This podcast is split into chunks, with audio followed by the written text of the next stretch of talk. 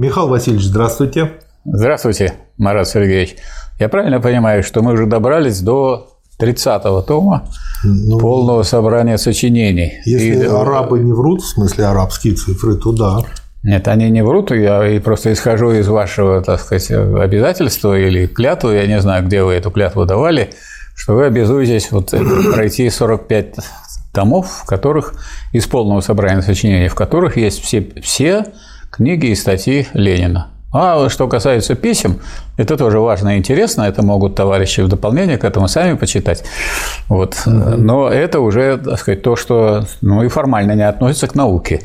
Правильно? Письма есть у Маркса, у Энгельса, письма, так сказать, да. дополняют, они проясняют кое-что и так далее. Вот, их цитируют, но все-таки э, одно дело письма, а другое дело это научные произведения, которые вот, классики марксизма, и Ленин в том числе, вот, написали. Поэтому вам осталось 15 всего лишь, а уже да. два раза по 15 закончится сегодня. Ну, Третья часть. Две трети сделано товарищи. в основном. А, да, но это все-таки только начало пути. Я вот в начале, прежде чем перейдем к обсуждению этого тома, а том охватывает период уже, собственно говоря, к февральской революции. Еще это начало. 16 февраля 17 Если у вас э, 30 томов – это только начало. Да. Я думаю, вы должны как-то так людей настроить, что это вполне можно не только начать продолжать, но и закончить. Не запугивайте людей. Причем это можно сделать гораздо быстрее, чем год. А некоторые так всю жизнь до смерти разговаривают про Ленина, уважают его, любят, отмечают, даже иногда празднуют, но никогда не читали и не изучали. Да. Вот, например, как писал Ленин про Бухарина. Да, Бухаринов в письме своем, послед... в одном из последних писем э, в ЦК партии. Да, Бухарин э, считает, законно считается любимцем партии, теоретиком партии, но никогда не учился и никогда не понимал вполне диалектики. И его теоретические воззрения с очень большим сомнением – могут быть отнесены к вполне марксистским. И мы в нашей стране наблюдали, особенно по окончании 40-х э, годов, когда люди, так сказать, пришли вроде сменить товарища Сталина, а подготовка у них была, ну, такая, что они, так сказать, в ленинизме не разбирались. И поэтому они вроде как и теоретики были, хотя не, не, не скажешь, кто был теоретик-то после Сталина. Ну, кто был теоретик ленинизма? Нет таких. Вот. А где они чему учились? А мы видели, что потом пришли такие люди, которые сидели на партийных постах, а у них и были всяческие помощники, в том числе проходимцы, в том числе предатели социализма, которые писали им э, речи, и они зачитывали эти речи. И в итоге а, партия вообще переродилась. И из партии пролетарской стала партией буржуазной. Причем довольно быстро. Значит, в 1956 году она сказать, первая учинила фронтальное антикоммунистическое выступление, так сказать, заслушали Хрущева, поддержали резолюцию, которую предложил Хрущев, и поддержали ту ситуацию, когда ни один коммунист на руки не получил этого доклада. Так сказать, в стенограмме 20-го съезда, у меня она есть дома, так сказать, легко проверить, нету этого доклада. Этот доклад э, ушел в другие партии, которые представлены были своими, так сказать, гостями на съезде, а э, считается, что коммунистам не надо было это знать. Но за то, а, что Сталин нехороший, так сказать, Сталин такой секой, вот это громогласно делалось. Ну а что э, было после этого? Вот сейчас мы знаем, что было, скажем, на Украине, там крушили памятники Ленина. Ну а что было у нас в стране, когда крушили памятники Сталину? Это крушили памятники тому, кто был настоящим учеником, продолжателем дела Ленина и довел до построения социализма, до выигрыша в войне, до восстановления народного хозяйства и все подготовил для дальнейшего развития. В том числе и до сих пор мы этим пользуемся, потому что ракетно-ядерная программа обеспечивает защиту России от американского империализма. Как показывает... По всей стране история. сбивали Сталина, сбивали, переворачивали. И как, она, как это должно вообще повлиять было на, на коммунистов? То есть коммунисты были оплеваны очень сильно. И это, конечно, произвело. А Сталина прекратили печатать, чтобы люди не разобрались. А что, собственно, Сталин говорил? Зато напечатали Ленина. Но напечатали Ленина, а считали, вот сейчас мы подошли к тому, чтобы у нас все больше и больше было людей, которые прочитали полное собрание сочинений и не боялись бы этого, как э, на своем примере показывает товарищ Удовиченко. Вот Михаил прошло не так много времени, а уже 30-й том. Но я хочу вернуться к нашим баранам, вот. Почему? Ну, это как-то странно. Вы берете Ленина так и держите и говорите их бараном. Это поговорка. А. А почему я сказал, что это только начало? По очень простой причине. Вот часто товарищи спрашивают, что первее начать. Уже не один раз звучал этот вопрос. Мы на него уже не один раз отвечали. Но прежде чем э, подготовиться к сегодняшней записи, я еще раз э, для себя продумал ответ на этот вопрос и даже записал так. для того, чтобы ответить на него, как я на него сейчас отвечаю. Почему изучение диалектики, марксизма, материализма лучше начинать именно с чтения Ленина? Так. Даже не с чтения Гегеля, при так. всем уважении и важности этой работы и э, обязательности этой работы. Первое. А, поскольку э, я, когда говорю о чтении Ленина, я говорю не о выборочном чтении, а о последовательном. В данном случае берем первый том, дальше второй, третий и читаем это последовательно. Почему это важно? Потому что мы, во-первых, применяем принцип историзма, и э, мы видим динамику развития и Ленина, и как у него развиваются идеи, как он пробует одну, потом уточняет мысль, потом добавляет что-то, от чего-то отказывается. Видно, э, как идет борьба идей, видно, что идеи куются в борьбе, видно это развитие. То есть хочу я того или не хочу, но последовательное чтение. И в оно... единстве, и в единстве, и трех, в единстве. трех моментов марксизма. Да. Там нет отдельной политэкономии. Вот политэкономия. Там нет отдельной философии. Да.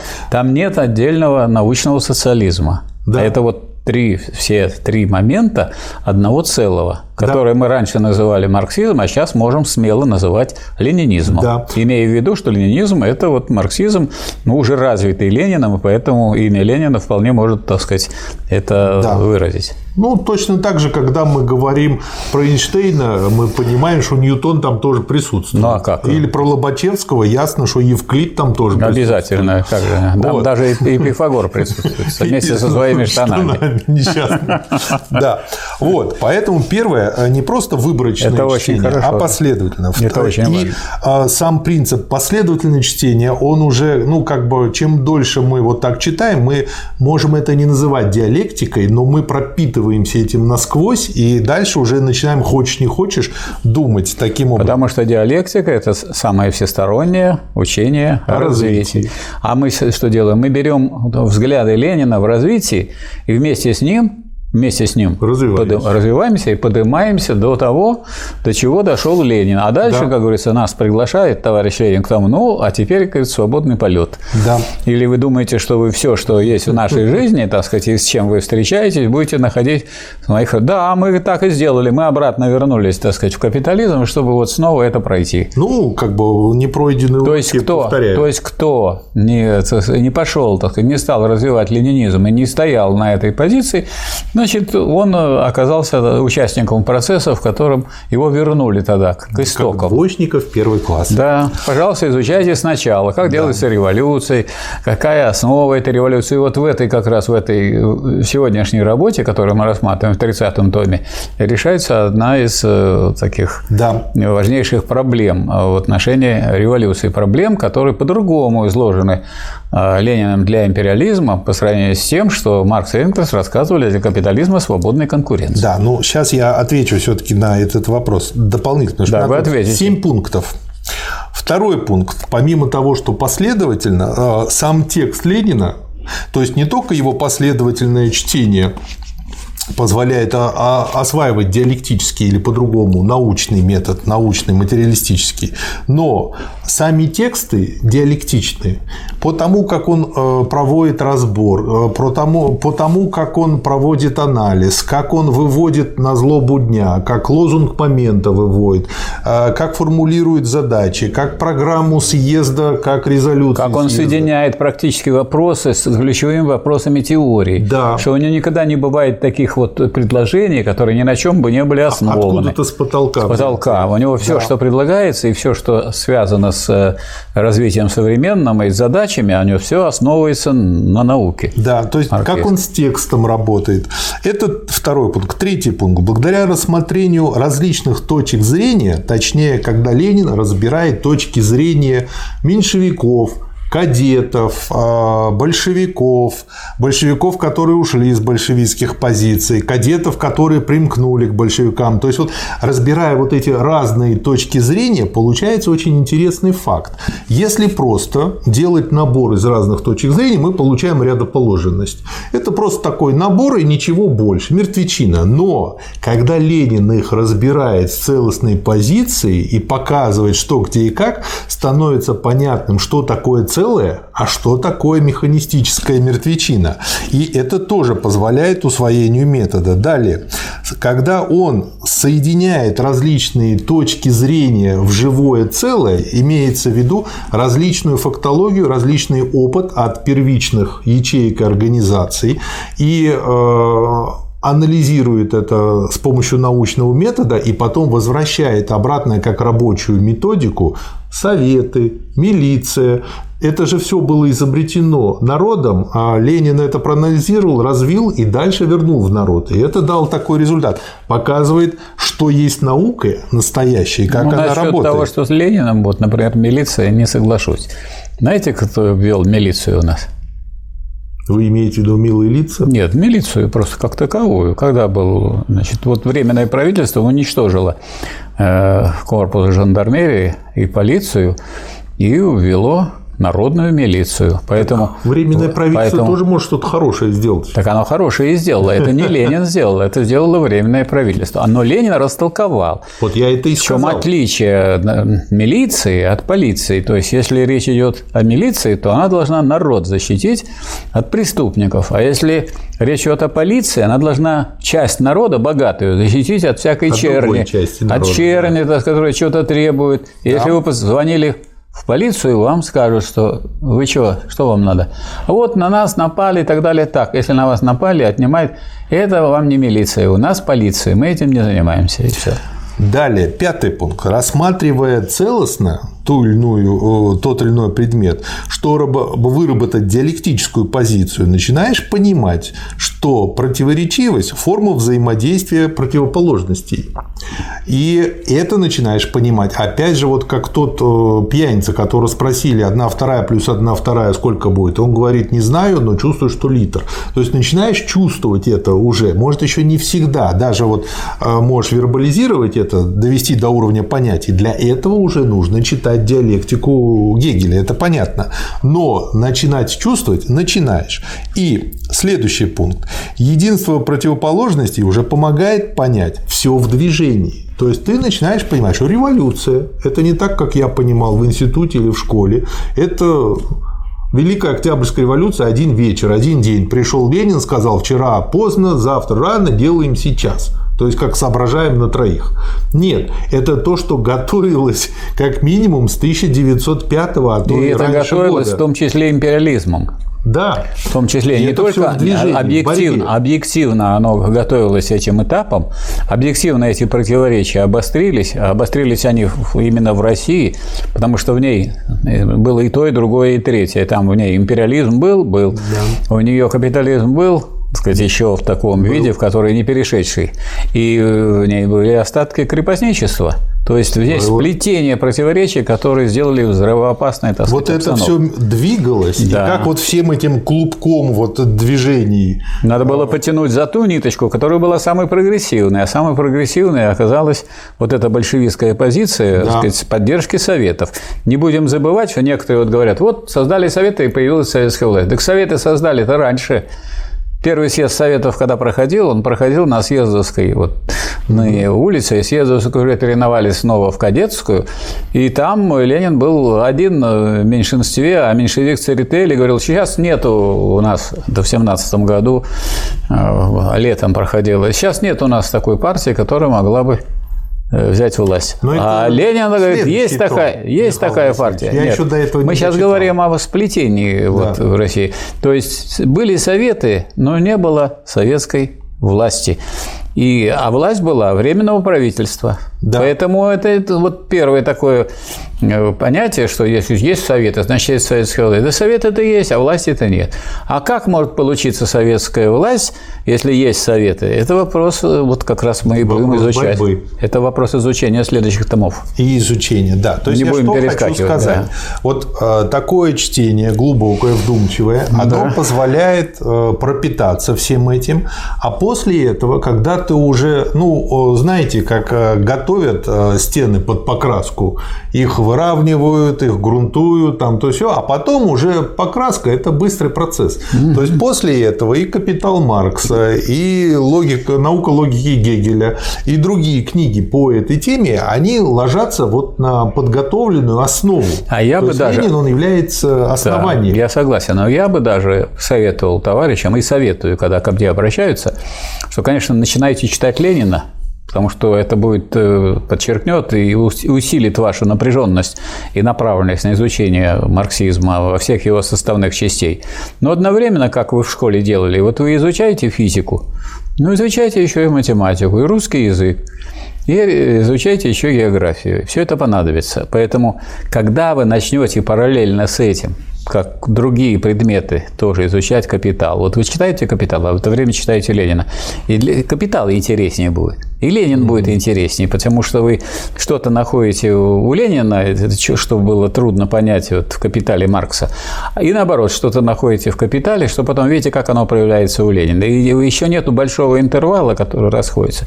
И если одновременно вы читаете происхождение семьи частной собственности государства, супер популярную работу, краткую, да. где, собственно, вас за какой-то там кратчайший срок, там меньше месяца, вас да. проводят от первобытно-общинного коммунизма до современного капитализма. Поэтому на этом фоне, конечно, это очень здорово. И если вы начали читать науку логики Гегеля, вам еще когда небо дойти до 29-го тома Ленина, но вы уже понимаете, что это сложно, а Ленин вам еще поможет, когда вы доберетесь. Да. То есть можно вот сделать так, как в школе, где сказать, вот не обязательно сначала Ленина прочитать, потом читать Маркса. Ленина это само собой, это у вас один предмет читать. Это, так сказать, как бы да. как э, брать э, марксизм и ленинизм, как его брать в целом, в единстве всех составных частей. Но это не мешает вам рассмотреть отдельно политэкономию, отдельно философию. А что касается научного социализма, это вот это, конечно, и Энгельса работа есть. Развитие социализма от утопии к науке. И это произведение Ленина. А это же одновременно. И вот можно сказать, что тема, которая является главной, научный социализм, но с корнями, так сказать, укорененной в философии, в политэкономии. Поэтому это можно сделать одновременно. И не гнаться здесь за количеством, за скоростью. Ну, да. ну хорошо, вы прочитаете за 10 лет. Да у нас 40 лет люди сидели в партии и не прочитали ничего. Я, причем я это говорю не, не потому, что я так вот рассуждаю, а я, будучи э, заведующим кафедрой марк... научного коммунизма университета марксизма-ленинизма Ленинградского обкома партии, был направлен э, на завод «Красный треугольник» для изучения того, а как там изучается, э, пропагандируется, изучается, изучается марксистская теория, ленинская теория. Ну, система партийной учебы, другими словами, как она называлась. И вот передо мной товарищ 20 лет изучает, а, изучает теорию. Я спрашиваю, скажите, пожалуйста, какую вы э, ленинскую работу прочитали? Ну, за 20 лет. Он говорит, никакой. Это очень Никакой. глубокий теоретик был. Он да. так глубоко копал, Никакой. что вот... Ну, то есть людей кормили объедками, всякими огрызками, которые писали предатели социализма, враги социализма, враги труда. Сейчас-то мы можем твердо это сказать. Тогда еще казалось странным, что как это вместо Ленина, вместо гениальных работ, вместо Маркса, Энгельса, Сталина люди читают, ну что это за учебники? Все эти учебники давно выброшены, все они давно сгорели, потому что никому они не нужны. Ну, только как вот для демонстрации, может, где-то показать, до какого маразма дошли, так сказать, люди, которые не изучали Ленина, не изучали Маркса. Я хочу к тому, что вы сказали, добавить то, что не относится к теории, а просто, ну, вот Ленин – это умный человек, Маркс Энгельс тоже умные люди, гениальные. Вот вы э, хотите потратить свое время на общение с гениальными или на общение с дураками. Общение с дураками у вас точно получится. Почему? Потому что для того, чтобы общаться с гениальными людьми, это надо их брать и читать. Если вы это не берете и не читаете, рассчитывайте, что вам оно прилетит через интернет, через, так сказать, средства массовой информации. Это вы видите по телевидению. Через интернет только налоги прилетают и штрафы. Не, ну в интернете можно найти те произведения Ленина, но прилетает тебе вот то, что вот как только ты ничего не нажимаешь, к тебе реклама-то придет сама. Вот. То есть люди становятся просто э, какими-то мелкими щепками в этой, там, сказать, э, вот в этом потоке идеологическом, который является в целом буржуазным. И этот поток тебя прибьют куда-то в сторону, и ничему ты не научишься. То есть, если человек просто себя, себя уважает, но если ты себя уважаешь, так ты к настоящему руднику должен прильнуть, а не пить всякую, то, всякие отбросы да. из сточной канавы. И вот почему я сказал, что как бы это только начало пути. Да. А, потому что а, мы начинаем а, издание. Почему это только серии... начало? А начало что такое, Марат Сергеевич? Ну, мы это понимаем, что ну, будет результатом. Что? Не только что будет, а он просто начало, есть неразвитый результат. Поэтому если я в начале пути, то уже результат пошел тоже. Он уже пошел, и он выглядит следующим образом. Мы да. решили, что издаем серию основной в ленинизме. И Уважаемые товарищи, нам нужны э, те люди, которые примут в этом участие, помимо нас. Почему? Потому что нужно будет вычитывать тексты от различных ошибок, синтаксических, грамматических, которые получились в результате распознавания исходных текстов Ленина. Сами понимаете, что сейчас выложено в интернете содержит достаточно много ошибок. Для того, чтобы распечатать и читать, не обращая на них внимания, ну, это хорошо, подходит нормально. Но если издавать уже по-серьезному, то нужно их вычитывать, а это большой труд. Поэтому, кто готов к такой работе, кто готов включиться и вписаться в нее, то заходите на edufon.ru, регистрируйтесь, и мы в группу «Свободное время» включим вас и э, дальше расскажем, что делать. Ну, а сейчас переходим Начало. к 30-му тому. 30 да. тома. Как я уже сказал, это июль 16 февраль 17 издан в 1973 году. И, ну, вот э, я Накануне пока... революции это можно Да, я да? пока, да, ну, уже буржуазная революция тут в самом конце уже появляется. А дальше на нее а, Ленин, я уже начал читать 31 том, пару статей а, прочел. Вот он ее как бы анализирует. Э, накануне буржуазной революции, даже так. Сказать, да, да, накануне, да. Вот, э, там уже э, она совершилась.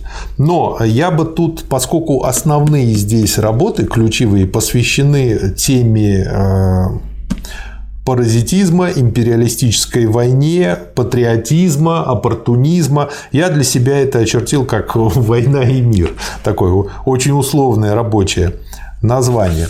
Начинается этот том с брошюры очень любопытный, который очень хорошо подводит к основной работе, о которой тоже скажем и на которой остановимся подробно. Она называется, эта работа о брошюре Юниуса.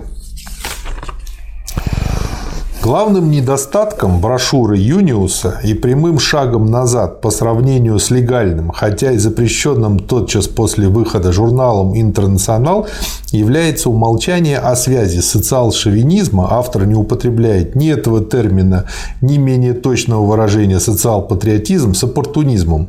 Автор вполне правильно говорит о капитуляции и крахе германской социал-демократической партии, об измене официальных вождей ее, но далее не идет. То есть автор э, как бы этой брошюры, э, ну его можно так, э, на мой взгляд, охарактеризовать как человека, который искренне и понимает, что их предали, но не может объяснить. А кто автор-то? Почему? Автор, ну вот. Там есть автор. Подписался Юниус, что это по латыни означает младший. Это подписался это Юниус. И назвал а... брошюру «Кризис социал-демократии». понятно, там в материалах к этому указано, кто под этим. Нету тут ссылки. А, да. наверное, там вот где говорится. Сейчас найдем где-нибудь. Вот когда идут, начинается. Сейчас, сейчас, сейчас. Примечание. Это же интересно тоже. Нет, только написано, что статья была напечатана, вышла тезиса брошюры Юниуса. Нет, нет, нету автора тут. Только говорится о том, вот э, статья Ленина когда была, где напечатана, mm-hmm. там в каких номерах газеты, там какое и прочее. Это статья о брошюре Юниуса. Да. А вот сама да. брошюра Юниуса. А тут... вот Юниуса нет у нас нет. в именном указателе? Посмотрите. Так. В именном. Именной же указатель раскрывает. Ю. И Ю я. Юниус. Будет тут или нет? Сейчас. Юниус, смотри, Люксембург, Роза. Ну вот, видите? Вот она как. Ну, я-то ты, поскольку читал, то я заметил. Вы подробно читали. Поэтому, когда он, он, он, ну, пока говорим, что автор, это нормально. А когда он, то уже хоть автор. Роза Люксембург. Вот она второй раз на те же грабли. И вот Роза Люксембург вроде, вот она марксист, все и так да. далее. Ну и, так сказать, Ленин тут спуска не давал никому, и своим союзникам в том числе. Потому что союзники, да, они, конечно, друзья и товарищи, но самым большим другом Ленина является рабочий класс. И поэтому, когда речь идет о революционной борьбе рабочего класса, то сказать, ну, товарищество должно э, прежде всего относиться к классу и во вторую степень или во вторую очередь, но и к другим э, людям, которые вроде бы стараются стоять на позициях рабочего класса, но не всем удается. Или не всем удается последовательно стоять. И поэтому много отступлений нашел э, Ленин у этого самого Юниуса, да. который на самом деле оказался Кларой Цеткин. Роза Люксембург. Ой, Роза Люксембург, да. Ну, тут очень много таких его пометок, как это теоретически неверно, это практически политически ошибочно, это шаг назад, это поразительно непоследовательно, ну и так далее. Ну, например, Единственным доводом в защиту тезиса «национальных войн больше быть не может» является тот, что мир поделен между горсткой великих империалистических держав, держав, что поэтому всякая война, хотя бы она вначале была национальной, превращается в империалистическую, задевая интересы одной из империалистических держав или коалиций. Страница 81 у Юниуса. Неправильность этого довода очевидна. Разумеется, основное положение марксистской диалектики состоит в том, что все грани в природе и в обществе условны и подвижны, что нет ни одного явления, которое бы не могло при известных условиях превратиться в свою противоположность национальная война может превратиться в империалистическую и обратно. Пример. Ну и далее приводит. Да, пример. и вот обратите внимание, что вот мы рассматриваем 30-й том, и поэтому Ленин, вооруженный здесь диалектикой, уже смотри том 29 он поправляет своих товарищей, в том числе по революционному движению, а ведь э, Роза Люксембург товарищ, конечно, по революционному движению, поправляет их с точки зрения диалектики, что это вот примитив думать, что если у нас империализм, значит, все войны империалистический. Ну, а что вот, э, если взять метрополию, то есть хозяйскую страну, страну, которая подавляет другой народ, а тут народ что а не, не может освободиться. Что если он будет освобождаться, значит, непременно надо его э, обвинить в том, что он в интересах вот э, той империалистической державы. Или другой, который может. Конечно, интересы отдаться. затрагиваются, но да. прежде всего, прежде всего, как же можно относиться тогда к э, революционной борьбе за национальное освобождение да. колониальных стран и народов? Тогда ее вроде как надо осуждать. Дескать, если это была э, колония Германии, то если сказать, какие-то люди в этой колонии будут бороться, то они помогают Англии или Америке или еще какой-то стране. Да. Ну или, например, э, только софист мог бы стирать разницу между империалистической и национальной войной на том основании, что одна может превратиться в другую. Ну, во-первых, между гусеницей, куколкой бабочкой есть различия, хотя одно превращается да. в другое. Вот. Ну и потом слово «может» это не означает, что Все превратится. То есть вот тут в этом плане э, есть достаточно То есть мы даже много здесь ошибок. сразу видим, что вот есть марксисты и марксисты. Есть марксисты, не овладевшие диалектикой. Это вот та же самая Роза Люксембург. Мы ее можем уважать, считаться с ее положениями, высказываниями, с ее позицией, что она против капитализма и так далее. А да. другое дело, так сказать, это Ленин диалектик. Здесь, конечно, он на голову выше – и поэтому да. он и критикует ее с позиции диалектического, так сказать, э, подхода, а не с позиции просто, так сказать, еще одного человека, который тоже марксист. И вот, э, на мой взгляд, как раз-таки очень хорошо видно э, на следующей фразе. Говоря, что классовая борьба есть лучшее средство против нашествия, Юниус применил марксову диалектику лишь наполовину, сделав один шаг по верному пути и сейчас же уклонившись от него.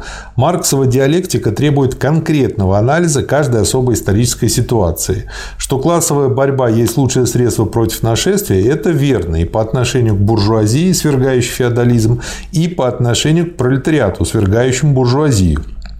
Именно потому, что это верно по отношению ко всякому классовому угнетению. Это слишком общее и поэтому недостаточно по отношению к данному особому случаю. Гражданская война против буржуазии есть тоже один из видов классовой борьбы. И только данный вид классовой борьбы избавил бы Европу всю, а не одну страну от опасности нашествий. Великая Германская республика, если бы она существовала в 14-16 годах, вела бы такую же империалистическую войну.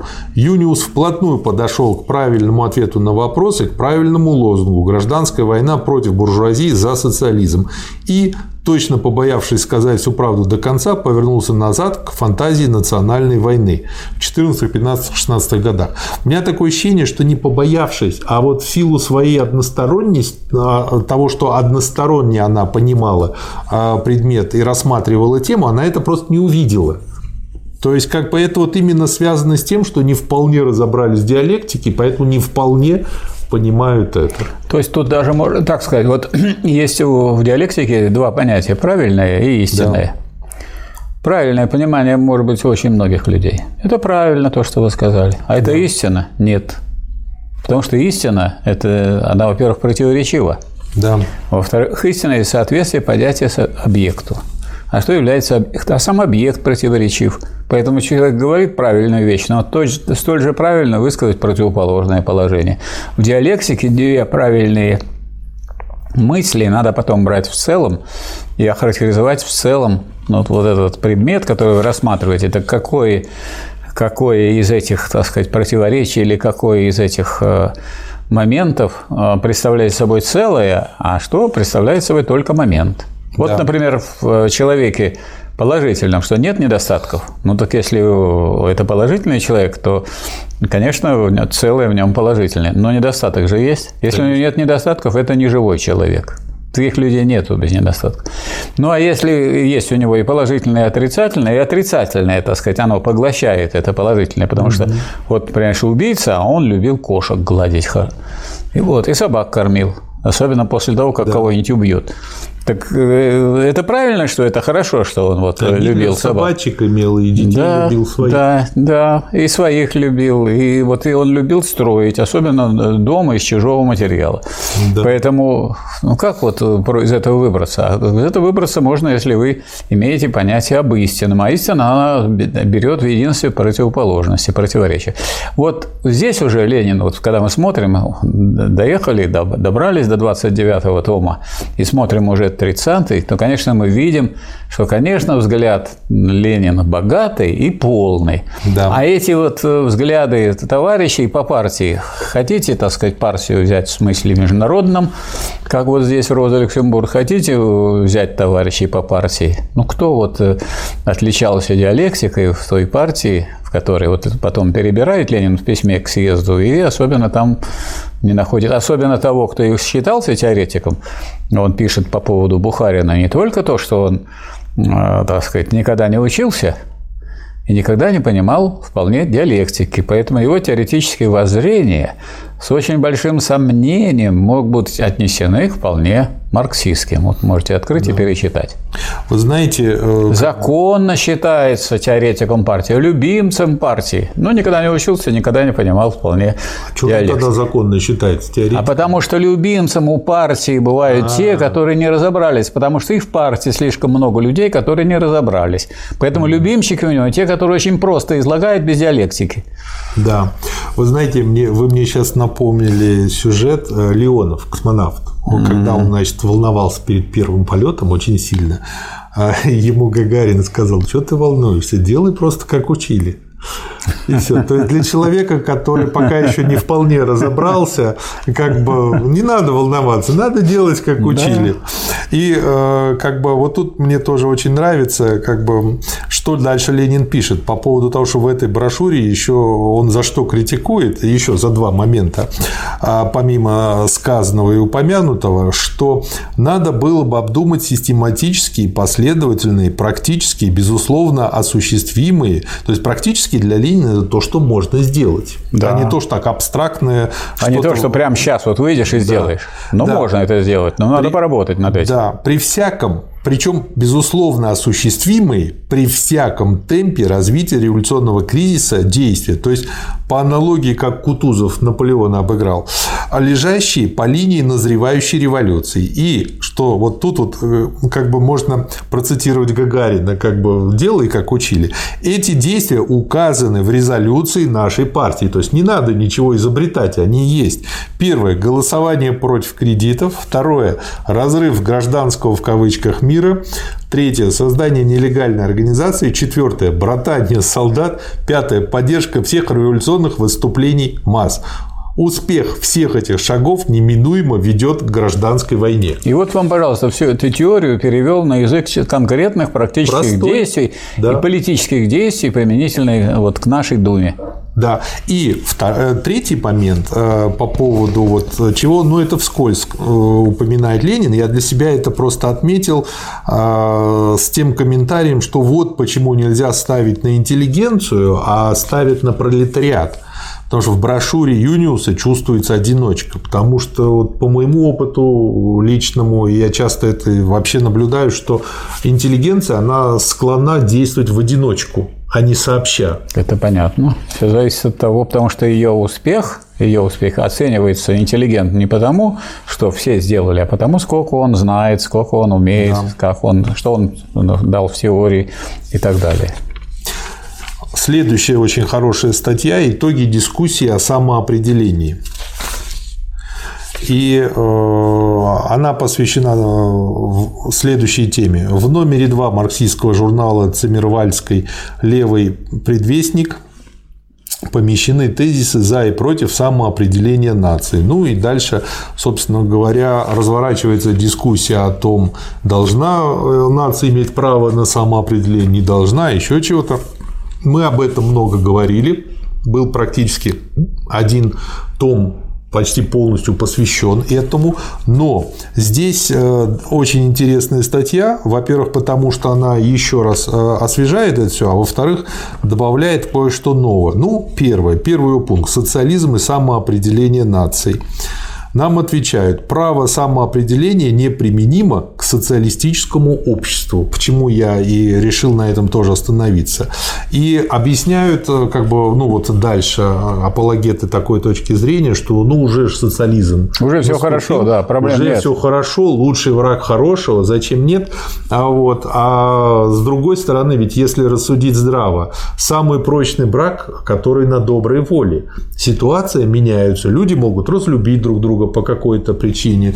Ну и почему тогда исключать право ну, почему? нации самоопределения? Хоть в социалистическом обществе, хоть в буржуазном спрашивают, вступающие в брак, вы по любви вступаете или нет? Согласны да. вы, так сказать, вот на этот брак? Да, и каждый должен ответить. И эта, так сказать, процедура сохраняется, какие бы ни были у нас там ЗАГСы, да. и кто бы туда ни приходил, их спрашивают. Или социализм. Да, капитализм или социализм. Почему? Потому что это относится к вопросу именно демократизма. Последовательный демократизм означает никого к союзу принуждать нельзя, тем более нацию. Поэтому возвращаются иногда, вот обсуждают действия Ленина и Сталина и говорят, вот, так сказать, Сталин был за автономизацию. Но разве был Сталин за то, чтобы силы ее насадить? Нет. Это же вопрос все равно должен был решаться где? Это представителями этих наций, да. и никто не мог их принудить, никто не мог заставить вступить в этот союз. А какой он должен быть? Это обсуждали и Ленин, и Сталин. И вот Ленин переубедил Сталина. Это удивительно или нет? По-моему, это не удивительно. Потому что Ленин является учителем, а Сталин является учеником. И если ученик принял точку зрения учителя. После этого, значит, э, как можно же обвинять учителя и забывать о том, что ученик-то принял, как же вы точку зрения Сталина выбрасываете после беседы с учителем? То есть вы соглашались с точки зрения Сталина, пока он не обсуждал с Лениным, а Ленин уже, между прочим, болел. И так просто с ним было обсудить. И, так сказать, и беспокоить слишком не хотелось.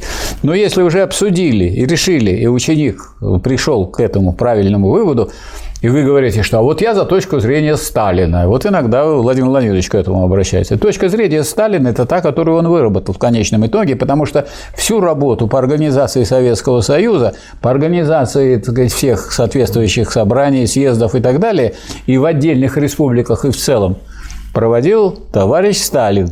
И за нее отвечал. И как нарком НАЦ, между прочим. Кто был народный комиссар по делам национальности? Сталин. И потом и генеральный секретарь, кто у нас был, Сталин. Поэтому как же вы эту политику, которая была согласована с Лениным, относите только к Ленину? А как будто бы Сталин, вот он подчинился, надавил. А чем мог надавить а на, это вот у на них Сталина Ленин? Рядоположенность а у них нет диалектического нет. вывода, увязывания нет. целого, у них нет. рядоположенность. Нету. Как нету. на кладбище. Нету. Положили это, рядом, и все. Это же вопрос об истине. Если к истине люди приходят от, э, от правильности, это нормальное движение, от правильности я иду к истине. Вот я смотрю на предмет и говорю, он круглый. А потом я переворачиваю, а кажется, у него дно плоское. Но этот, он действительно он круглый, но этот круг не охватывает все, а он не шар. Угу. А потом я вижу это дно. Но я сделал, я пришел еще к одному результату, что он вот, вот там плоский, а в итоге, а в итоге он, так сказать, представляет полушар. Но это, это уже теперь не неправильность, а уже истина. То есть истина более полна, более глубока. И э, противопоставлять и истинному решению какое-то половинчатое одностороннее решение, которое изначально, вот скажем, предлагал Сталин, ну, совершенно неверно. Даже Сталин же проводил это в жизни. Это же не руками Ленина проводилось, это руками Сталина. Он да. везде доказывал, объяснял, проводил, писал резолюции, убеждал, собирал и так далее. А кто это делал? Ленин в это время болел. И дальше интересный такой гибридный вариант по поводу довод по поводу совместного определения самоопределения. То есть рядом сидящие нации соберутся и вместе с той нацией, которая хочет отделиться, совместно решат. Ленин на эту тему пишет, что все реакционеры и буржуа предоставляют нациям, насильственно удерживаемым в границах данного государства право совместно определять кто его судьбы в общем парламенте. То есть, ну, да. ну, это как бы старые песни о главном два. Да. Вот. Далее я для себя пометил про самоопределение нации при социализме. Еще новые экономисты, в кавычках экономисты, думают то ли, что демократическое государство победившего социализма будет существовать без границ, вроде комплекса ощущений без материи, угу. то ли, что границы будут определяться только по потребностям производства. На деле эти границы будут определяться демократически, то есть согласно воле и симпатиям населения Капитализм насилует эти симпатии и тем прибавляет новые трудности дела сближения вот, наций. Я бы добавил еще к этому, что люди обсуждают вопрос о праве нации на самоопределение, различные решения вопроса о соединении наций. Спросишь их, что такое нация, они не знают. Ну, вы нацию и национальность различаете. Национальность, потому что она определяется кровно-родственным путем. Да, да. Если у меня папа и мама японцы, я японец. Что бы я при этом не говорил. На каком я языке говорил, Но где вы я живу. быть японцем, и даже да. когда папа с мамой не японцы. Нет, я по национальности японцем не могу не, быть. я имею в виду... А вот второе, а когда смысле. говорится, а другой смысл – это принадлежность к нации. Я вот э, родился в России, папа и мама у меня русские. Я уехал в десятилетнем возрасте в Японию. Естественно, я выучил японский язык, проучился там в японской школе. Получил гражданство, получил... стал японцем. Гражданство здесь не имеет никакого угу. значения. Я значит, э, живу на территории Японии, я э, вошел в японскую экономику, я пошел в производство, занял там такие позиции ключевые, может, инженером я там стал, японским. Вросли. Врос. Так, дальше, значит, язык у меня японский и культура японская, потому что я уже русскую эту культуру ну, да. иногда, как говорится, вспоминаю. И, Живу в японском ну, картонном да. доме. Значит, ну, сказать, таких людей, которые, ну, не в Японии, а в Соединенные Штаты Америки переехали очень много. Или в другие страны, особенно после, э, так сказать, так они уже уничтожения говорят, Советского э, Союза. Как бы у нас во Франции, так вот, у нас так в вот это, это, значит, этот человек принадлежит к японской нации. И когда речь идет о принадлежности к нации, вопросы крови вообще не обсуждаются. Не имеет значения, как какая у вас кровь? Японская, русская, эстонская, нидерландская. Абсолютно не имеет никакого значения. Вот скажите, пожалуйста, русский художник Левитан. Кто он, какой нации принадлежит? Не скажу, я могу сказать, не русский скажете? художник Куинджи какой нации Нет, русский художник Левитан принадлежит к русской нации. Он русский художник. А, по национальности? Я спрашиваю не по национальности, а к нации какой? К нации он к русской принадлежит. Это русский художник. Он живет на, территории в России.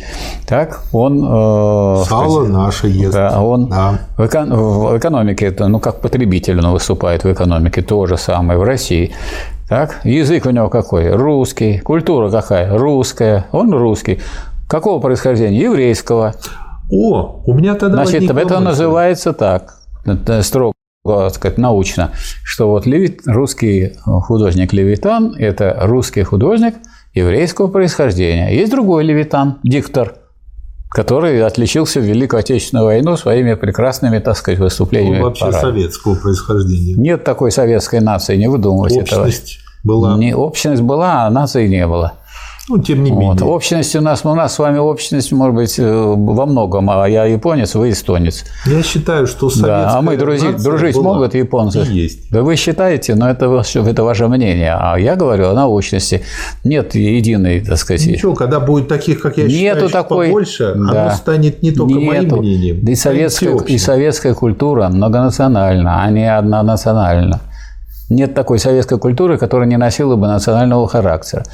Поэтому это вот как раз вы не учитываете, что в Советском Союзе жили разные нации социалистические, и они на добровольной основе соединились в одно целое. Но одно целое но не... они же в одно целое соединились. Одно в одно целое превратились, но не в одну нацию. Ну, как это, это союз наций. Ну и что? Ну, это хорошо. союз нерешимый республик свободных. Это Сплотила на Но это целое. Это не сверхнация. Это целое, да. Так он назывался Советский Союз, Союз наций. Ну, союз наций, чем вам вы не нравится? Вы можете это назвать хоть печкой. Я называю это правильно, а вы хотите, так сказать, неправильно употребить понятие. Ну, правильность-то односторонняя. Правильность односторонняя, а истина не односторонняя. Истинное понимание Советского Союза – это союз наций, а не союз отдельных национальностей. А национальностей среди наций тьма. С одних, так сказать, э, национальностей на Украине там и русские, и татары, и кто угодно Михаил есть. вопрос возник. Да. Правильно я понимаю, что э, нынешние наши олигархи, они нашей нации-то не принадлежат? Потому что живут они на Западе, здесь они только получают наворованное, тратят они там, и э, живут они в той культуре. Значит, они числятся-то гражданами России, платят налоги здесь, но нашей нации они не принадлежат. И это вот если вы возьмете все эти самые составные элементы угу. понятия нации, то вы и определите. Вот если, скажем, у нас э, известный специалист по футболу уехал в Англию, и там у него есть клуб, а тут он у нас занимался обогревом Чукотки, угу. то по сказать, своей, так сказать, э, по природе происхождения, своей прибавочной стоимости он русский, потому что он, или даже якутский. Угу. Так? Якут, а, да. Якут, якут. Но по э, языку русский, а экономика у него, он уже давно расстался с нашей экономикой, он теперь, он может быть сначала э, русским, а потом нарастался и попал в английскую экономику. Так, язык у него, ну, он по-английски там говорит в Англии. И культура какая у него? Он уже вот там в английской культуре. Ничего уже русского тут не осталось. Поэтому он перестал принадлежать к русской нации. Вот есть в Канаде очень много канадцев. Ой, простите, э, э, не в Канаде, а в, в Канаде много украинцев угу, в Канаде. Да. Вот они приехали в свое время. Но они же принадлежат канадской нации. Они принадлежат канадской нации, хотя они украинский язык чтут, и журнал на русском языке Значит, что была советская нация?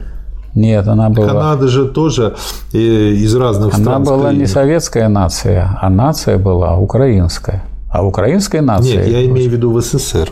И в СССР она была тоже украинская Нет, нация. не украинская, я имею в виду то, что единая общность советский народ. И общность была, но эта общность нации не является. Это союз наций социалистических. Что тогда такое общность? Общность – союз этих наций. Общность Но это целое. Нет. Общность у нас вот общее с вами. То, что я тоже могу в руки взять книгу, а держите вы. Но я не держу. Не знаю, для меня этот вопрос еще это требует не, проработки. Общность – это не целое. Вот вы в пиджаке, я в пиджаке – это общность. Но, сказать, я в черных, а вы в других, другого цвета брюках. Так что это общность вовсе не означает всеобщность.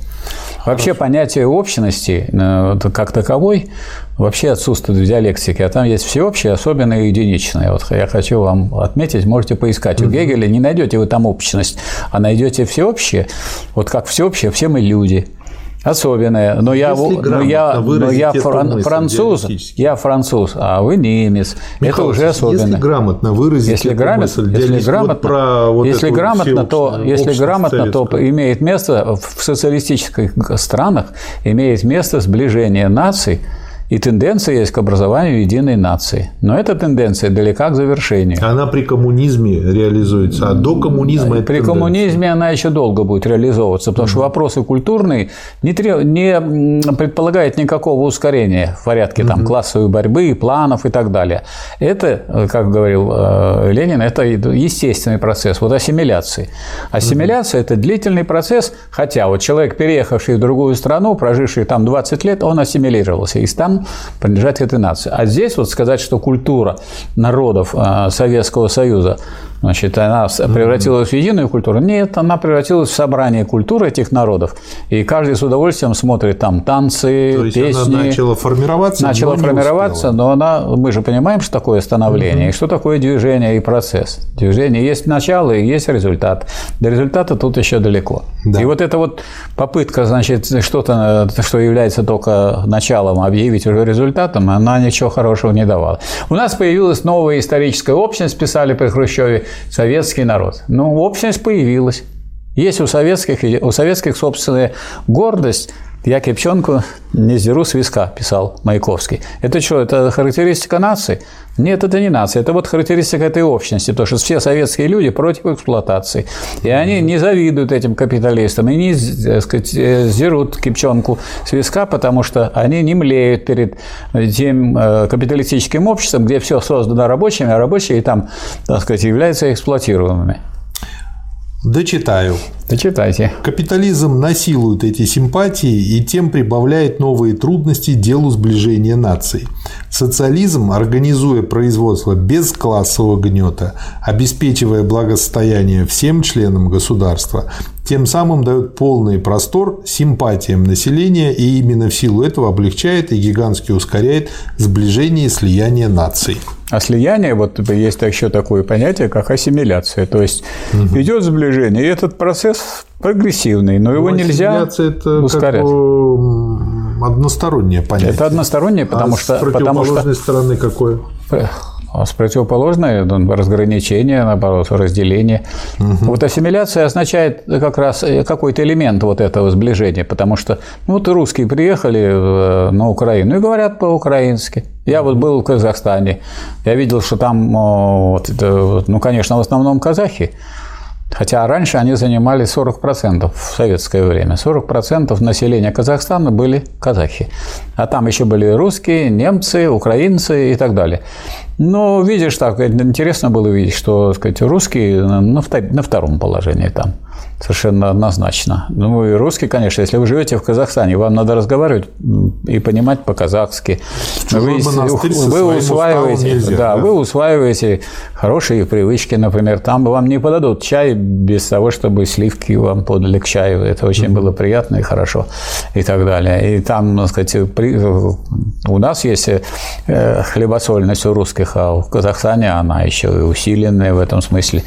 Да вот. На Востоке, вопрос... я думаю, да. она вообще гипертрофирована. Да, и вообще, и вообще вот это называется ассимиляция. Что такое ассимиляция? Когда представители одной нации попали в среду другой нации, они постепенно превращаются в э, человека, принадлежащего к этой же нации. Но постепенно.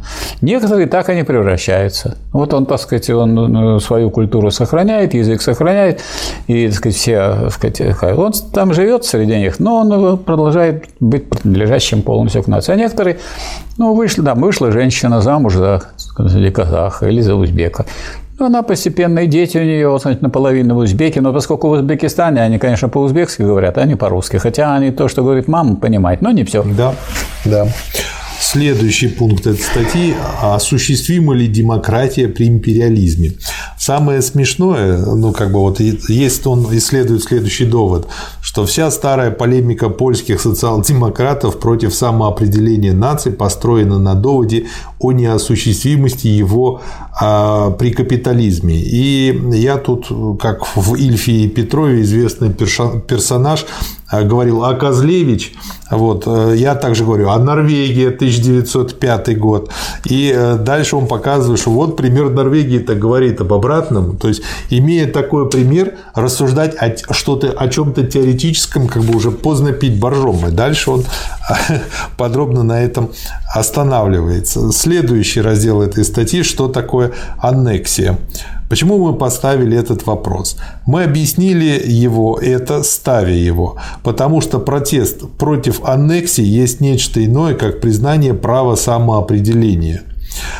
В понятие аннексии обычно входит первое – понятие насилия, насильственное присоединение. Второе – понятие чуженационального гнета, присоединение чуждой области. И иногда третье – понятие нарушения статус-кво.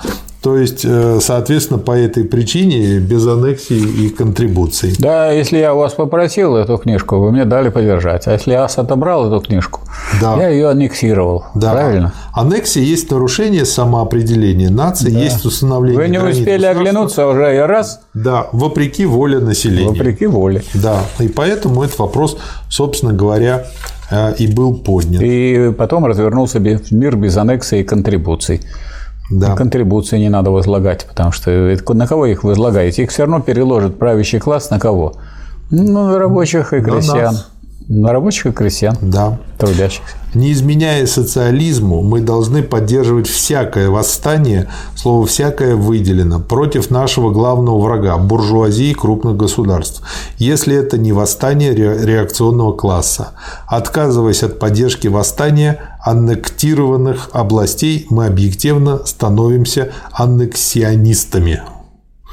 Ну, это понятно. То есть поддерживаем да. эту аннексию, да. это понятно. Да. Если мы иллюзии питаем, будем иллюзионистами. Можно ли противополагать колонии Европе в данном вопросе? Это следующий пункт. В наших тезисах сказано, что требование немедленного освобождения колонии также неосуществимо. То есть неосуществимо без ряда революций и непрочно без социализма при капитализме, как и самоопределение наций. Выбор чиновников народом, демократическая республика и прочее, а с другой стороны, что требование освобождения колоний есть нечто иное, как признание самоопределения наций. Но если они не признаются, то с ними ведут войну, то есть колониальную войну, направлена на угнетение этих народных. Да. Именно свобода отделения, которую польские социал-демократы дают в кавычках колониям и привлечет к союзу с большими социалистическими государствами малые, но культурные, политические, требовательные, угнетенные нации Европы. Ибо крупное государство при социализме будет значить столько-то часов работы в день меньше, на столько-то заработка в день больше. Ну, и так далее. Вот здесь э, давайте остановимся угу. здесь. Вот некоторые товарищи до сих пор, и очень важные, в том числе и сидеть, находящиеся на государственных постах, путают свободу отделения с отделением. Да. Вот для того, чтобы вы относились, так сказать, э, вполне э, нормальным образом как ко мне, как представителю господствующей нации, значит, я, если я вас призываю соединиться в одно целое, и действовать совместно со мной, я должен признать вашу свободу для отделения. Если я не признаю свободу отделения, то, естественно, вы не пойдете ни в какой союз. То есть вы вроде попадаете в такой союз, из которого вы выйти не можете. То есть вы попадаете не в союз, а в кабалу. И поэтому ну, как не понять, что всякая свобода, хоть в области, скажем, э, брачных отношений, признается свободой мужчины и женщины, в этот союз не вступать. Поэтому, ну, какое вы не возьмите сейчас современное государство, везде спрашивают, вы добровольно, вы согласны вступить в брак или нет, и того, и другого.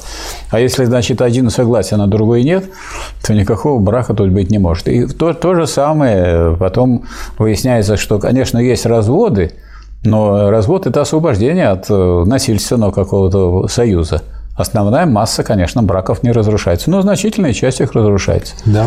Это понятно. Также, также и в отношении национальных отношений. Если мы признаем э, свободу отделения той же самой Польши. Это значит, нам легче агитировать польских товарищей за присоединение, потому что идите к нам, вам, вы всегда свободны отделиться. Вам не понравится, как будете жить в Советском Союзе, вы уйдете. А в итоге, так сказать, вот э, Польша до сих пор мыкается, ее то одни угнетают, то другие. И она, так сказать, на самом деле свободным государством не является, и свободной нацией не является. Потому что, более того, маленькие нации в современном мире, империалистическом, никогда свободы не получат, потому что их всегда кто-нибудь приберет к рукам. Да. Чтобы быть социал-демократом-интернационалистом, надо думать не о своей только нации, а выше ее, ставить интересы всех – их всеобщую свободу и равноправие. В теории все с этим согласны, но на практике проявляют как раз аннексионистское равнодушие. Здесь корень зла – и наоборот, вот что мне нравится, опять же, целостно со всех сторон. Вот. Социал, сейчас, секунду. Социал-демократ маленькой нации должен центр тяжести своей агитации класть на втором слове нашей формулы – добровольное соединение. То есть тот ставит на слове добровольное, а этот на слове соединение наций. Он может, не нарушая своих обязанностей как интернационалиста, быть и за политическую независимость своей нации, и за ее включение в соседние государства X, Y, Z и да. прочее. Вы хотели вот добавить? я хотел сказать, что у нас некоторые товарищи, когда обсуждают вопросы создания Советского Союза, значит, говорят, вот, дескать, вот позиция Сталина была автономизации, позиция Ленина была соединение в единый союз на равных правах. Да. А разве автономных у нас не было республик? Когда и Сталин это подробно разъяснял, что автономными республиками являются те, которые окружены, да. скажем, территорией и экономикой большей и более крупной э, организации национальной. Поэтому не, не могут, нельзя, не, нельзя говорить о праве на отделение тех, кого никак не отделишь практически. Поэтому что такое автономные республики? Те, которые занимают часть территории Э, какой-то большой республики. Вот большие республики, которые стоят на краях угу. государства, они могут выйти и стать самостоятельным. А если у вас Чечня выйдет, будет дырка. И никакой дырки, так сказать, понятно, тут не да, может быть в государстве. А дырка на штанах – это дырка на штанах. Да, а дырка – это означает разрушение государства. Да, разрушение Разрушение нации другой. Так что это да. не получится. Здесь… Так что у нас было и то, и другое. У нас была и автономизация, и свобода для наций. Потому что вот те, кто образует эм, малые такие национальные какие-то анклавы, это, это они, конечно, имеют другую национальность, но нации они не образуют. Да. Нет никакой отдельной, там, скажем, а, чеченской экономики. Нету чеченской экономики. Ну а как она может Есть российская экономика отдельно? в Чечне. Да. И нету, скажем, какой-то экономики удмуртской. Вот в Удмуртии, между прочим, производят ракеты и производят то, что служит защите всей России от э, возможной агрессии. И в той же самой Удмуртии на берегу озера э, родился Петр Ильич Чайковский, который является выразителем так сказать, достижения культуры ну, всех советских людей и всех русских людей, и не только русских, и всех, кто имеет отношение к России. Он великий русский композитор. Да, следующий, э, в той же статье раздел «Письмо Энгельса к Каутскому». Здесь вот просто известная цитата Энгельса, что «победоносный пролетариат не может никакому чужому народу навязывать никакого осчастливливания, не подрывая этим свои собственные победы». Да, осчастливление может принести, а навязывать не должен. Да. То есть упор здесь на слово «навязывать». Да.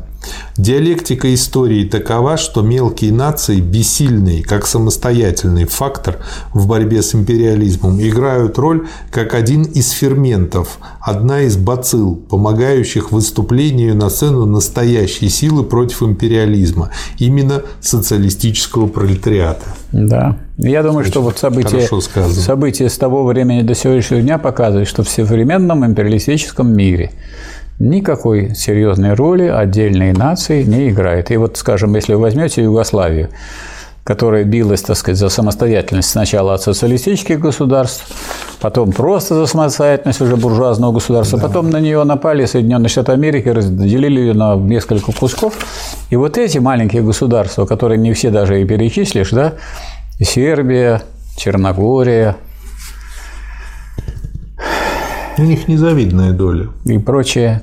Они никакой роли серьезной в мировой политике играть не могут, потому что их придавят всегда. Если они вдруг начнут с кем-то о чем-то договариваться, да. то их хозяин скажет, вы что, о чем вы? Ничего вы не будете подписывать, никакой договор так вы не заключите. Поэтому и, и разделили. Поэтому их и разделили. Это было, то есть раздробить эту самую Югославию. Да, вот вам. То есть Сербия, Черногория, Македония – и так далее. Хорватия. Мы когда Еще не все. вылетали, отдохнув в Хорватии там лет 10 назад, значит, э, командир корабля, когда взлетел, набрал высоту, э, сказал, что пока мы взлетали, мы пролетели эту страну, эту страну, эту страну. Это, в общем, пол самолета ржал по этому поводу. Вот. Но зато они, так сказать, свободные и независимые. Получили, что хотели. Следующая статья о карикатуре на марксизм и об империалистическом экономизме. Тоже очень интересная статья. Да. Важное теоретическое или тактическое положение марксизма побеждает или хотя бы становится на очередь дня. И когда кроме прямых и серьезных врагов на него набрасываются в кавычках такие друзья, которые безнадежно его компрометируют, по-русски срамят, превращая его в карикатуру. Я тут вспомнил поговорку «Господи, убереги меня от друзей, а с врагами я как-нибудь да, как сам управлюсь». Сам справлюсь да. да. А,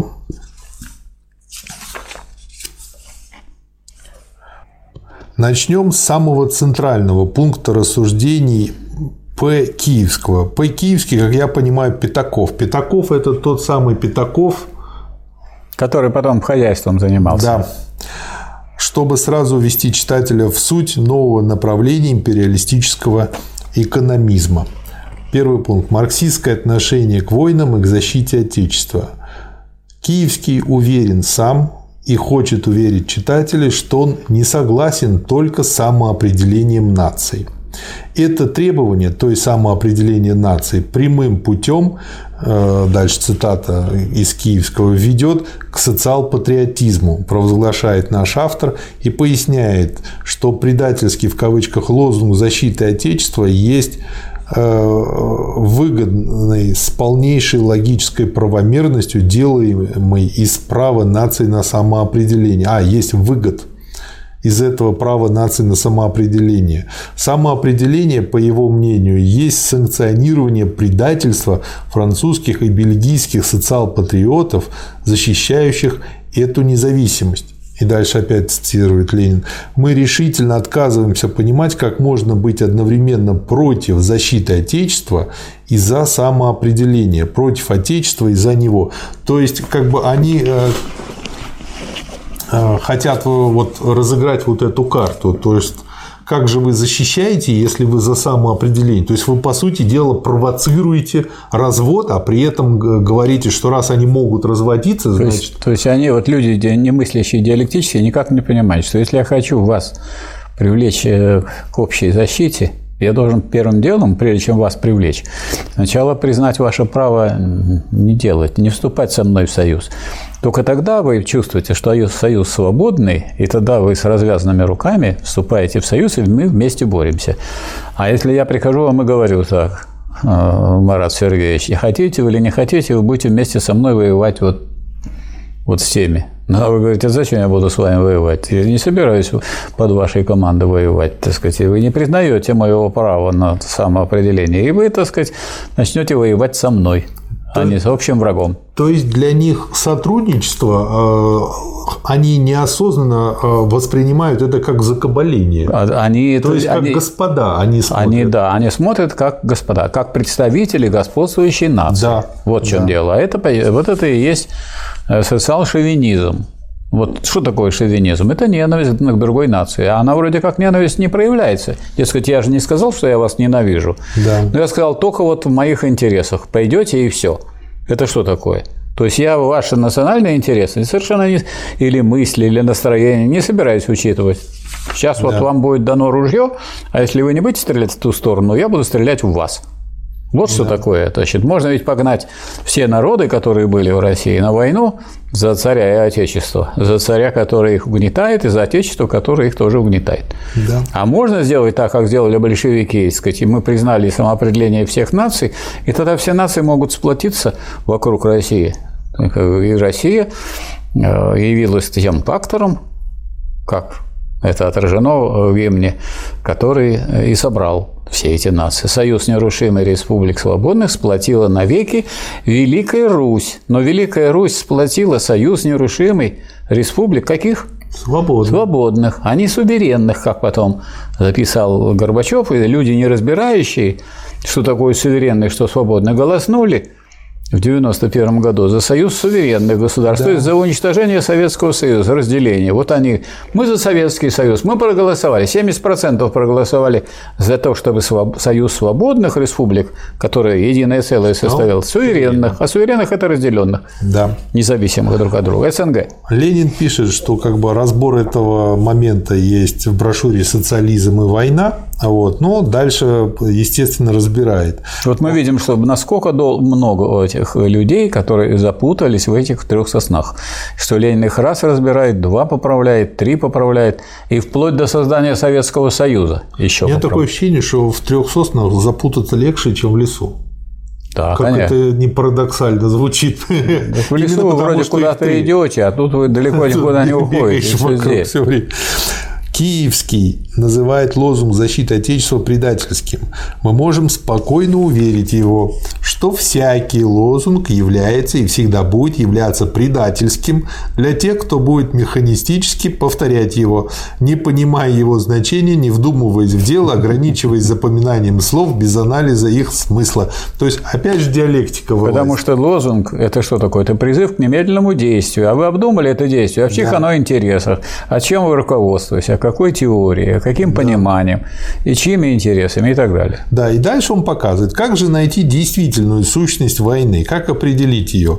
Война есть продолжение политики. Вот гениальная фраза, по-моему. Да, да. другими средствами. Да, надо изучить политику перед войной, политику, ведущую и приведшую к войне. То есть применить исторический и посмотреть материализм. на эту политику войну как на продолжение и все. Да, да, да. Вот. Ну, а, собственно говоря, обыватель этим не занимается, и поэтому его все время обманывают. А, следующий пункт статьи. Ну, потому что обыватель услышал, узнал, война. И Значит, все, надо его призвали, он взял, дали ему ружье и сказали, вот идите туда и стреляйте он всех. Да. Наше понимание новой эпохи. Это цитата из Киевской, одновременно название пункта статьи. Киевский, которому принадлежит взятое в кавычки выражение, постоянно говорит о новой эпохе. К сожалению, и здесь его рассуждения ошибочны. Это соотношение эпохи и данной войны Киевский совершенно извратил. У него выходит, что конкретно говорить, значит говорить об эпохе. Это как раз неверно. Значит ли это, что все войны той эпохи 79 89 71 1789 1871 годов были национально-освободительные?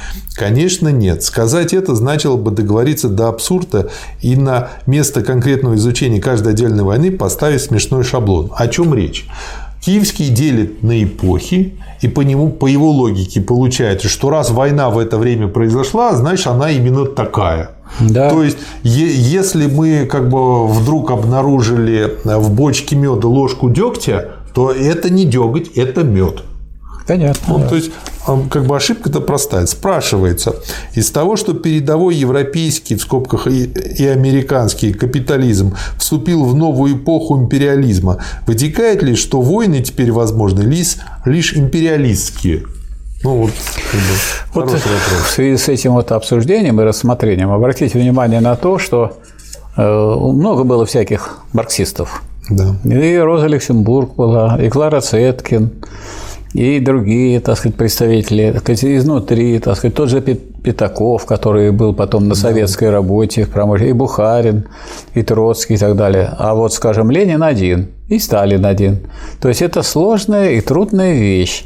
И поэтому желающих писать на эту тему было много, попыток было много, но скорее закономерно или законно, что великих, так сказать, мыслителей их очень мало к нашему счастью. Поэтому, мы, когда вот мы говорили с э, Маратом Сергеевичем, то изучайте Ленина. А поизучайте Ленина... В том плане, что их можно успеть прочесть. Да. Было именно, бы много, было да, тяжело именно читать. в этом. Нам сильно повезло, что нам у нас не пять человек надо изучать, не пять гениальных, не семь, не восемь и не десять.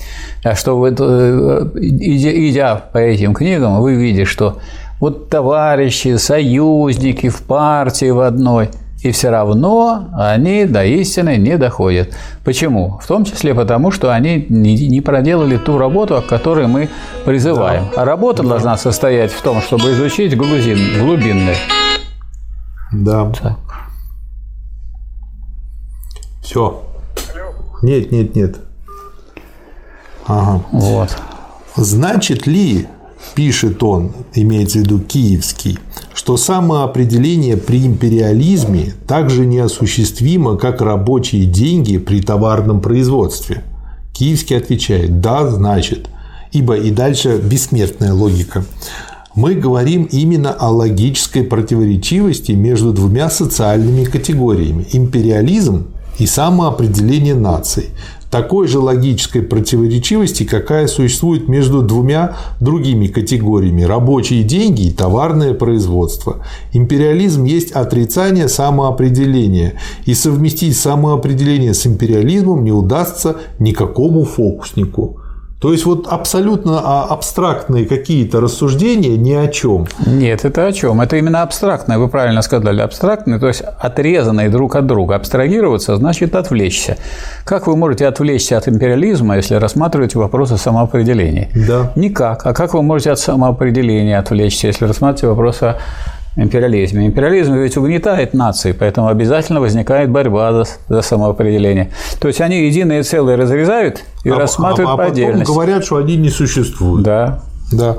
То есть, как бы я, я себе пометил следующие фразы, что в огороде бузина, а в Киеве дядька. Это вот э, антидиалектичность, неумение рассматривать. Да. То есть они берут э, противоположные стороны одного явления, одного процесса. Империализм же это что означает? Не то, не то что живут одни империалисты. А есть империалисты, а есть люди, угнетаемые империализмом. Есть нации, которые угнетают себя, а есть нации, которые борются с империализмом. Они, конечно, борясь с империализмом, еще не социалистические. Они борются за что? За национальное освобождение. Поэтому, скажем, для тех, кто борется за социалистическую революцию, они подспорье, они ослабляют империалистическую нацию. Поэтому поддерживать нужно тем, кто борется за социализм, всех тех, кто борется за свое национальное освобождение, и призывать их к единству и к союзу. Да. Дальше э, как бы экономический империализм или эпоха финансового капитала, дело не в слове, есть высшая ступень развития капитализма. И именно такая, когда производство стало настолько крупным и крупнейшим, что свободу конкуренции сменяет монополия. В этом экономическая сущность империализма. Монополия проявляется и в трестах, синдикатах и прочее, и во всесилии гигантских банков, и в скупке источников сырья и прочее. Ну, а вот и давайте, банковского капитала. А давайте посмотрим на нынешнее обсуждение наших экономистов. Они рассуждают все время про конкуренцию, про конкуренцию. Да уже нет этой конкуренции. Уже давно монополия. Это просто говорит о том, какие это они вообще, экономисты. Они это говорят о том, что они какие реакционные они экономисты. Вот говорит, реакционные. То есть они проспали переход капитализма свободной конкуренции, где конкуренция – это главный двигатель. Здесь главный двигатель – что? Планомерное развитие капитала крупного – а остальные все вспомогательные, их можно да. и так в какой-то степени поддерживать, э, давать существовать, чтобы они были на подхвате. Иногда чтобы их можно... была пища для монополии. Да, чтобы можно было иногда придушить, иногда привлечь, что-то дать, какие-то да. задания. И чтобы они были некоторой подушкой и натравливать их, их же на рабочих. Потому да. что они, они эксплуатируют хуже, чем монополии тех же рабочих. Там уже никто да. не, не обеспечивает права трудящихся, они не обеспечивают там нужный рабочий день, не выплачивают зарплату как надо, делают зарплату в конвертах, чтобы у вас не было пенсии и так далее. Поэтому элементы, так сказать, отсталой экономики сохраняются надолго, и их поддерживают сами монополии. Да. В экономической монополии все дело. Политической надстройкой над новой экономикой, над монополистическим капитализмом является поворот от демократии к политической реакции. Свободной конкуренции соответствует демократия, монополии соответствует политической реакции. Финансовый капитал стремится к господству, а не к свободе, справедливо говорит Гильфердинг в своем финансовом капитале. Выделять внешнюю политику из политики вообще или тем более противополагать внешнюю политику внутренней есть в корне неправильная ни марксистская, ни научная мысль. Но это такая же ошибка, как вот в формальной логике у Теплова а, черное и белое полагать противоположностями. И во внешней политике, и во внутренней одинаково империализм стремится к нарушениям демократии, к реакции. В этом смысле неоспоримо, что империализм есть отрицание демократии вообще, всей демократии, а вовсе не одного из требований демократии, а именно самоопределение нации. То есть в этом вот коренная ошибка э, тех, кто так рассуждает. И дальше очень интересно. Будучи отрицанием демократии, империализм также отрицает и демократию в национальном вопросе, то есть самоопределение. Также, то есть он стремится нарушить ее. Осуществление ее ровно настолько же и в том же смысле труднее при империализме, насколько труднее при империализме по сравнению с домонополистическим капитализмом. Осуществление республики, милиции, выбора чиновников народом и так далее. Об экономической неосуществимости не может быть и речи. Ну и там дальше. Ну вот представьте себе, значит, при империализме одно государство, крупная нация большая, нападает на другое государство да. и разворачивает мировую войну, неужели оно при этом думает об интересах маленьких наций? В том или ином государстве. Да, и оно плюет на эти интересы и решает свои крупные проблемы, исходя из интересов финансового капитала. Да. А все остальные, в том числе и мелкие капиталисты, и мелкая буржуазия, они не в счет. Да. Ну и дальше следующий пункт просто очень подробно разбирается пример Норвегии. И отсюда хочу процитировать следующий момент. При таком, а, то есть пример Норвегии как пример самоопределения нации при империализме. А при таком положении дела не только а, дело не только осуществимо с точки зрения финансового капитала, но иногда прямо выгодно для трестов, для их империалистической политики, для их империалистической войны дать как можно больше демократической свободы вплоть до государственной независимости отдельным маленьким нациям, чтобы не рисковать порчей своих военных операций. То есть это как раз вот показывает, как пытаются и как часто используют маленькие нации при империализме. Очень интересный раздел этой же статьи о монизме и дуализме. Монистическое действие интернационала заменяется дуалистической пропагандой. Это то, что пишет Киевский. Дальше тут такая очень... Для малых наций одно, для больших наций другое. Да. Вот. И дальше как бы, в общем, э, это все очень хорошо разбирается. Объявлять единым можно лишь такие вещи, свойства явления, действия, которые едины в объективной действительности. Эту мелочь как раз и забыл наш автор. Ну и дальше Ленин показывает, почему он эту мелочь и как он ее забыл. Показывает там очень Ну вот поэтому, подробно. когда Ленин писал письмо и в котором оценивал разных, так сказать, разные фигуры политические, он про э, Пятакова написал, что ну вот он хватает административным увлечением, административным отношением к делу. То есть надеяться на то, что он хорошо это обдумает и хорошо разбирается в теории, не приходится. И надо понимать, что при том, что это великий прогресс социалистической революции, даже если вы возьмете самые крупные фигуры в руководстве социалистическим государством, к сожалению, таких людей, которые разбирались бы глубоко, ну, кого вы назовете? Вот вы назовете э, Ленина и Сталина, а все остальные по каким-то параметрам никак не подходят. И вот э, уже в конце этой статьи шестой пункт э, остальные политические вопросы затронуты извращенные киевским. Вот дальше он тоже на них мельком останавливается, но тут есть очень такая интересная фраза, которая меня на определенное рассуждение натолкнула, что всякий толковый рабочий подумает, что киевский не умеет думать. И э, я для себя сопоставил Дицгина и Плеханова. А, я вот что, какое у меня сейчас впечатление о Плеханове? То, что он начитан. Да. А, то, что у него, в общем-то, как у профессора, был всегда хлеб с маслом под рукой. То есть он как бы он не и, перебивался. По-моему, не профессор. Откуда вы взяли, что он профессор? Мне такое не преподавал он разве? Не знаю, может и преподавал. Ну, преподавать могут доценты или приват-доценты. А, в этом плане, да. да. Хорошо. И э, третье, что у него всегда была уверенность в завтрашнем нет. То есть ему не нужно было думать о том, где найти пропитание. И отсюда э, у него получается развитие как возможность. То есть он может в этих условиях развиваться. Мало того, они все хорошие и созданы. Но это только возможность. А что у Дицгина? 12-часовой рабочий день.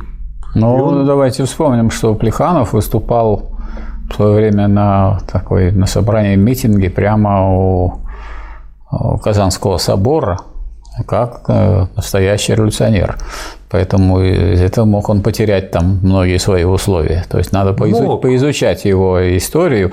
То есть, скорее, я бы сказал так, он, и он подготовил первую программу Именно его программа, им подготовленная, послужила основой программы партии. Почему тогда потом он сам отказался от своей же а программы? А потому что все противоречиво. Все, в том числе и личности противоречивы. Эта история такая. Я когда читал полное собрание сочинений, мне хотелось нарисовать такой график, что вот такой-то год, вот такой-то человек начинает э, попадать э, в руководство партии. Потом вот он движется, движется, он все наверху. Потом раз вниз, Следующий попадает вниз. Э, то есть людей, которые удержались. То есть он не прошел испытание славы. Не прошел угу. руководство, не прошел. То есть он оказался, так сказать, не представителем. Он написал он правильно, программа хорошая. Хотя, так сказать, Ленин сначала удивился, что там диктатура пролетариата. И он с этим согласился, выбросил. Потом Ленин пришел и сказал, что надо диктатуру это вставить. Он вставил. То есть, э, так сказать, ему это было как бы безразлично. А уже Ленин потом ухватился. Говорит, это в критике Готской программы и, и Энгельс э, в критике Эрфордской программы это сугубо подчеркивали. Ну, как большой ученый, Лиханов туда снова вписал. Он заслугу имеет большую в этом отношении.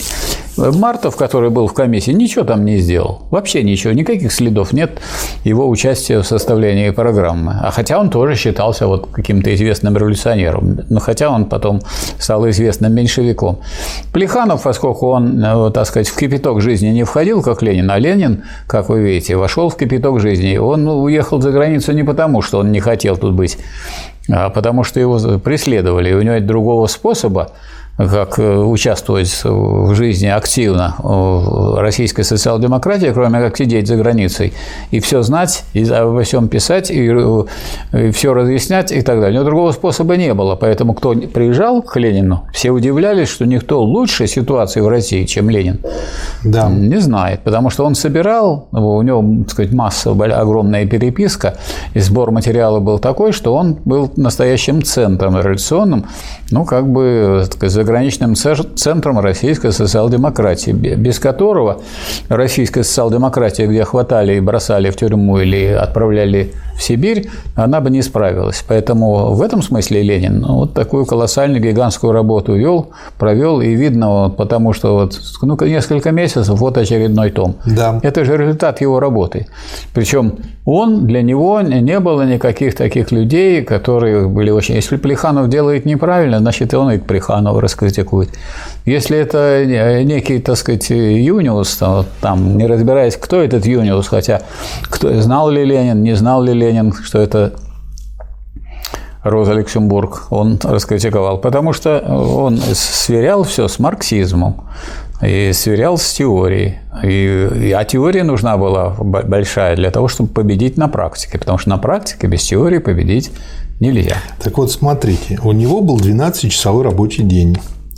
У него было истощение, у него была неуверенность в завтрашнем дне. Личная. У кого? У Дицгина, я имею да. в виду. И отсюда получается, что развитие вытекает как необходимость, потому что не будешь развиваться, попросту откинешь копыта. И вот получается, пролетарий ему необходимо развиваться, а у интеллигента у него есть возможность развития. И получается, что возможность она всегда развращает, искушает. Но всегда ну, сказать, что всегда возвращает неправильно. Ну, а искушает, очень часто. А искушает, искушает. правильно, конечно. Да. Каждый. Вот в том-то и дело, что, скажем, любой интеллигент может встать на сторону рабочего класса, а встают да. на сторону рабочего единицы. Да. Заключение. Приемы Алексинского. Седьмой Алексинского. пункт Алексинского этой статьи. Правильно у него, если нет ошибок в цифрах. Только одно примечание, дающее цифры о банках. Все остальное – какой-то невозможный клубок путаницы, приправленный фразами вроде «вбивание кола в трепещущее тело», «побеждающих героев мы будем не только судить, но и осуждать на смерть и исчезновение», в жесточайших конвульсиях будет рождаться новый мир. Неограмотно. В конвульсиях новый да, мир будет рождаться. Да, ну да, конвульсии обычно предсмертные. Ну, ну, конечно. Да, и правах. Не о провозглашении свободы народов будет идти речь, а об установлении действительно свободных отношений, о разрушении векового рабства, об уничтожении социального гнета вообще и национального гнета в частности. В общем, фразы фразы, фразы, но зато То какие звонкие. Сколько, сколько людей Э, которые представляли себя революционерами и хотели быть учениками, учителями рабочего класса, сбивали да. рабочий класс с пути. И как мало было людей, и остается, как мало людей, которые просвещают рабочий класс, они да. не сбивают его с пути.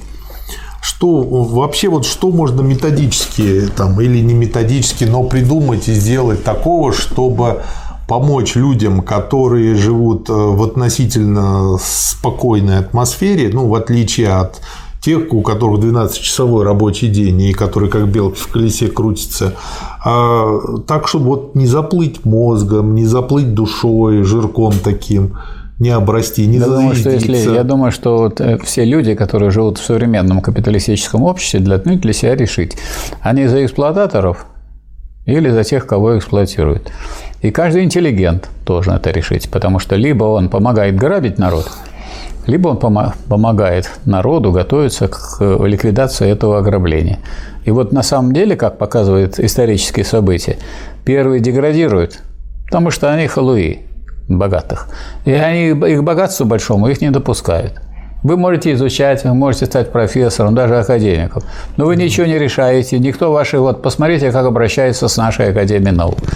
Академия наук, даже царь ее уважал, ей, так сказать, выделяли финансы, они сами распределяли. Ну, кто должен решить, э, что отправить на физику, что на химию и так далее, в каких пределах, в каких масштабах? Ну, как могут решить люди, которые в этом не разбираются? Нет, значит, вдруг Академия наук Значит, э, один, э, так сказать, какой-то человек, который кандидат их наук, который там и до доктора не дорос, и его, значит, поручили ей управлять. Отняли все институты в Академии наук, превратили ее в клуб ученых, которым оставили большие зарплаты, если уж они академики. И они могут собираться и обсуждать. Но у них, когда требуется бумага, они должны идти к этому человеку и просить у него... То есть Академию превратили в кружок Академии. В кружок, в, круг, в клуб ученых, которых, которым, э, так сказать, вроде как нельзя заниматься самым крупным в науке применительно к России. Да. Вот. После этого э, президент Академии наук беседовал с президентом России о том, что ну, ну как-то надо все-таки ученым да, какое-то место определить, и определили по согласию с президентом Путиным, что Академия наук может э, заниматься прогнозированием. Угу. Вот теперь я спрашиваю у вас, какой, если Россия катится в пропасть при капитализме, какой прогноз выработают ученые она Академии? По детальности пропасть. Нет, она скатится в пропасть. Угу. Если она катится, то скатится. Да.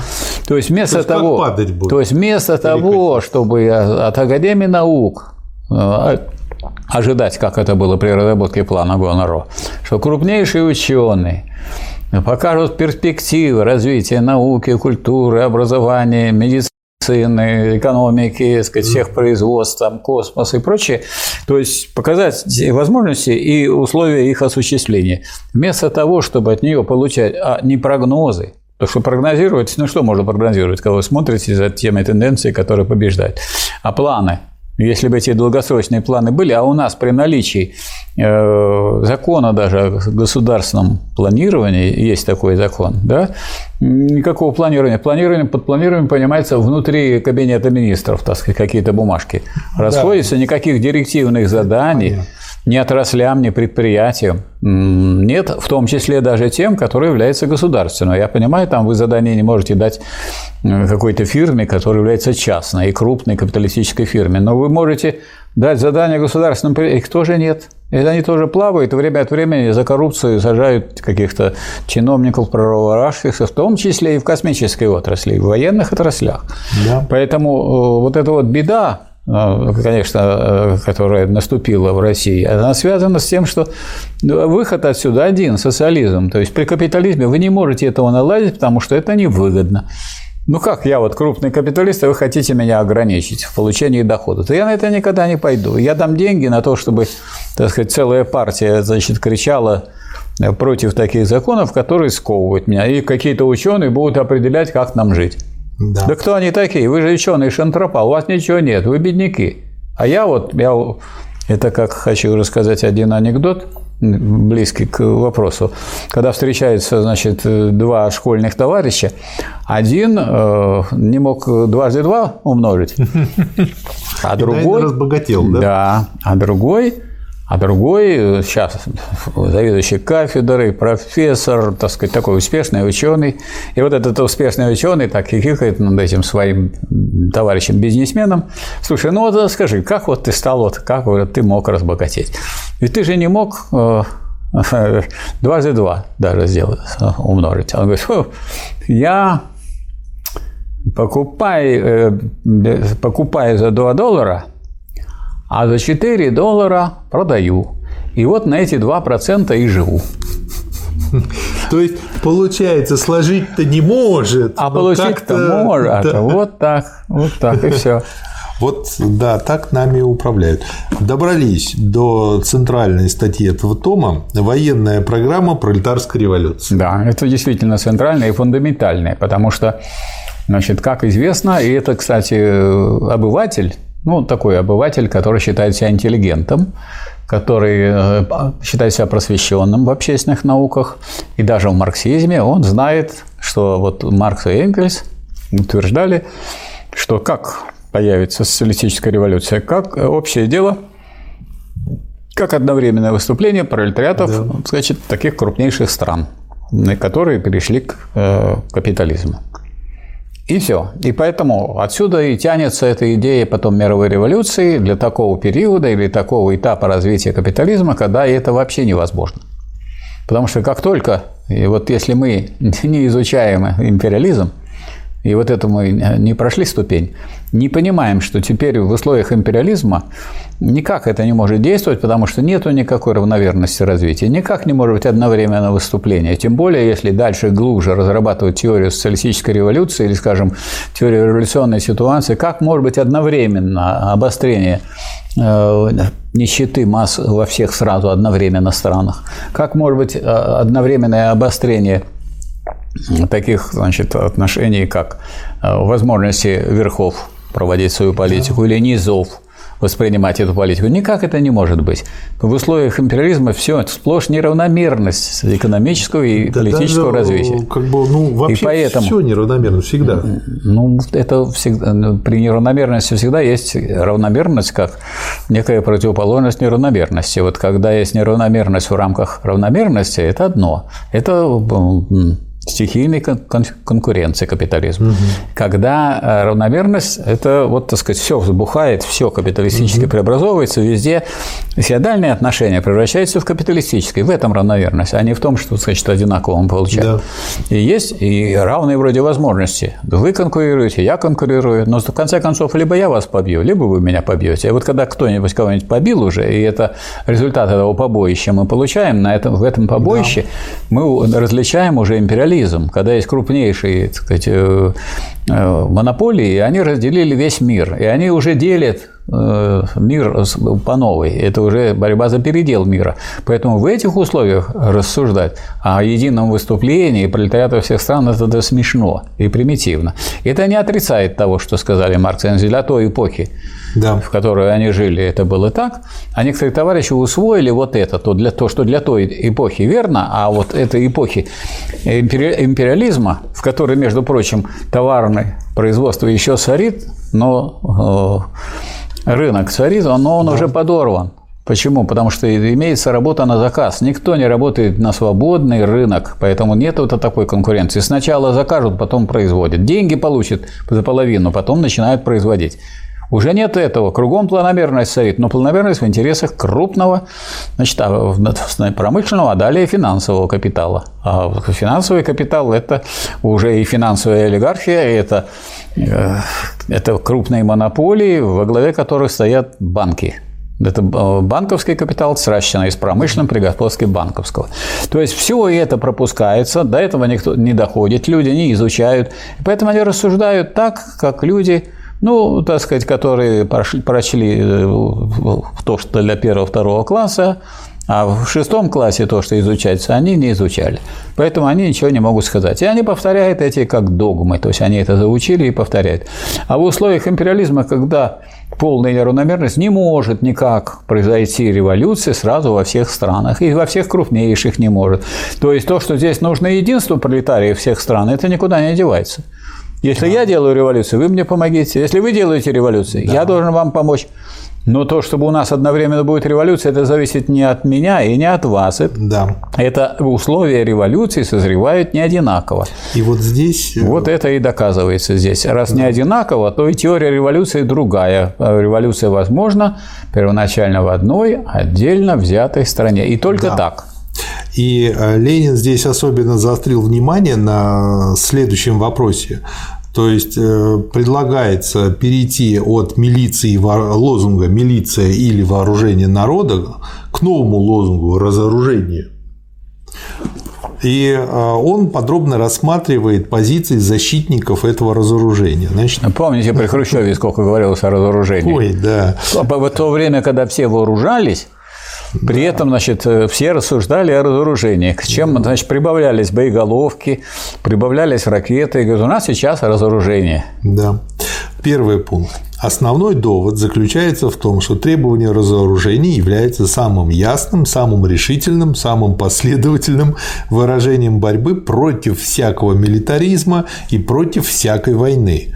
Но в этом основном доводе и состоит основное заблуждение сторонников разоружения. Социалисты, не переставая быть социалистами, не могут быть против всякой войны. Во-первых, социалисты никогда не были и никогда не могут быть противниками революционных войн. Да, Там. а какая же может быть революция невооруженная? Никак не может она да. А во-вторых, гражданские войны тоже войны. В-третьих, победивших в одной стране социализм отнюдь не исключает разом вообще все войны. Это вот как раз-таки аргумент в ту пользу, что Ленин не собирался везде социализм устраивать изначально. Нет, он, может, то, и собирался, что... но только по очереди. Ну, по очереди. То есть, ему как бы приписывают много чего он даже не собирался делать, не то, что не сделал. Только после того, как мы не извергнем, окончательно победим и экспроприируем буржуазию во всем мире, а не только в одной стране, войны станут невозможными. Но это он говорит как аргумент того, что да. войны невозможны. Давайте победите, причине. пожалуйста, да. капитализм на всей земле. Сколько это потребует времени? Да. Социальные попы и оппортунисты всегда готовы мечтать о будущем мирном социализме. Но они как раз тем и отличаются от революционных социал-демократов, что не хотят думать и помышлять об ожесточенной классовой борьбе и классовых войнах, для осуществления этого прекрасного Ну вот опять будущего. у вас классовая борьба, войны. Ничего хорошего вы не предлагаете в своей теории. Да. А вы думаете, что если вы, так сказать, будете вот этой красивой картинки рисовать, жизнь будет такая красивая, жизнь будет тогда ужасная, потому что если, скажем, борющихся, их пытаются сломить, а тех, кто не борется, их просто давят раздавить могут их просто, как давит э, тех людей, которые не сопротивляются. Это, знаете, это мне напомнило ситуацию одного знакомого, который работал в патентном бюро после как бы, института. Его посадили как неопытного новичка на отдел вечных двигателей. А, и к нему постоянно раз в месяц приходил один такой полупсихованный тип, который говорил, что он изобрел вечный двигатель. Он ему говорил, ну давай, хорошо, он обязан был его выслушать и потом а, на его предложение дать научно обоснованный ответ. Либо да, либо нет. Ну и он ему каждый раз не мог его дать по очень простой причине, потому что тот строил свою речь следующим образом. Допустим, вечный двигатель есть. И дальше описывал, как это выгодно для народного хозяйства. Понятно. И вот эту выгоду он доказывал математически. Да. Когда мой знакомый говорил, хорошо, давайте перейдем к вечному двигателю, как вы его сделали? Он говорит, нет, вы не понимаете, допустим, он есть. Понятно. И вот это мне, вот эти вот социальные попы и оппортунисты мне очень напомнили. А мне его. это напомнил мой родной математико-механический факультет Ленинградского университета, где, куда регулярно приходили люди, которые доказали, якобы доказали теорему Ферма. Это были люди такие такие, видно, люди, может быть, рабочие, может быть, какие-то интеллигенты, но какие-то сугубо, иногда в фуфайках. Вот они приходят, и студенты первого курса представлялись, что они значит, профессора, их выслушивали, записывали, сказали, да, это интересно, протоколировали это дело. Ну и так спасали э, факультет от разграбления и уничтожения, потому что другого средства не было. И понятно, что вы их никогда не переубедите, если человек застрял у него вечный двигатель в голове, то никакими силами вы то его никак не он там вечный, не, да. он навечно там и будет. Да, и Ленин указывает их ошибку, что теоретически было бы совершенно ошибочно забывать, что всякая война является только продолжением политики. И как бы если развертывая эту мысль, можно как бы понять, а ну, почему вот не правы. На этом фоне, когда вот мы говорим о войнах, вообще войны это что? Это вооруженная борьба, классов, наций или государств. Если это классов, то это гражданская война или революция. Если это война наций, национальная война. Да. А если это в том числе национально-освободительная. А если это государство, то обычная война. И вот, значит, допустим, некоторые товарищи считают себя марксистами, как Семин говорит, надо объявить войну банкам. Ну, это уже детский сад. Это как? Выкатить пушку и стрелять по банку? Ну, видимо, да. Нет, наверное, подойти вооруженным людям. Значит, ну вы знаете, что нас за невооруженных сажают. То, так а сейчас а, как раз вот, можно в вот Если такие люди в подойти в банк, вот этих людей постреляют и посажают. Постреляют, потому что охранные структуры, да. они имеют инструкции. Тех, кто заходит туда, куда не надо, открывают то, что не надо, делают то, что запрещено, ну, их, сказать, могут застрелить при да. этом самом действии. В этом смысл охранных структур, причем частных. То есть вы прямо направляете людей на погибель. Вы разве видели когда-нибудь, чтобы революция начиналась с захвата банков? Революция начинается с установления власти. Это такая безграмотность. Или, или давайте объявим э, войну этим самым коллекторским конторам. Да коллекторские конторы из бывших бандитов.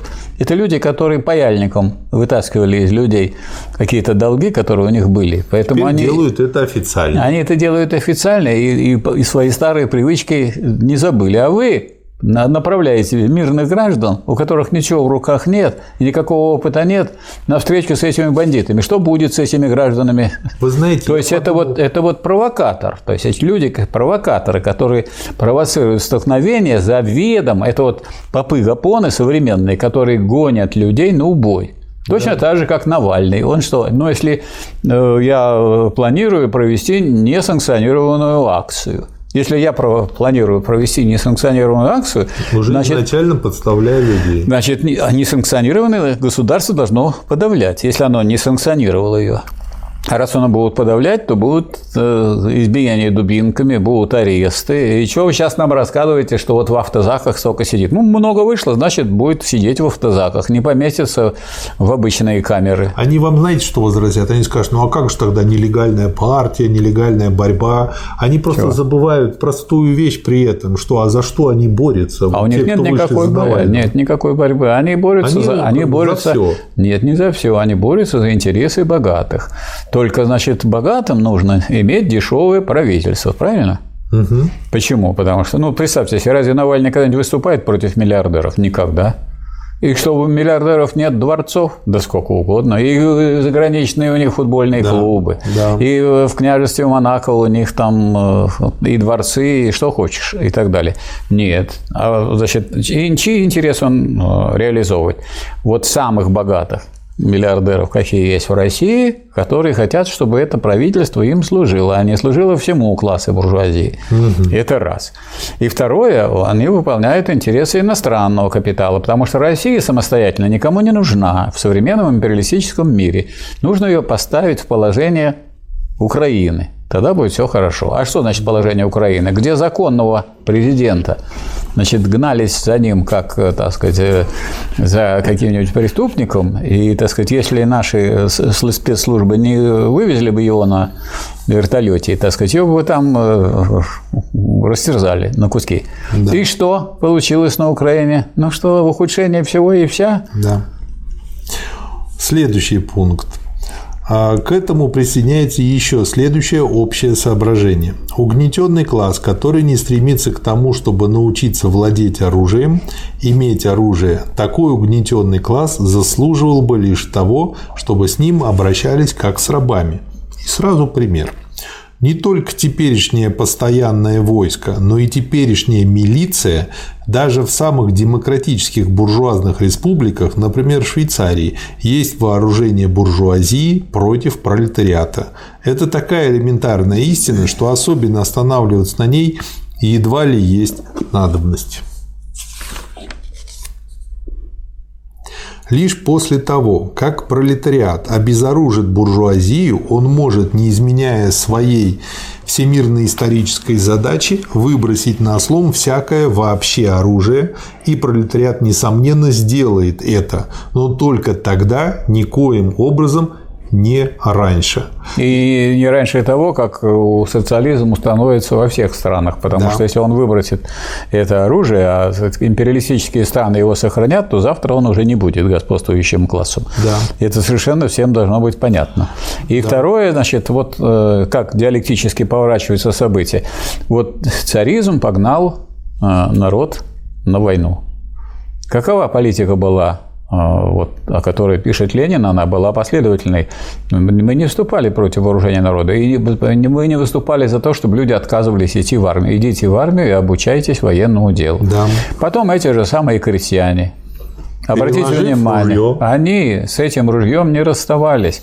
Не надо было решать проблему вооружения народа. Проблему вооружения народа решил царь.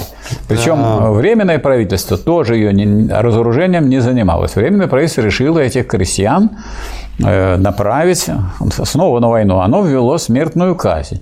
И вот э, если царь, так сказать, э, повесил э, ружье на одно плечо, то вот э, Временное правительство, когда оно вело смертную казнь для тех, кто уходит из этой армии, оно заставило крестьян повесить на другую сторону. Поэтому, если вы смотрите, вот Ленин с чайником шел по Смольному, а все крестьяне шли с ружьем. То есть все крестьяне вооружены, да. А Ленин разоружен. Единственный, кто разоружился и кто, так сказать, вроде как выполнял главную роль, в этом смысле наставлял, объяснял, предлагал и так далее.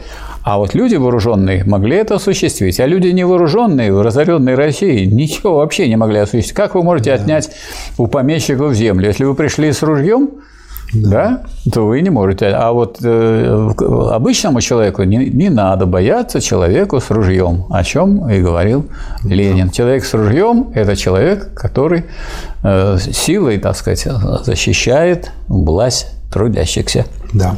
И я вот тут для себя пометил, что есть как бы горячая война, а есть холодная война. Не бывает холодной войны. Ну, Где есть вы такой не найдете. Общий термин. Я, ну, если я вы, не у Ленина. Не, не у Ленина, не надо. Ну, давайте я сформулирую свою мысль. Так это неверно уже, как бы вы ни формулировали. Тем не менее. Война. Лучше сформулировать, что такое война, и тогда сразу станет ясно, что холодной войны не бывает. Тем не менее, что давайте такое я сформулирую мысль, чтобы задать вопрос. Нет, мне вы, проще. вы войну холодную сформулируйте, пожалуйста. Нет, Михаил Васильевич, mm. дайте мне договорить. Ну, давайте. Так вот, э, к этому все привыкли. Да, все привыкли к развитому социализму, хотя это оксюмарон, но я поэтому использую эту лексику. Есть э, горячая фаза войны, есть холодная фаза войны. К этому привыкли. Как фаза, войны, не было... фаза войны или война горячая, холодная? И называли холодная война. Американцы даже медаль такую наклепали, да. которую раздали ну, за победу ну, над СССР в холодной войне. людей. Я конечно. хочу мысль свою закончить и задать вам вопрос. А вопрос следующий. Смотрите, а Ленин пишет, что тогда и только тогда и никоим образом раньше пролетариат не разоружится, пока не разоружит буржуазию. Когда да. идет обычная война, обычное военное противостояние, это понятно. Но когда наступает мирное время, многие люди э, думают, ну вот же уже мир, уже нужно разоружаться и это приводит к тому, что они забывают о том, что война, по сути дела, переходит в другую форму, в информационную войну, когда появляются другие противоречия, с которыми надо бороться, с мещанством, с другими проявлениями, со старыми традициями отжившими. И тогда получается, что с оружием становится слово. Вот вопрос. Когда можно будет разоружиться и в словесном смысле? Значит, э, уважаемый Марат Сергеевич, все то, что вы сейчас сказали, ничего вы такого у Ленина не вычитаете нигде. А Оно, я потому что, Ленина а я про Ленина. Потому что у нас сейчас мы считаем Ленина и пытаемся это применить в нашей жизни. Так вот, у Ленина есть определение войны. Угу. Однозначное, что э, война – и это вооруженная борьба классов, наций или государств. Если вооруженной борьбы нет, Применять понятие войны могут только дураковатые журналисты, которые, как говорится, приравняли, так сказать, свой э, пирог к штыку и доказывают, что им надо еще военные платить. А что Подожди. тогда делать? Как да, вы подожди, объясните подожди, человеку подожди. после окончания я, вооруженной я, я объясню, войны? Я объясню, я да. вам Давай. Мне задали вопрос, я даю. Давай. Значит, поэтому никаких таких э, войн, которые бы не были вооруженными, вооруженной борьбой, не бывает. Ну, еще раз кого? Классов, нации или государств. Если к вам приходят с пистолетом и вооруженные люди, это не война. Если это милиция... Если... Вы же поняли мой вопрос. Зачем Я понял. Отходить? А затем, что вы уже наговорили целую кучу, так сказать, какая-то информационная война. Никакой информационной войны нет. Это, это замена классовой борьбы в сфере идеологии. Вот это все было набросано в период с 1961 по 1991, чтобы запутать людей и сказать, чтобы они не разбирались. Если ваша война прекратилась одна, это вовсе не значит, что не продолжается производство вооружения. Как вы понимаете, когда значит, подписывались мирные договоры, в том числе об окончании войны с Японией, э, в это же время товарищу Сталину, как говорит президент Труман, сообщил о том, что у них есть новое оружие, так, Михаил Васильевич, не да? отклоняйтесь от я не отклоняюсь, на Я не отклоняюсь, поэтому то заключение мира вовсе не прекращает производство вооружений и подготовку к новой войне. Это понятно. Все люди, которые хотят э, защитить свой мир, обязательно тоже должны готовиться к войне. То есть понятно. одни готовятся к войне империалистической, другие готовятся к войне по защите своего государства. Поэтому весь период существования империализма – это период, когда э, сказать, либо люди воюют, либо готовится к войне за раздел или передел мира. Поэтому э, пока эта эпоха не закончилась, пока вы не получили социалистическое государство, и пока у вас нет э, э, этих социалистических государств не прошли такой путь, что есть гарантия от реставрации, хотя никто вам не выдаст гарантии от реставрации. Вот как далеко прошел Советский Союз, и он же без вооруженной борьбы разложился и Потерял. Так, а я про что говорю? Так а я что? Как про что? А вы говорите про, про какую-то войну. Это не война. Вот тогда вопрос, вот как это, это не война. То есть в условиях, в условиях мирного времени, если это, это в условиях... просто борьба? Нет, не просто борьба. Mm-hmm. Это идет классовая борьба. Марксизм изучает классовую борьбу. Она ведется в разных формах: в идеологической, политической, теоретической. Вот то, что мы сейчас разбираем, это теоретическая борьба. Ленин ведет теоретическую борьбу с противниками рабочего класса и укрепляет, так сказать, позиции сторонников рабочего класса в теоретической борьбе. Если вы не победили в теоретической борьбе, вы не победите в, теори... в идеологической борьбе. Если вы не победите в идеологической борьбе, вы не подготовите революцию. Если вы не подготовите революцию, значит, не будет революции. И никакое вооружение народа ни к чему не приведет, постреляют, друг друга поубивают, это будет бунт, так сказать, бессмысленный, беспощадный. Поэтому меньше всего стреляли и меньше всего убивали в Великую Октябрьскую социалистическую революцию. До сих пор считают 5 человек погибло или 6. Больше, чем в любой день у нас э, в автодорожных э, этих самых авариях погибает. Поэтому классовая борьба – это всеобщая категория. Пока есть классы, остается классовая борьба. Даже если они в основном уничтожены, все равно остается классовая борьба за то, чтобы полностью уничтожить классы.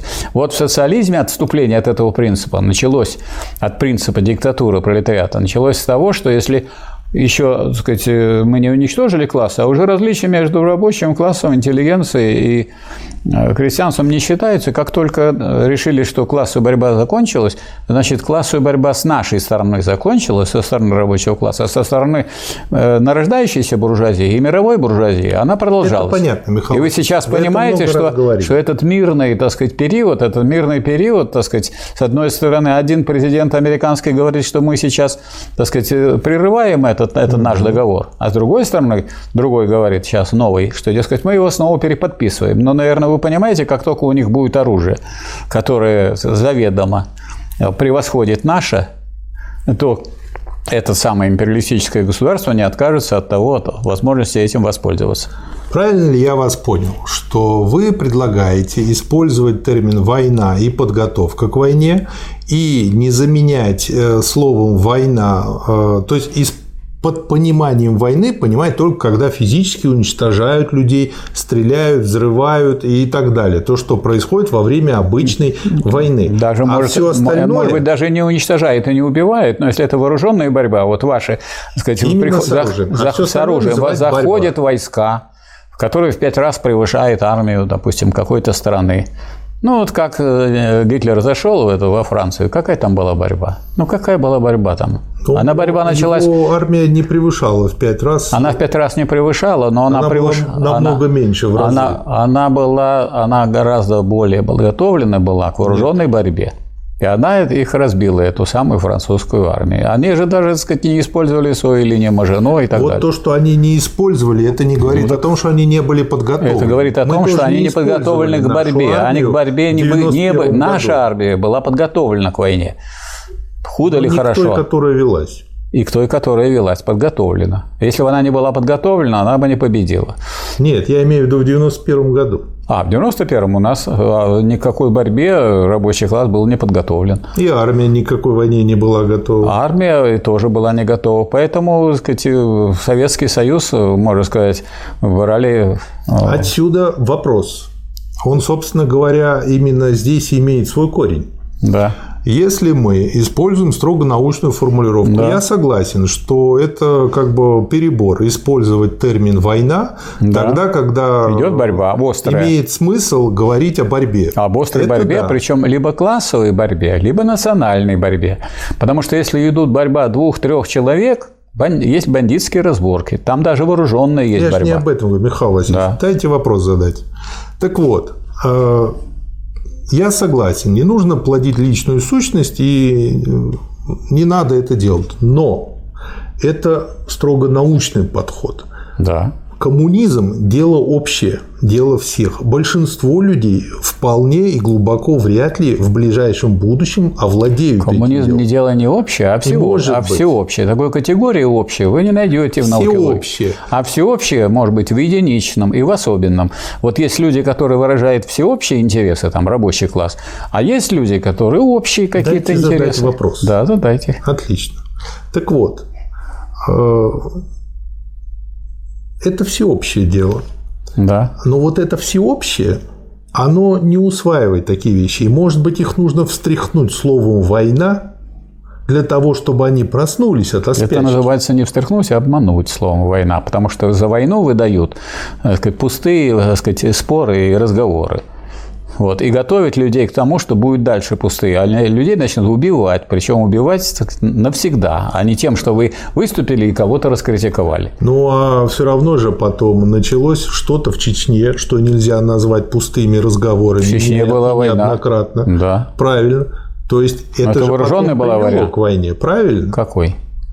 К обычной, горячей. Ну так это не к обычной. Какая война? Бывает с другим государством, не с другим. Это война внутри государства одного. Там трудно это националь... сказать, что только внутри одного, потому что там было очень много наемников. Ну и тем не менее. Там это были в рам... не одни. Но это в рамках государства российского. Это уже не было в рамках, потому что было это не может, Это не может быть не в рамках границы государства. наши, да. Вот раз наши границы, это те в рамках российского государства. Поэтому она под э, разряд войн различных государств не подходит. Другого государства тут не было.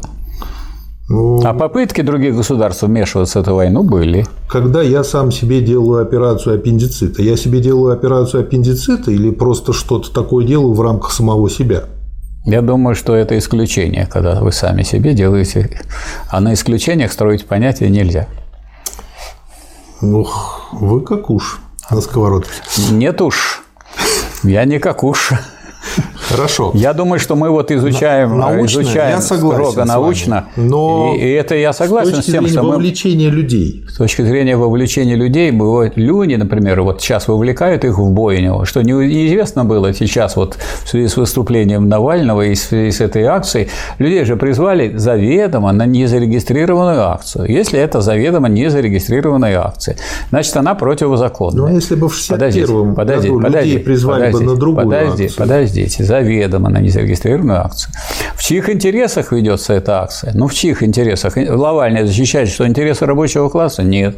Он защищает... Мы это обсуждали уже сегодня, Михаил так, а что? я согласен. Ну, так если он защищает интересы друг, других государств... В году, если Нет, бы это разный, это, разный, это разный вопрос. Поэтому, значит, в данном случае применение оружия было в рамках закона, вооружения и могло бы и дальше применяться, если бы, скажем, э, те, кто вышли и начали выстрелять, их бы стали убивать. Я думаю, в рамках закона было бы применение оружия как расстрел Хрущева.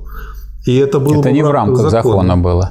Нет такого закона, чтобы... Если бы чтобы партия нет тогда такого выступила закона. бы и приняла бы закон, это было бы в рамках закона. И это, но не было такого закона, потому что потому этим, что отличается, этим отличается... Она не поняла. Она не, не выступила, она разложилась до этого. Она в 1961 году перестала быть партией рабочего класса, поэтому она выступить не могла. Она уничтожила диктатуру рабочего вот класса, поэтому и, и после этого людей будить. Жечь глаголом Их сердца. надо не просто будить, их надо организовывать для борьбы за их собственные интересы классовые. Это да. А то мы разбудим человека, а человек потом будет на тебя зол, что ты его разбудил, ничего не дал. А есть еще худший вариант, Какой? когда мы человека обудим, обучим, когда он знает как, но ничего не делает. То, что из себя представляет сейчас подавляющее мы большинство обуч... выпускников мы... многих вузов. Вот это, это, с одной стороны, преимущество, а с другой стороны, и дефект любого обучения. Когда вы обучаете, да. когда вы обучаете обучаете, это не значит, что все, кто обучится, будут действовать соответственно этому обучению. Мы вовсе не считаем, что люди, обучившиеся, будут бороться пламенно за интересы рабочего класса. Но мы не сомневаемся, что какая-то часть людей найдет, наконец, свою позицию и будет бороться не потому, что мы их призвали, а потому, что мы помогли выбраться на правильную дорогу. Я Они думаю, сами потому что призвали тоже. Мы-то всех призывали, а сказать, пошли-то не, не Но если не бы все. мы не призывали, то было бы меньше. Да. Дело Если бы не призывали, то призывали бы другие, потому что есть объективные законы классовой борьбы и развития истории. Вся моя история есть история, пока есть классы, история классовой борьбы. И никуда от нее не денешься. Вот классовую борьбу действительно никуда не денешься от нее. А Она вроде вооруженная, невооруженная. При империализме. От войны более... все время деваешься. Никогда не бывает сплошной войны. Бывает война, потом мирное время. Это подготовка к войне при империализме. Потом снова война, потом опять подготовка. Была одна мировая война, была вторая. Она просто кочует по континентам. Она, кочует, война, она кочует не по континентам, а она кочует в зависимости от того, какие страны становятся империалистическими. Да. Вот сейчас две группы, двух групп нет империалистических государств. Сейчас одна группа. Сейчас особенность с одной стороны. Во-вторых, мировой войны уже не может быть по той простой причине, что у нас не, не может быть империалистический раздел всего мира. Потому что есть Китай угу. и есть группа государств, которые с ним блокируются, в том числе капиталистических, чтобы спасти от империалистической войны. И это страны, входящие в Шанхайскую организацию сотрудничества. Туда входит и Индия, и Пакистан. Они между собой Китай готовы воевать. может прогнить Компартию? Все может. Отсюда Но... вывод, значит, может быть и империалистическая война, потому что они не может сейчас быть. в переходной фазе. Не может, быть империалист... не, не может быть империалистическая война, потому что никакого империализма нет в Китае. В Китае развивается социалистический сектор быстрее, чем сейчас. Развился развивается он постоянно. Там не кончился переходный период. Вот. Вы знаете какие-нибудь правила? Значит, пока... Вы знаете какие-нибудь правила о времени переходного периода? Я, я не знаю, что пока человек не выздоровел, его не называют здоровым. А он, и не, они, а он у него как раз все здоровое, потому что строить социализм – это самое здоровое общество в современном мире. А вот строить империализм – это больное общество. Они выздоравливают. Они не выздоравливают, они здоровые и строят, так сказать, они помогают оздоровить весь мир. Они превзошли Соединенные Штаты Америки а по валу. Так мы превзошли выпуска. в 1972 году. Нет, что мы никого, не, никого мы не превзошли. Мы Наша экономика были... нет, обогнала Нет, не обогнала. Ничего подобного. На втором месте была. Это я эти данные приводил в своей докторской. На втором месте она была. Да. И по производительности труда она была на втором месте, а потом пропустила Японию. Франция, простите, по производительности труда Франция была на втором месте, мы были на третьем, а по объему производства мы были на втором. А потом мы пропустили и Германию, и в связи с замедлением, в связи с разложением, пропустили и Германию, и Японию, и поэтому мы стали на пятом. А сейчас мы где? Сейчас черт знаешь где. То ли на шестом, то ли на пятом. Да каком? Мы на пятом по объему. В этом плане. А по другим параметрам мы далеко ушли. Это да. Дело буржуазии – развивать тресты, загонять детей и женщин на фабрики, мучить их там, развращать, осуждать на крайнюю нужду. Мы не требуем такого развития, не поддерживаем его, мы боремся против него. Но как боремся? Мы знаем, что тресты и фабричная работа женщин прогрессивны. Мы не хотим идти назад к ремеслу, к домонополистическому капитализму, к домашней работе женщин. Вперед через тресты и прочее, и дальше через них к социализму. Ну вот да, это, это проще понять человеку, когда он понимает, что он на войне. А когда он просто борется, он еще значит, с утра объявля... до вечера значит, как белка в колесе. Значит, Марат Сергеевич, объявлять войну, чтобы вам было проще понять, слишком дорогое удовольствие. Да нет, это... Конечно, если у вас мобилизовать, Всем так проще, мобилизовать и, значит, сидеть, дать в руки Ленина, и, и будут, значит, вот покушали, позавтракали, и, значит, читаем. Потом обед читаем, до вечера Михаил читаем. Вы сколько быстро... людей прочло полное собрание сочинений Ленина?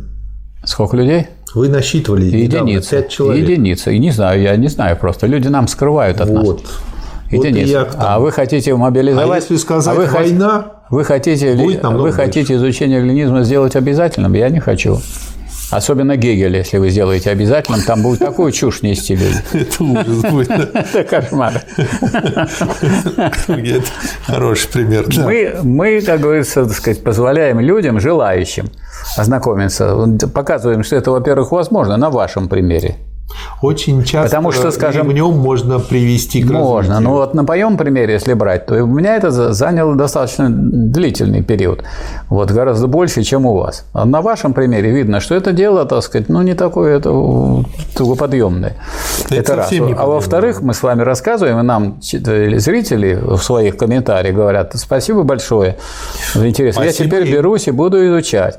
То есть мы их э, должны э, не принудить, а побудить. Есть побуждение, а есть принуждение. Мы же не занимаемся принуждением. Нам не дают никакого вооружения для того, чтобы мы заставили Ленина изучать. А вот принудить мы никого не можем. А вот побудить можем. Это побудить от слова будить. То есть мы объясняем, почему Люди это нужно. Просто Преимущество. Очень часто мягко воспринимают слово борьба, слишком мягко. Им нужно нет, нет, акцент расставить. Нет, люди слово борьба возникает очень не мягко, а жестко. Например, на, 20 на том же 22-м съезде было объявлено, что классовая борьба прекратилась. Вот. Вот. Это не мягко. Это лишь, чтобы только никто и знать не знал. А классовая борьба продолжается. Когда? И до какого времени? До полного уничтожения классов. То есть, когда не будет неравенства между городом и деревней, людьми физического или умственного труда. А если я сижу и изучаю Ленина, а другой в это время с утра до вечера вечера, так сказать, занимается материально-производительным трудом, значит, очень большие различия. И эти социальные различия могут привести к тому, что такие, как э, занимающие такое положение, как я, будут уже думать не об интересах этих рабочих, а о своих особых. Есть еще третий пункт, почему я все-таки думаю, что слово «война» имеет смысл обдумать, по крайней мере. Обдумывайте, это имеет. Обдумать вот всегда, вот это я вас поддерживаю. Вот обдуманно – это хорошо, а не обдуманные выступления – это плохо.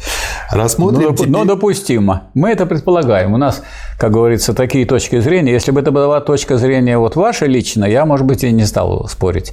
Но я это столько раз слышал, в самых разных Я местах. Понимаю. Поэтому это из таких вещей, которые это надо истреблять, эту точку зрения. Михаил Васильевич, у вас есть колоссальный опыт, который с моим не сравнить в принципе. У меня опыт в том, что я знаю, какие есть ошибки у людей. Это да. Устоявшиеся. Поэтому эти устоявшиеся ошибки мы допустить с вами вот в курсе, который должен э, просветлять, не должны. А теперь диалектически на это посмотрим. И диалектически не должны. Диалектика абсолютному не противоречит. Абсолютная истина – это то, к чему мы должны стремиться. Абсолютная. Ваша статистика, да. она имеет основания очень длительные.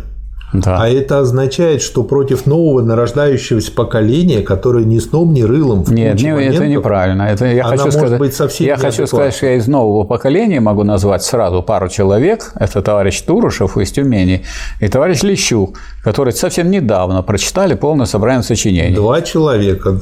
Так это два Бой идут все танки. Два – это очень много. Это в два раза больше, чем один.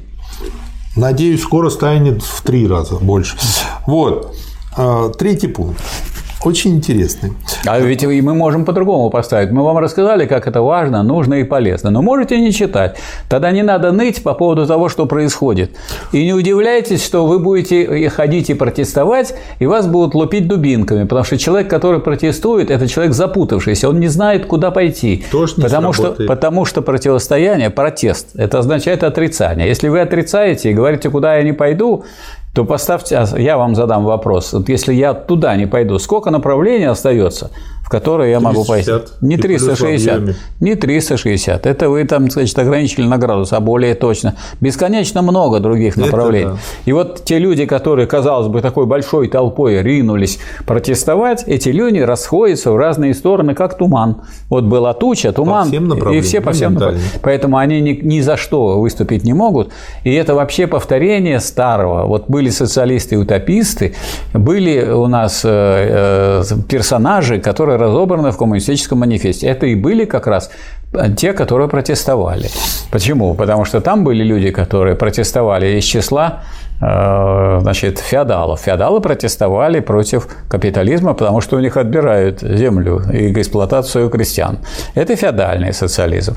Был христианский социализм, это попы, которые говорят, у вас на небесах будет зато хорошо, сейчас будет плохо, а там будет хорошо, а сейчас терпите.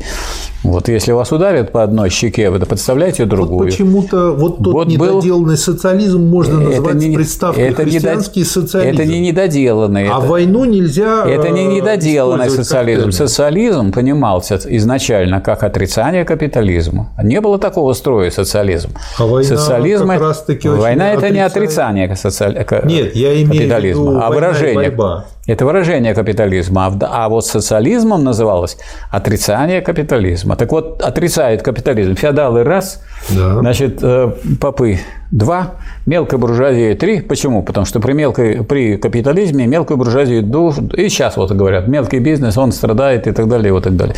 Вот, вот поэтому нормально. мелкий бизнес против капитализма, так сказать, в своей природе. Дальше идет вы видели хоть одного капиталиста, которому нравилось бы капиталистическое государство? Они все протестуют, они все недовольны. Я не видел ни одного женатого, все... который не мечтал бы стать холостяком. Вот, они да. все недовольны, поэтому есть буржуазный социализм. Вот. И есть социализм утопический. Сидят люди и вместо изучения теории классовой борьбы, значит, мечтают о, хорошем, о хорошей жизни. Да. да, это вот социалисты и утописты. Сен-Симон, Фурье, ООН. И таких Сен-Симонов, Фурье и ООН мы встречаем постоянно. Они все время строят эти воздушные замки, и это позволяет им никуда не включаться ни в какую борьбу, ничем не рисковать и так далее. И, и наконец, научный социализм, который не просто за классовую борьбу, а за диктатуру, пролетариата. Это вот не было учение о диктатуре пролетариатов в э, коммунистическом манифесте. Оно появилось позже у Маркса и у Энгельса, а потом воспринято Лениным, и Ленин подчеркивал, что без диктатуры пролетариата выйти из этого строя, из капитализма невозможно. Поэтому борьба за диктатуру пролетариата и ее установление – это единственный способ прийти к э, уничтожению социального неравенства. Вот. Но иногда приходится пользоваться винтовкой. Третий пункт. Не иногда, не иногда, а мы мирные люди, но наш бронепоезд стоит на запасном пути. Социалистическое государство, вот в той работе, которую мы с вами изучаем, и как объяснить говорится, человеку, говорится, что мирные люди, говорится, что если а вы не будете иметь, если вы не будете иметь оружие и не будете готовы к войне, вас э, при, очень превентивной короткой войной уничтожат. Поэтому единственный способ мирную жизнь обеспечить – это готовиться к войне в том числе, а не только к тому, чтобы вы лучше жили. Вот поэтому Сталин и говорил, либо мы за 10 лет пройдем тот путь, который другие страны шли 100 лет, либо нас сомнут. Что такое сомнут? Ну, придут, так сказать, с военной силой и уничтожат. И я хочу сказать, что в этом смысле э, Гитлер рассчитал совершенно правильно. Он начал войну не тогда, когда мы уже их перегнали, а тогда, когда мы их еще не перегнали по производству вооружения. У нас новейшие вооружения были не хуже немецких, но объемы были, мало. объемы были не такие. Когда они появились? Вот примерно тогда, после, после Сталинграда. Вот уже во время Сталинграда мы просто сконцентрировали в этом месте свое новейшее вооружение в нужных объемах, чтобы было превышение по сравнению с а, армией Паулюса. Но э, можно даже вот э, назвать ту цифру для меня, которая была впечатляющей. С 42 по 44 год производство вооружения выросло вдвое, производительность труда выросла вдвое, затраты на производство э, танков, пушек, самолетов и так далее сократились вдвое. Поэтому доля... Раз, да. Нет, доля военных расходов э, в военном бюджете не увеличилась. Не, я имею в виду выпуск увеличился выпуск, в 6 раз. Нет, вдвое, даже вдвое, нет, вдвое выпуск угу. увеличился, но поскольку производительность труда вдвое увеличилась, угу. то за счет производительности труда, а никаких затрат дополнительных не было, просто за, при тех же затратах сделали вдвое больше. И доля военных расходов сократилась в бюджете, то есть уже не увеличилась. Все, вот военный бюджет был вот такой, уже было определилось, что вот эта военная промышленность, оттуда людей никого нельзя брать на фронт, потому что иначе на, на меня фронте. произвела впечатление другая цифра, что в 43-м или в 44-м году бюджет на систему образования составлял 10%. Так, а... Сейчас он около трех. Так мы же поним... даже понимали же, что это вопрос в том, о обеде в войне, о войне это тоже вопрос и о восстановлении, а если мы рухнем после этой войны, тогда мы нас голыми руками, что на этом капиталисты кончаются, на немецких капиталистах? Как на нас смотрели? Они все время, американцы и англичане, думали, как прибрать к рукам колонии. Да. Они очень-то выходили на этот театр. Долго их Сталин привлекал, и привлек он их тем, что мы продвигались вперед так быстро, что надо идти к разделу пирога скорее. Третий пункт. Рассмотрим теперь вопрос об отношении требования разоружения к оппортунизму. Одной из важнейших причин неприемлемости этого требования является именно то, что оно и порождаемые им иллюзии неизбежно ослабляют и обессиливают нашу борьбу с оппортунизмом. Нет сомнений, эта борьба – главный очередной вопрос интернационала. Борьба против империализма, не связанная неразрывно с борьбой против оппортунизма, есть пустая фраза или обман. Оппортунизм победил на время внутри европейского рабочего движения. Во всех крупных странах образовались два главных оттенка оппортунизма. Во-первых, откровенный, циничный и поэтому менее опасный. Это Плехановы, Шейдеманы, Легиновы, Альбертовы, Тома, Самба, Вандервельдов, Гайдманов, Гендерсонов и прочее. Во-вторых, прикрытый Каутскианский, Каутский, Гааза и социал-демократическая трудовая группа Германии, Лонге, Пресман, Майерс и прочие. Откровенный оппортунизм, открытый и прямо против революции, против начинающихся революционных движений и взрывов, в прямом союзе с правительствами, как бы ни были различные формы этого союза, начиная от участия в министерстве и кончая участием в военно-промышленных комитетах. Прикрытые же оппортунисты, каутскианцы, гораздо вреднее и опаснее для рабочего движения, потому что они прячут свою защиту союза с первыми при помощи благовидно звучащих тоже марксистских словечек и пацифистских лозунгов. Главная особенность, отличающая обе эти формы господствующего оппортунизма, состоит в том, что замалчивается, прикрывается или трактуется с оглядкой на полицейские запреты конкретный вопрос о связи теперешней войны с революцией и другие конкретные вопросы революции.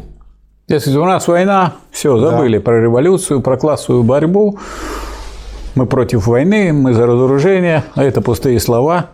Там а, а, ведут солдат, граждан на убой, а они повторяют эти красивые фразы и тем да. самым создают дымовую завесу. Разоружение есть именно бегство из скверной действительности, а вовсе не борьба против нее. А раз разоружение, значит, готовимся к войне – а раз готовимся к войне, значит, мы всегда знаем, что она будет. Если разоружение, значит, не готовимся к сдаче к тому, чтобы мы были к поражению в войне. Ну да, я имею в виду, если мы не хотим разоружаться, значит, мы готовимся к войне. А да. А раз готовимся к войне, значит, она будет. Нет, если мы готовимся к войне, может, ее не будем. Почему? Потому что если, так сказать, мы готовимся к войне, может, на нас не нападут. А если мы не готовимся к войне, на нас точно нападут, потому что мы легкий кусок. Пока что не было ни одного примера, чтобы не напали Все время на, тех, легкое, кто не, на тех, кто готовится к да войне. вот напали на Китай, это самые японцы, и если бы не разгром Квантунской армии, если бы не аппетиты американцев, которые туда тоже пришли, и все, он был бы колонией в том-то и дело, что вот там как раз была на Востоке ситуация, когда сказать, вооруженные государства, подготовленные к войне, могут все это пожрать. А, а сказать, китайская Красная Армия образовала освобожденные районы, установила там советскую власть, установила контакты с э, нашим руководством и получала поддержку, в том числе военную. И потом именно советская армия разбила эту крупную миллионную квантунскую группировку, после которой вопрос был решен э, осудив войны. А тот же самый Рузвельт и уже не Рузвельт, уже Труман и, и Черчилль, так сказать, все звали, звали и торопили. А Сталин говорит, подождите, до 1 сентября, вот мы когда сказать, завершим свой так сказать, э, сказать, переход туда войск, вооружения и так далее, а просто так ввязываться мы не собираемся.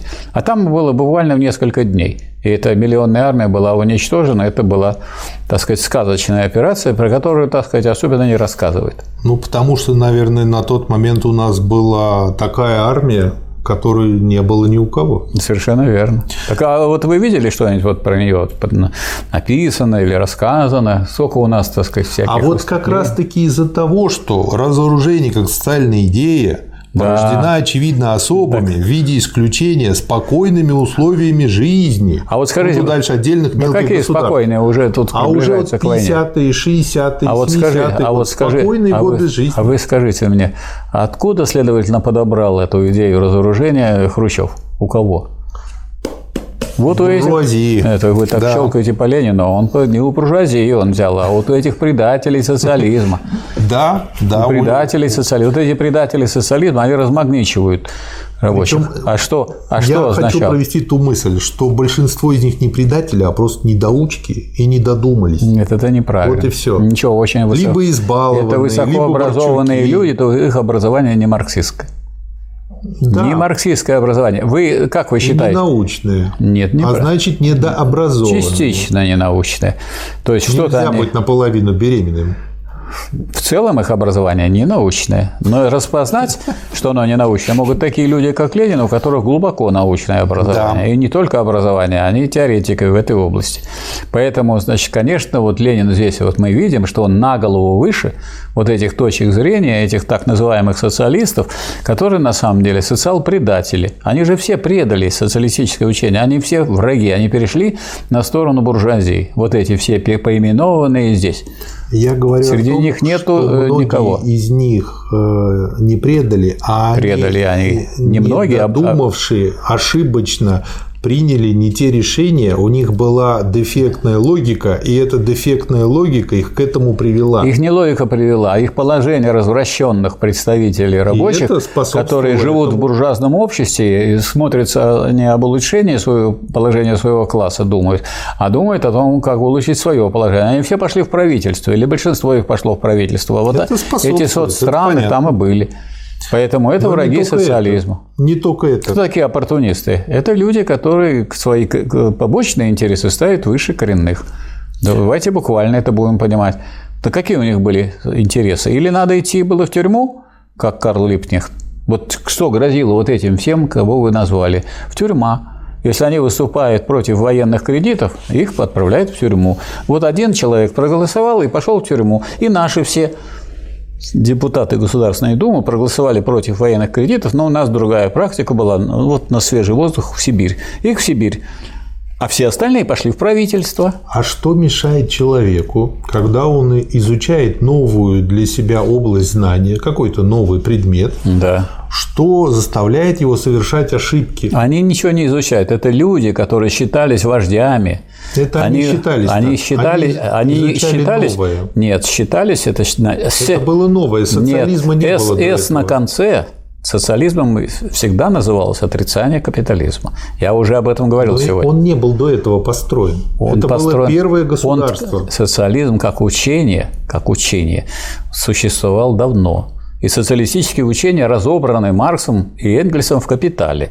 Вот они социалисты не потому, что он был построен, а они социалисты, не потому что они сторонники. Учения, Нет, конечно, потому что, и потому что много они не стро... у них не ошибки, а у них вкрапление буржуазной теории да. в социалистическую идеологию. Хорошо, Поэтому они не, не строгие, не выдержанные. И вот Ленин эту невыдержанность и показывает, что это на самом деле социал-предатели, что этот весь социализм не, не стоит и голомного гроша, что что эти предатели, с которыми нужно размежеваться, и поэтому Ленин готовился к созданию коммунистического интернационала. И поэтому, как только у нас победила революция, был создан новый Михаил коммунистический Васильевич. интернационал, в который вот эти граждане не входили и не могли входить. Все понятно, но я говорю про другое. Все а время. Вы про Ивана, я про болвана. А я говорю о том, что очень многие этих людей могут быть, они имена сейчас неизвестны, но очень многие просто-напросто, ну вот как э, не доучился человек в консерватории и играет периодически вот фальшивит. вы говорите об этих очень Или многих, а вот Ленин... И это его приводит, вот эта недоученная логика приводит к ошибкам, и он не видит свои ошибки. У него, прежде всего, к его приводит не логика, а его приводит интересы. Люди, живущие в буржуазном обществе, очень многие свою карьеру строят и будущее строят, исходя из того, чтобы выйти из нищеты и стать настоящим хозяином. И это мелкобуржуазность. Поэтому они все поименованы. Мы считаем с вами не просто какие-то, про каких-то людей, а конкретных людей, которые конкретно изменили рабочему классу, будучи его вождями. Они здесь названы. Это предатели. А вы говорите о просто Я говорю людях. про 19 миллионов коммунистов, среди которых а, далеко здесь не о 19 все были миллионов коммунистов речи Многие пока, были фронтовики. речи пока не идет. Я хочу сказать, что вот меня, например, вот в изучении Ленина и в борьбе за диктатуру это поддерживали именно фронтовики. Именно фронтовики, которые ничего не боялись, которым что скажет тетя Мотя там выше этажом, их это не волновало. Прямо мне профессор Рящик говорит, да я, так сказать, вот, ну, он глаза смерти смотрел, что ему там будет, что кто говорит. мешало им объединиться? Они объединялись. А как вы думаете, а как вот вы думаете, я бы мог защитить докторскую диссертацию о диктатуре пролетариата в буржуазном университете? Никак. Но я же защитил ее. Это что, это моя только заслуга? Или ну, это заслуга? 19 миллионов вы понимаете? слишком мало. А нас таких очень много было. У нас многих, я вам назову целую плеяду. Вот вам Если завет... было много, а, много а, я, тогда а вот не, знают получилось? некоторые, и сколько я их не называю, делают вид, что этого не было. Значит, у нас э, значит, заведовал кафедрой э, политэкономии в Ярославском университете Кащенко выступал против понимания социализма как товарного хозяйства. В Одесском э, институте народного хозяйства Покрытан Анатолий Карпович, тоже доктор экономических наук, профессор, заведующий кафедрой. В Московском государственном университете Пламенный Цаголов, который написал учебник по политэкономии, который не рекомендуют сейчас, а потому что он про полномерность главный, а не про Его товарность. можно считать лучшим учебником? Можно считать. Он самый лучший из тех учебников, которые тогда вышли. Лучше, чем того, который еще Сталин обсуждал, потому что он на первое место да, поставил планомерность, а вовсе не товарность. И в этом, и там целая плеяда была, так сказать, и сам Саголов Николай Александрович, осетин он по национальности, но русский, конечно, ученый. И, э, значит, там был такой Хессин, ярый, так сказать, пламенный борец с товарностью. Там э, был профессор Дунаев, там э, были и другие люди, целые кафедры, которые Если выступали. их было много. Теперь подождите, я вам называю, я вам называю крупные центры. Так, следующий центр э, Института экономики. В Институте экономики был замес... Э, зам нет, руководитель эм, э, сектора методологии, профессор Сергеев, доктор экономических наук, э, зав. сектором ценообразования, доктор экономических наук Дерябин, старший научный сотрудник, доктор экономических наук Еремин. Так, это люди, которые вели постоянную борьбу против рынка и которые исключили такую возможность, чтобы какая-нибудь конференция всесоюзная проголосовала за движение на рынок. Как не соберет Горбачев какую-нибудь конференцию, вот наши товарищи обществоведы, политэкономы, значит, э, там выступали и делали резолюцию, что движение на рынок противоположно социализму. И все. Почему и блокировали. проиграли? А потому что к этому времени проиграли не они, а проиграли те, которые, сидели на, которые уже сидели на съезде, которые в партии были, проиграли. Потому что э, э взяли и э, поручили Абалкину, этого проститутки от политэкономии, сделали ее э, консультантом, и этот самый Абалкин одобрил движение на рынок. А академик Агатбегяна, который не был халуем, и не, не поддерживал это выступление. Его прогнали. Скажите, а академик Аграбегян э, был такой эксперимент, это в порядке движения к рынку. Угу. 3С – самоокупаемость, самообеспечение, там, рентабельность, угу. самостоятельность. Угу. Он, значит, раз это эксперимент по опыту Калужского турбинного завода, он на президиуме Академии наук, он секретарь отделения экономики президиума Академии наук, рассмотрел и сделал вывод, этот э, сектор э, эти академики, что ничего не дает народному хозяйству. Тогда прогнали Агатбегяна и распространили это на всю страну. То есть тут уже политически контрреволюция уже свершилась к этому времени. И поэтому это вот наши товарищи, которые вели олигархные бои, и которые добились того, что у нас движение к капитализму заняло не 5 лет, не 10 лет, а 30 лет. Потому что мы строили социализм, как вы понимаете, 18 лет, а ломали наш э, социализм 30 лет. И все время было сопротивление. И сопротивляло было на самых разных этажах. Это были практические работники, это были секретари райкомов и Михаил так далее. Васильевич, это да. все понятно и трагично, но скажите теперь, Что вот тут трагичного нет? Это классовая ответ борьба. на простой вопрос. Да. Если бы этим людям в 1957 году да сказали бы, что потом, ну вот они увидели бы вдруг будущее, что да. такое произойдет. И после этого бы им сказали, идет война, и надо вооружаться и с оружием отстаивать власть. Да, они бы сказали, что это что дураки. Вот что бы они сделали. Они сказали, что... И опять бы потеряли страну. Не опять бы. Они были вооружены. Они не опять. Вот вооруженные они ничего бы не сделали. Либо застрелили, и все. Нет. Да. Именно Потому что Олег... надо было вести агитацию в войсках, да. надо было в спецслужбах. Это пустой, в спецслужбах это, тоже было очень это, много порядочных Очень людей, много было в спецслужбах преда... предателей. Нет. И возглавляли их предатели. Нет. Да. Вы не знаете я знаю. спецслужб. Я, я знаю. лучше вас ее знаю. Я знаю. Я знаю, чем там работал. Ну, вот тот дедушка был у вас на стороне социализма. Еще он не взял ружье, ваш дедушка. Он взял. Потому что он не дурак. Нет. Никакого. Взял. Значит, значит, э, вы видели, вот люди, которые взяли ружье, ружье для того, чтобы защитить Верховный Совет, то есть уже защищали демократию против фашизма, этих людей постреляли. Вы говорите про какой в, год? В Белом а я доме. Про какой говорю? А вы говорите про тот самый год, когда вот выступление с оружием, безоружных рабочих расстреляли в Новочеркасске. О чем вы в говорите? году? В 62-м. Вот, а я говорю про 57-й. В 57-м еще это назревало. В 50... 57-м это назревало. Это назревало, но вот из-за Нельзя, того, что... если вы в партии не имеете никакой позиции, если у вас в партии, так сказать, эта самая идеология разрушается, в 1956 году, так сказать, оплевали Сталина, и это есть антикоммунизм, а если против этого антикоммунизма просто не выступают, о каком вооружении вы говорите? Как можно вооружаться, если даже это принимается и уныло идут покорно в эту же сторону? Вот поэтому и да. нужно было говорить о войне. Нет, о войне не врагом, нужно, потому что те люди, которые будут как говорить о войне, вот этих, кто говорит о войне, вас бы постреляли, и все, и Многих закончилось. бы постреляли. Не многих, а всех, бы, бы, не а всех бы постреляли, на этом бы закончилось. Как вот постреляли рабочих в 1962 году в Новочеркасске. Нет, в 62 И закончилось не на этом, а закончилось на том, что сделали секретом, кого постреляли, и что было такое события, и, сказать, еще и закатали асфальтом те места, где лежали трупы рабочих. Не надо идеализировать. Нет, я не идеализирую. Как это, раз. это пришла контрреволюция. Контрреволюция действовала по-буржуазному.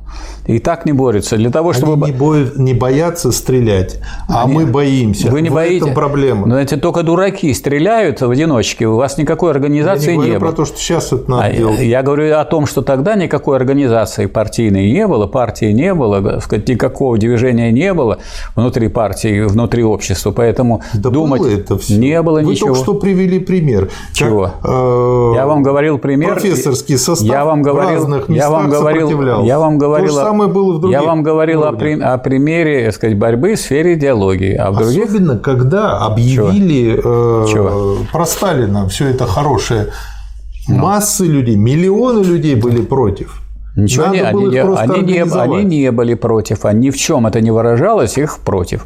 Надо Вообще, было организовать. Значит, не было бы значит, Ленина, не было бы революции. Значит, никак, никогда Ленин ни, ни против чего не выступал. Ленин выступал всегда за. А вы тянете ту же самую руку этих протестующих и навальнинских вы видите ли, против. Эти против никогда ничего не дадут. Из этого против ничего не получается. Вы можете все быть против, а те, которые были за, десталинизацию, те и победили. У них была задача, у них была цель. А быть против этой десталинизации – это значит стоять в обороне в глухой. И все было подавлено. Это все сослагательные наклонения. Тут это вы не, не можете. Сослагательное это вы начали предлагать. Нет. Я к тому, что нужно будить народ, и иногда его нужно будить очень грубо, особенно если он давно дрыхнет. Это как ребенок, который 9 мы сейчас, классов мы сейчас не можем, а потом надо мы сейчас ему нагонять не, программу. Мы сейчас еще не можем разбудить народ в отношении того, что в 1961 году прошла контрреволюция в СССР. Еще не можем разбудить. Знаете, почему не можем? Не можем, потому что, потому что народ оболванен уже пропагандой. Это понятно, но есть да. еще и другая очень Какая? важная причина. Какая? Нужно научиться понимать народ и говорить на том языке, который ему понятен. А как вы думаете, Ленин на, на, на непонятном языке говорил? Да. Вот надо научиться говорить на ленинском языке, который народу понятен. Ленин а вы меня хотите, языке, а вы меня понятен хотите. в начале 20 Он наговорил на том языке, которым разговаривал Пушкин. Пушкин, как известно, у нас установил русский Сейчас язык. кучу народу Пушкина не знает и не читал. Значит, говорить нужно на том языке, который называется русским. И тут очень, кстати, вот я иногда, когда читаю, затыкаюсь, потому что многие слова, они уже вышли из оборота, и я даже не сразу воспринимаю. Ну, процент их. посчитать, это будет 0,000%. Эти ваши ну, многие наверное, слова. пара процентов. Да, вот. Это вот немного, это но очень, да, будет. немного. Но я к чему хочу сказать, что э, сейчас, к сожалению, коммунистическое движение не только разобщено, но еще и разучилось пропагандировать. Коммунистическое движение не разобщено. Этого коммунистического движения в, России, кроме Рабочей партии России, нету. Ну, то есть Все остальное, слабое. Оно не слабое, его нету. Маленькое. Этого. Маленькое, да. О чем говорит это маленькое? А о том, что большой потенциал. Но да. нужно его использовать. Ну, так и рано его еще использовать, надо еще его расширить, это движение. Вот мы и расширяем. Мы расширяем. Вот я думаю, что к нам товарищи придут. Но надо добавлять эмоцию. Добавляйте. Война. А вот я с вами воюю. Ну вот это бы... пример войны. Это не Но это война войны, в сфере идеологии. То есть это, это на самом деле диску... это, это пример разговора двоечника это с профессором. Это дискуссия. Как бы. Вот поэтому а тут... не надо война не надо в суе употреблять такие слова, которые требуют понимания. Война это еще раз повторяю для вас и для всех остальных вооруженная борьба классов, наций или государств. Если это классов, то это гражданская война. Если это нации, то это национальные войны. Могут быть э, колониальные, могут быть национально-освободительные. Если это государство, то обычные войны. Никаких других войн не бывает. А когда встречаются, так сказать, две группы бандитов и стреляют друг друга, и тут оружие есть, перестрелка есть, войны нет. Хорошо. По вопросу о милиции мы должны были бы сказать, Ленин приводит как пример, что можно было бы требовать в тех условиях, когда говорят о разоружении. Да.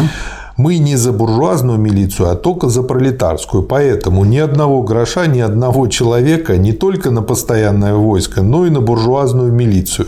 Даже в таких странах, как Соединенные Штаты или Швейцария, Норвегия и тому подобное. Тем более, что мы видим в самых свободных республиканских странах, например, в Швейцарии, все больше и больше опросачения милиции, особенно в 7 и 11 годах. Проституирование ее для мобилизации войска против стачечников. Мы можем требовать. Ну и дальше, там, как пример, выбора офицеров народов, отмены всякой военной юстиции, уравнения в правах заграничных рабочих и туземных и так далее вот и тому подобное. Это в связи с этим мы можем да. вспомнить, когда у нас образовалась милиция в России. В России она у нас образовалась после того, как было образовано Временное правительство. Это следующий том. Это следующий том, но вот поскольку мы здесь читаем об этой самой милиции, да.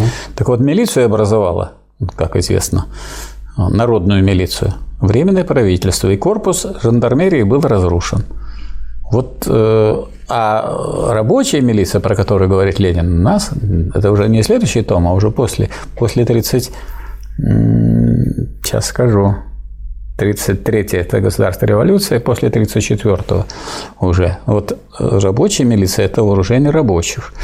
Про рабочую милицию стоит сказать, что вот в Чехословакии была рабочая милиция в чистом виде. У каждого рабочего на заводе стоял шкафчик, а в шкафчике стояло оружие. И это было на случай, когда нужно будет защищать завоевание социализма. Рабочие вытирали, так сказать, руки, брали оружие и ходили Достаточно было демонстрацию сделать, чтобы э, буржуазное правительство, которое, из которого вышли как раз представители буржуазии, оно думало, что рухнет правительство, а правительство было пополнено другими коммунистами, и так победила социалистическая революция в Чехословакии благодаря рабочей милиции. То есть рабочая милиция – это очень здорово. Это то, что вот вы говорили, но это организация не вообще в оружии, а это рабочая милиция, это организованные, ответственные которые обучены и знают, когда и при каких условиях, что ну, это иначе будут, что, да, да, да, иначе будут использовать для там, личного обогащения или угрозы и так далее. Угу. И нельзя было просто схватить оружие и пойти. Это сказать, серьезное дело. А вот чем отличается полиция от милиции? Это тем, что полиция – это заведомо. Это органы охраны интересов буржуазии, правящего ну, класса. Значит, Дмитрий Анатольевич честный человек, порядочный. Нет, не честный, он, он запутанник, он он а, говорил, что вот при социализме милиция, а милиция это буржуазия сделала. Он даже не знает истории буржуазии. Ну, Какой он знает, честный? но честный в том плане, ну, что он, он честный, назвал своим он словом полиции. А полицию, да, он отвечает. В этом плане. В природе, честный. да, отвечает. Да. Заключение Ленина по этой статье. Мелкое стремление мелких государств остаться в сторонке, мелкобуржуазное желание быть подальше от великих битв мировой истории использовать свое сравнительно монопольное положение для пребывания в заскорузлой пассивности – вот объективная общественная обстановка, которая может обеспечивать идеи разоружения известный успех и известное распространение в известных маленьких государствах. Я подумал, маленькие государства, маленькие люди, мещанство. То есть, по сути дела... Большие государства захватывают эти вот маленькие государства мимоходом, как делал Гитлер. Мимоходом. То есть, они вообще не могут сопротивляться. И поэтому весь их разговор разоружай, разоружайся, вооружайся. Судьба мелких государств, они какую-то роль могут играть, если они присоединяются к какому-то крупному. Поэтому, угу. ну вот, допустим, вышли Латвия, Литва, Эстония. И что они куда попали? В НАТО.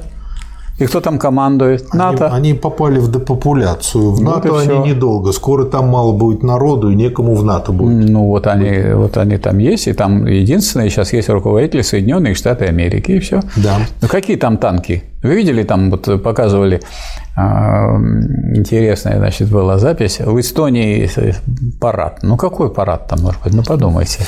Большой, мощный.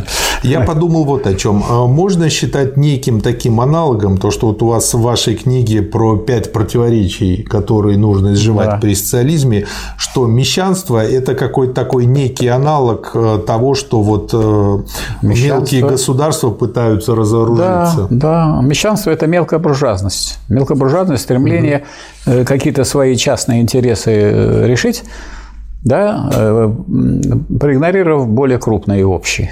Принесение коренных интересов в жертву побочным и сиюминутным. То есть им бы как-нибудь прожить, как бы, неважно, эти победят, те победят, лишь бы мы были живы-здоровы. И они действительно, но по ним проходят, их бьют и с той, и с другой стороны. Да. Следующая статья «Империализм и раскол социализма».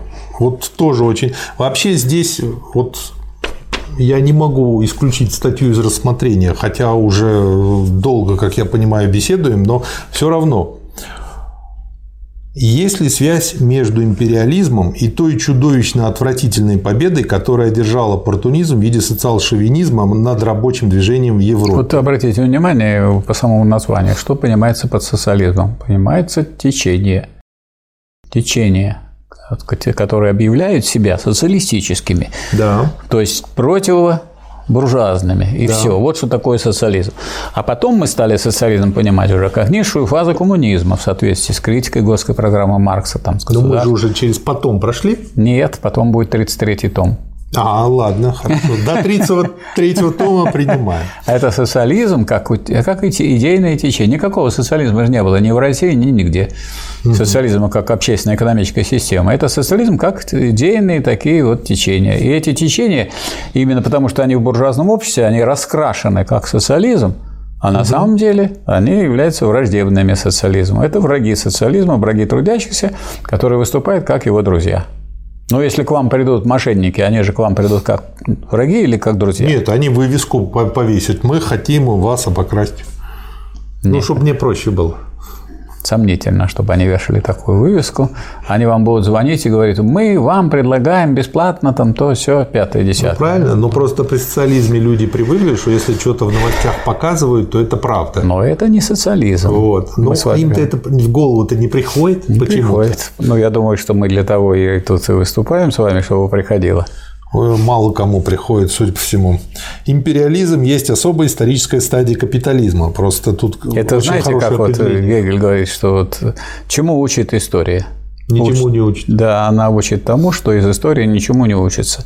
То есть все-таки люди начинают на собственном опыте. Вот когда они на собственном опыте в это попадут, тогда они начнут внимательно слушать. Если нас с вами слушают и смотрят, просто потому что сегодня именно у них отбирают, сегодня их эксплуатируют, а не э, общий, так сказать, разговор о том, как может быть. Когда ребенок Мы сейчас говорим о том, что есть на самом деле. Ну вот именно на самом деле, когда ребенок маленький, ему не объясняют, что там что-то делать нельзя, говорят, бабай придет и заберет. Да. Вот война это бабай придет и заберет по Нет, отношению бабай, к маленькому ребенку. Бабай это капитал. Капиталист, он придет и заберет, независимо от того, будет война или нет, все равно заберут. А если еще будет война и пошлют вашего уже подросшего ребенка умирать да. за интересы. Я вот был а, сказать, э, на конференции в Бельгии международной, там выступал по поводу э, профсоюзов. Ну и нас э, провели, показали кладбище. Бесконечные кладбища, хорошо ухоженные, такие mm-hmm. там столбики, столбики, столбики, столбики. Я понял, и там фамилии. Если бы у нас вот все погибшие войне со столбиками так выстроены, я не знаю, куда бы нам было деться. Нам бы не хватило ни Бельгии, да. никакой. И что написано там? Вот капрал такой-то, ну вот, лейтенант такой-то, один из Австралии, другой из Новой Зеландии. И вот он сложил голову вот здесь. Что он, что там Новой Зеландии нужно было? И что нужно было Австралии? Нашли они в Бельгии пристанище. Это было в городе Ипр, где впервые Иприт. было применено да, новое это отравляющее вещество боевое, и по имени этого города названо ипритом. Говорят, что оно хорошо пахнет, но кто говорит, я не знаю, потому что тот, кто нюхал, тот сразу умирает. Ну, может, трупы потом хорошо. Ну, пахнут. может быть, да, какое-то общение есть. Да. Империализм есть особая историческая стадия капитализма. Особенность это трояка. Империализм есть первое – монополистический капитализм, второе – паразитический или загнивающий. Как я понимаю, это синонимы для Ленина. Да. Третье – умирающий капитализм. Смена... Нет, не синонимы. Паразитический – это тот, который живет за счет других. А загнивающий – это более широкое понятие. Почему тогда «или»? Ну, потому что если вы паразит, то, то вы загниваете. А, ну понятно. Они, это не значит, что вы только паразит, а вы еще гниете. Просто вы живете за счет чужих. Вы не способны сами ни к какому творчеству. То есть паразитизм это как бы первая фаза загнивания. Да, да? обязательно. Паразиты все же, вот, скажем, капитали... Э, рабовладельцы стали паразитами, перестали быть воинами, их потом разбили, и все, они сгнили. Также феодалы, они только балы да, так сказать, э, сказать, пороть крестьян. А что они такое созидательное уже делали? Они уже э, победили рабовладельцев. А что они сделали там? Вот они строили тут вот, город хороший. И что в этом городе? Балы, опять же, и, и прочее. на костях. На костях. Да, вот э, я не знаю, почему так все восхищаются там Исаакием и всем прочим и забывают, скольким людям это стоило жизни. Да, потому что это другая сторона. Да. Третье – это умирающий капитализм. Смена да. свободной конкуренции монополии есть коренная экономическая черта, суть империализма. Монополизм проявляется вот в пяти главных внимание. видах. У нас есть антимонопольный комитет. Это даже очень смешно. Вот этот антимонопольный комитет, я э, недавно решил обратиться к его творениям, выяснить, сколько же у нас занимает государственный сектор. Государственный сектор по расчетам антимонопольного комитета у нас 70%, гораздо больше, чем в Китае. В Китае 55-60%. То есть, по идее, если у нас был бы план только на государственный сектор, была бы крупная монополия, которая превышала бы монополии любые, которые есть в мире – можно но, было бы очень наши... легко перейти к социализму, да? Нет, к социализму нелегко, но можно было бы быстро развиваться, и мы бы были совсем на других позициях в мире. Но если у вас это все мелкое, даже в рамках государственного сектора, опять мелкие лавочки. И лавочки совершенно независимые. И там сидят как паразиты, там получают все большие зарплаты и не действуют даже в общих капиталистических интересах. Вот что мы имеем. Вот это, это очень, хорош... это, это очень хорошая иллюстрация того, что те, кто там сейчас рулят нашей страной, они недоучки. И они Нет. многие вещи даже не могут не для собственной это прибыли хорошая иллюстрация доделать. того, что вы единство буржуазии вы не получите. Это буржуазия понимает, но она каждый тащится к себе. Там же не может быть такого единства среди буржуазного класса. Посмотрите, как дерутся Трамп с Байденом. Да, но там, а что они дерутся? У них там общ... дерутся лучше, чем у нас. Да ничем не лучше. Это, там концерт, и у нас концерт. Ой, ну у нас это же не концерт. такой эмоциональный. Там как-то смачнее. Ну как, у них на Капитолии, а у нас выходит в Москве и Ленинграде. У них хорошо, у нас да хорошо. Где у нас? У нас вот выборы, когда происходят, всегда ясно, кто победит. А что это? А где-нибудь разве по-другому есть? Ну, вон там было под вопросом. Все думали, что там Значит, победит. Марат Сергеевич, грамотным людям всегда ясно, что в буржуазной стране на выборах победит буржуазия. Это да, но без я исключения. конкретное персонале. А конкретно персонале волнует только людей малограмотных. Ну, а иногда а, грамотных людей посмотреть хочется. спектакль, пьесу. Вот пьесу перед вами разыгрывают, конечно, хорошо. Вот. А у нас плохо разыгрывают, плохие плохо. актеры. Сразу видно уже конец. Ну, у нас... Вроде бы детектив разыгрывают, а мы сразу но, видим, Но они убийца. же при капитализме эти люди живут мало. А, ой. а там уже какой опыт. Вот посмотрите, как вот. вы все время защищаете. Да, это а как вы думаете? Вот. А тех, кто э, как бы не полностью разобрался в марксизме и ленинизме, вы сразу ругаете. Конечно, это, это наша армия. Мы эту армию так должны построить. А наша, в нашей армии есть люди, которые тянут руку буржуазии. Это недопустимо. Знаете анекдот про летающих крокодилов? Нет. Но верю, что они есть. Объявление в городе расклеили, что единственный в мире цирк летающий крокодилы. Так. Ну, народу что-то такое непонятно. Все пришли, в общем, аншлаг. Действительно, крокодилы летают, летают, в общем, по всему цирку. И тут один, значит, крокодил как бы опустился рядом, сел, значит, на ступеньках, где кресло, и один из зрителей задает вопрос, как, как вы научились летать? А крокодил пустил слезу со словами, знаете, как нас бьют? Вот. Значит, э, пять главных... Да вот если зайцев долго бить, она научится спички зажигать. Это я тоже знаю. Мы как-то ездили на рыбалку, и там я наблюдал козла, которого научили курить. Ну, понятно. Но тяжело ему приходилось. Тяжело. Монополизм проявляется в пяти главных видах. Первый – картели, синдикаты, тресты. Концентрация производства достигла той ступени, что породила эти монополистические союзы капиталистов. Второе – монопольное положение крупных банков. 3-5 гигантских банков ворочают всей экономической жизнью Америки, Франции Германии. Третье – захват источников сырья трестами и финансовой олигархией. Финансовый капитал. Четвертое – раздел мира экономический международными картелями. Вывоз капитала как особенно характерное явление, в отличие от вывоза товаров при немонополистическом капитализме, стоит в тесной связи с экономическим и политически-территориальным разделом мира. И пятое – раздел мира территориальной колонии закончился. Что империализм есть паразитический или загнивающий капитализм, это проявляется прежде всего в тенденции к загниванию, отличающей всякую монополию при частной собственности на средства производства. Вот тут вопрос.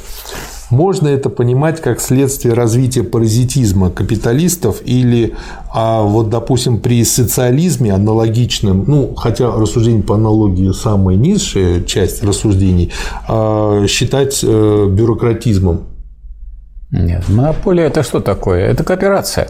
Угу. Что такое кооперация? Это такая форма труда, при которой много лиц планомерно работает в одном или связанных между собой процессах производства. То есть, когда не в порядке конкуренции что-то получается, а когда вот целый кусок, так сказать, не весь кусок, а вся экономика представляет собой монополию. То есть, тогда есть единый государственный центр, он планирует, ну, а сказать, при всяком управлении есть и бюрократизм, и карьеризм, угу. и ведомственность, и местничество. Что но... тогда может быть аналогом при социализме? Или... Чего?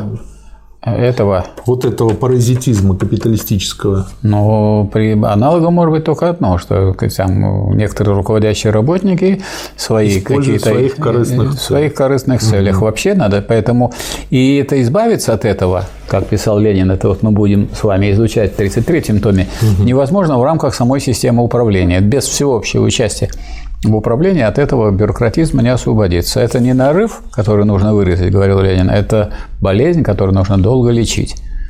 Вот в чем дело. Вот я бюрократ, вы ко мне пришли, а вот видите, я вам ничем не могу помочь, видите, у меня руки заняты.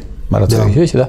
да? А если я карьерист, у меня левая рука вот за это кресло, а вот там следующее кресло правое. Видите, я не могу вам ничем помочь, да. а хочу. Ну да, да, ну и понятно, понятно что вам нет. тяжело, вы в ну, процессе ну, перехода. Ну, ну, руки Это нет, самый ну, тонкий момент. Да, да, да, а вы пришли в такой момент. Тут Ленин отмечает, что даже социал-либерал Гобсон видит то, что не видит э, Каутский. И, да. Ну, ну, например, что оппортунисты, социал-шовинисты работают вместе с империалистической буржуазией как раз в направлении создания империалистической Европы на плечах Азии и Африки, что оппортунисты объективно представляют из себя часть мелкой буржуазии и некоторых слоев рабочего класса, подкупленную на средства империалистической сверхприбыли, превращенную в сторожевых псов капитализма и развратителей рабочего движения. А вот я вам сейчас скажу, а у нас так называемые марксисты, которых у нас тьма, и которым всем дают вольготно развиваться в интернете. Они тоже, по сути, и выполняют ту же функцию. Они выполняют ту же функцию. Они же не ленинцы. Они даже слово «ленинец» я не выговорят. И ленинизм не изучают. И вот да. то, что мы сейчас делаем, это им, так сказать, совсем противно, потому что да. они хотели бы изучать тот марксизм, который был до Ленина, в котором еще не было диктатуры пролетариата, в котором еще, так сказать, э, не было э, вот этой задачи делать революцию сначала в одной стране, там, где складываются условия и так далее. Это люди, которые по-прежнему повторяют те положения, которые же устарели, причем устарели вот в это время при Ленине. А они и сейчас повторяют. То есть эти люди на самом деле спасают капитализм от разгрома. Зато они предлагают нападать, наступать. И все сводится к чему? А вот это сводится как раз к протестам. Давайте будем протестовать. Вот вы меня бьете, а я протестую. Вы меня еще mm-hmm. сильнее бьете, а я еще сильнее протестую. Mm-hmm. А вы меня убивать начинаете, а я вот протестую против того, чтобы меня убивали. То есть это прямо противоположная задача. Люди должны бороться за улучшение своей жизни, а не просто протестовать против негативного. Протест против негативного – это, так сказать, за все остальное. А куда вы пойдете, неизвестно. И, а раз люди не, не ставят задачи коммунистические цели, они разбредутся, как вот бараны в разные стороны. И этих баранов можно давить, можно, как говорится, их бить дубинками и так далее. То есть и, и получается по делам, потому что они ни за что не борются. У нас что, коммунисты вышли, люди, которые против эксплуатации, они все вот вышли, Вы это знаете, большинство за эксплуатацию. Бараны не Зато возразят. у них жизнь очень хорошая. Бараны возразят. Э, а, один момент неприятный. Баране Есть iPhone, да. и э, до последнего момента у них все прекрасно. Да, бараны не возразят, они возразят, когда будет бараний бок с гречневой кашей. Да, то есть а, правильно я понимаю, что по да. сути дела, а, ну, я с точки зрения Ленина и диалектики могу не очень корректно выразить мысль, но все равно это для меня важно, чтобы разобраться в этом вопросе, а, что вот есть такая колеблющаяся масса, которая склонна к оппортунизму, и для империализма очень важно, чтобы она была, потому что, по сути дела, она через эту массу, подкупленную часть рабочих, интеллигенции, она манипулирует и управляет всем обществом. Э, я думаю, что она это не масса. Масса не склонна к оппортунизму. К оппортунизму вообще могут быть склонны не только массы. Когда мы говорим о оппортунизме, то прежде всего мы, конечно, имеем в виду э, крылья политических партий, которые угу. объявляют себя социалистическими или коммунистическими.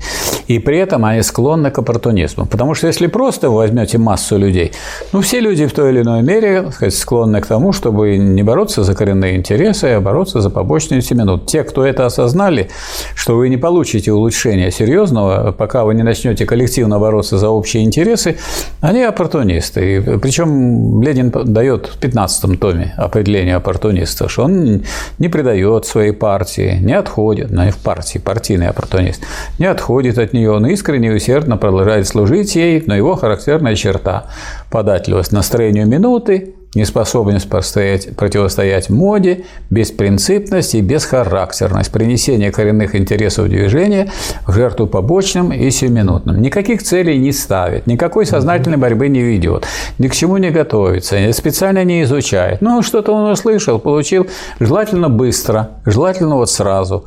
Но желательно и сразу, как вы понимаете, ни диалектика, ни марксизм, капитал, так сказать, как вы его не стараетесь упаковать в, маленькую, в маленький блокнотик, это не получится.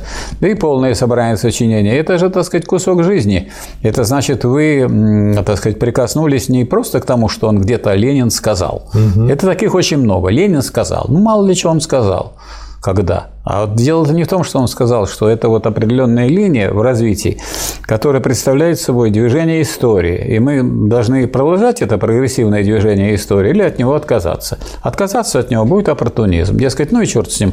Важно, чтобы я сейчас как-то где-то получил что-нибудь, а остальное забыл. Поэтому оппортунизм распространен вообще в массе мелкобуржуазной, в том числе среди рабочих, угу. среди, так сказать, того класса, который, может быть, революционный. Поэтому борьба с оппортунизмом нужна ну, как вы будете бороться с оппортунизмом всего народа? Давайте бороться с оппортунизмом среди тех людей, которые собрались в партию, хотят осчастливить народ, хотят возглавить эту борьбу. А там тоже оппортунизм, как показывает исторические события. Причем такой оппортунизм, что он разложил все партии э, Второго интернационала, кроме большевиков. А вот мы уже в этом, в наше время, в нашем веке, мы наблюдаем, как он разложил крупнейшую партию. Можно сказать, что вот э, оппортунизм – это передовая борьбы? Это не передовая, это вот гниение коммунизма. Потому что оппортунизм – это значит, что человек, э, отказ, отказываясь от борьбы за коренные цели, он э, мелкими, так сказать, хочет подачками Можно помочь такому человеку? Можно ему помочь. Как? Помочь. Он, он от оппортунизма освобождаются люди э, в партии, когда, потому что партия коллективно борется с оппортунизмом, а один человек может и не может побороться. Ну, это как от пьянства. Один человек не может освободиться. Ну, как-то вот коллектив ему может помочь.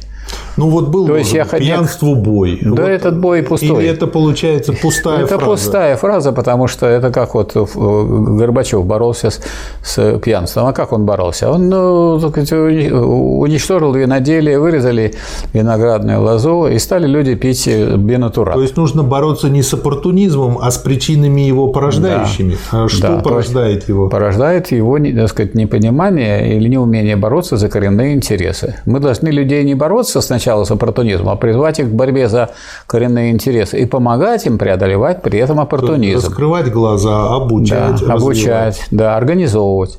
Если не получается, эту борьбу, если, эту борьбу, если эту борьбу не, не организовали в обществе никакого, вот скажем, у нас угу. есть условия, пожалуйста, вступайте в рабочую партию России, никому не закрыт вход. Хотя это рабочая партия, там единственное требование, что вы признаете, что в партии будут э, руководящие роли осуществлять рабочие. Угу. Почему? Потому что они по условиям жизни, так сказать, своей шкурой значит, осознают или ощущают, куда и что ведет. Хотя и тоже делают ошибки. А вот задача интеллигентов, которые приходят в партию, они пришли не для того, чтобы получить какие-то блага, а чтобы научить этих же самых рабочих, потому что, ну, как известно, каждый интеллигент больше знает, чем средний рабочий. Поэтому интеллигенты, так сказать, они желательно... Средний интеллигент больше, чем средний чем рабочий. средний рабочий. Это Плеханов об этом писал. А мы говорит, говорим, Плеханов, не о знании, а о сознании. А вот сознание рабочего более определенно характеризуется его положением, чем сознание интеллигента. Неизвестно, за кого вы будете, если вы интеллигент. Можно быть кем угодно. Можно быть доцентом, профессором, можно быть там доктором наук. Ну, рабочий тоже может быть рабочий интеллигент, да, аристократия. Может, может быть рабочая аристократия, которая придает сказать, за мелкую плату интересы рабочего класса помимо того, что вот создавать, вот э, воздействовать на причины, создавать условия, что-то еще третье есть? Есть, есть, есть и э, история вообще борьбы рабочего класса. Первая организация, в которой идет рабочий класс, это профсоюзы. Если он не может коллективно бороться даже за такие вещи элементарные, как очевидные, очевидные да? как повышение зарплаты, сокращение рабочего дня, улучшение условий труда. И он не использует даже те буржуазные формы, которые ему даны, потому что у нас разрешены забастовки. Никто за забастовки никого не преследует. Mm-hmm. У нас э, ну, нужно соблюдать там определенную процедуру. У нас э, допускается приостанавливать производство, если вам не выплатили зарплату, до выплаты зарплаты. Yeah. Причем это можно делать персонально, но лучше делать коллективно. Вы можете остановить производство, если нарушаются условия труда, и охрана и безопасность вашего mm-hmm. труда. И люди этим не пользуются. Вы можете, вы не обязаны выходить на сверхурочные работы, потому что если вы выходите на сверхурочные работы, вы увольняете кого-то из своих товарищей. Угу. Если два человека вместо 8 часов работы работают по 12, третьего увольняют. Потому что ровно как раз набирается 8 часов. Поэтому, когда люди там жалуются на то, что вот, нас капиталисты увольняют, у нас безработица, так вы сами увольняете своих товарищей. Вы выходите, так сказать, а если вы будете сокращать рабочий день, тогда, естественно, безработица будет сокращаться. Потому что надо как-то выполнять, капиталистам надо делать прибыль. Если не получается. Если не получается, если не вот это, дело, это, вот, это вот получаться может только при наличии профсоюзов. Если люди не используют профсоюз для этой борьбы, то никакая партия их не спасет. Вы знаете, Поэтому это первое условие, это первая ступень. Если люди вместо того, чтобы шататься, так сказать, по митингам просто так этим и протестовать, то вы сначала хоть какие-то шаги здесь сделаете. Никто, вам никто не мешает выставить требования и провести переговоры, причем освобождает от работы по закону не читают кодекс трудовой, читайте. Э, никто вам не мешает, э, чтобы вы выставили требования, и если э, работодатель не встает, и начать коллективный трудовой спор. Но для этого надо позитив выставить, требования позитив. И дальше, чтобы сделать забастовку, нужно не остановить производства, как э, нам рассказывали, что в Беларуси забастовки, там не было ни одной забастовки, там не было ни выставления никаких требований, и не было сказать, созыва более половины работников, которые это поддерживают, ни на одном предприятии. Вот это непременные условия законодательные, которые есть в буржуазном обществе. Значит, если люди через эту стадию проходят, но им уже трудно здесь через нее проходить на забастовку, потому что надо организовать забастовочный комитет. Забастовочный комитет может вообще э, установиться, что будет шестичасовой рабочий день. Это его дело, это его право, если начата забастовка, и она оформлена. Но нужно, чтобы сказать, были парторганизации, которые сказать, это освещали научно, информативно и так далее. Если у вас в партии никто не идет, а вы хотите победить в профсоюзе, этот номер не пройдет. Хорошо. Если и в профсоюз не получается, получается. То, что еще... Нужно Я еще приведу... Пар... Нужно еще партию иметь, парторганизацию. Никто не победит, если нет этого. Приведу пример. В Москве цены за квартиры ну, да. в 3, в 4, в 5 раз выше. Да. Я имею в виду квартплату. Да за, такую, за такую же квартиру. То есть да. вот такая же, один в один по метражу в панельном даже доме да. в Москве квартира там 10-15 тысяч рублей ежемесячная да. обычная квартплата это как да. бы обыденная вещь. Да, но борьба этих но жильцов... народ в ТСЖ не объединяется. В ТСЖ, даже... в ТСЖ бессмысленно объединяться. Народ должен, если он не соединяется даже на производстве, то уж в ТСЖ точно он не соединится. Поэтому Ленин и говорил, что диктатура пролетариата, несмотря на то, что вот она как бы представляется как власть рабочего класса всего, угу. но она на, на практике может быть, как написано в э, работе Великой Почин, власть городских, фабрично-заводских, промышленных рабочих. И их-то еще трудно организовать. То есть это далеко и совсем не просто так. Очень непросто. Именно. Очень непросто. Поэтому думать, что вы сам... Или говорят, мы сейчас вот объявим, что мы граждане СССР, СССР остается, угу. мы сейчас напишем заявление, что мы, значит, вот граждане, и что... Ну, эти вообще да. товарищи живут... Очень на... наивные. На... Да. Наивные, но вредные. Они, так сказать, людей отводят от действительной борьбы куда-то, так сказать, в утопические грезы. Монополия современного финансового капитала бешено оспаривается. Началась эпоха империалистских войн. Ну вот опять же, вот империалистских, сейчас говорят империалистических. Ну, вот всякие вот, да, но она маленькая, но чувствуется, что время прошло, и в этом есть свой, ну, еще, а свой а вкус. Что? А что тут, какой вкус? Свой, не, я имею в виду свой такой литературный вот, смак. Например, вот, например, империалистские Чтение. войны, их ведут империалисты, а империалистические войны вообще непонятно, кто ведет ведут их. Кто? Империалистические. Вот в том-то и дело, что империалистические войны, может, кто-нибудь другой развязал, не империалисты. Вот тут, когда говорится империалистские войны, видно, что это империалисты их. Да, не сбежишь. Да. да.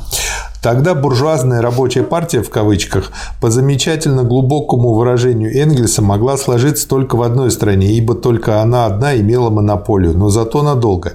Теперь буржуазная рабочая партия, тоже в кавычках третье слово, неизбежна и типична для всех империалистских стран. Но ввиду их отчаянной борьбы за дележ добычи, невероятно, чтобы такая партия могла надолго победить в ряде стран, ибо тресты, финансовая олигархия, дороговизны и прочее, позволяя подкупать горстки верхов,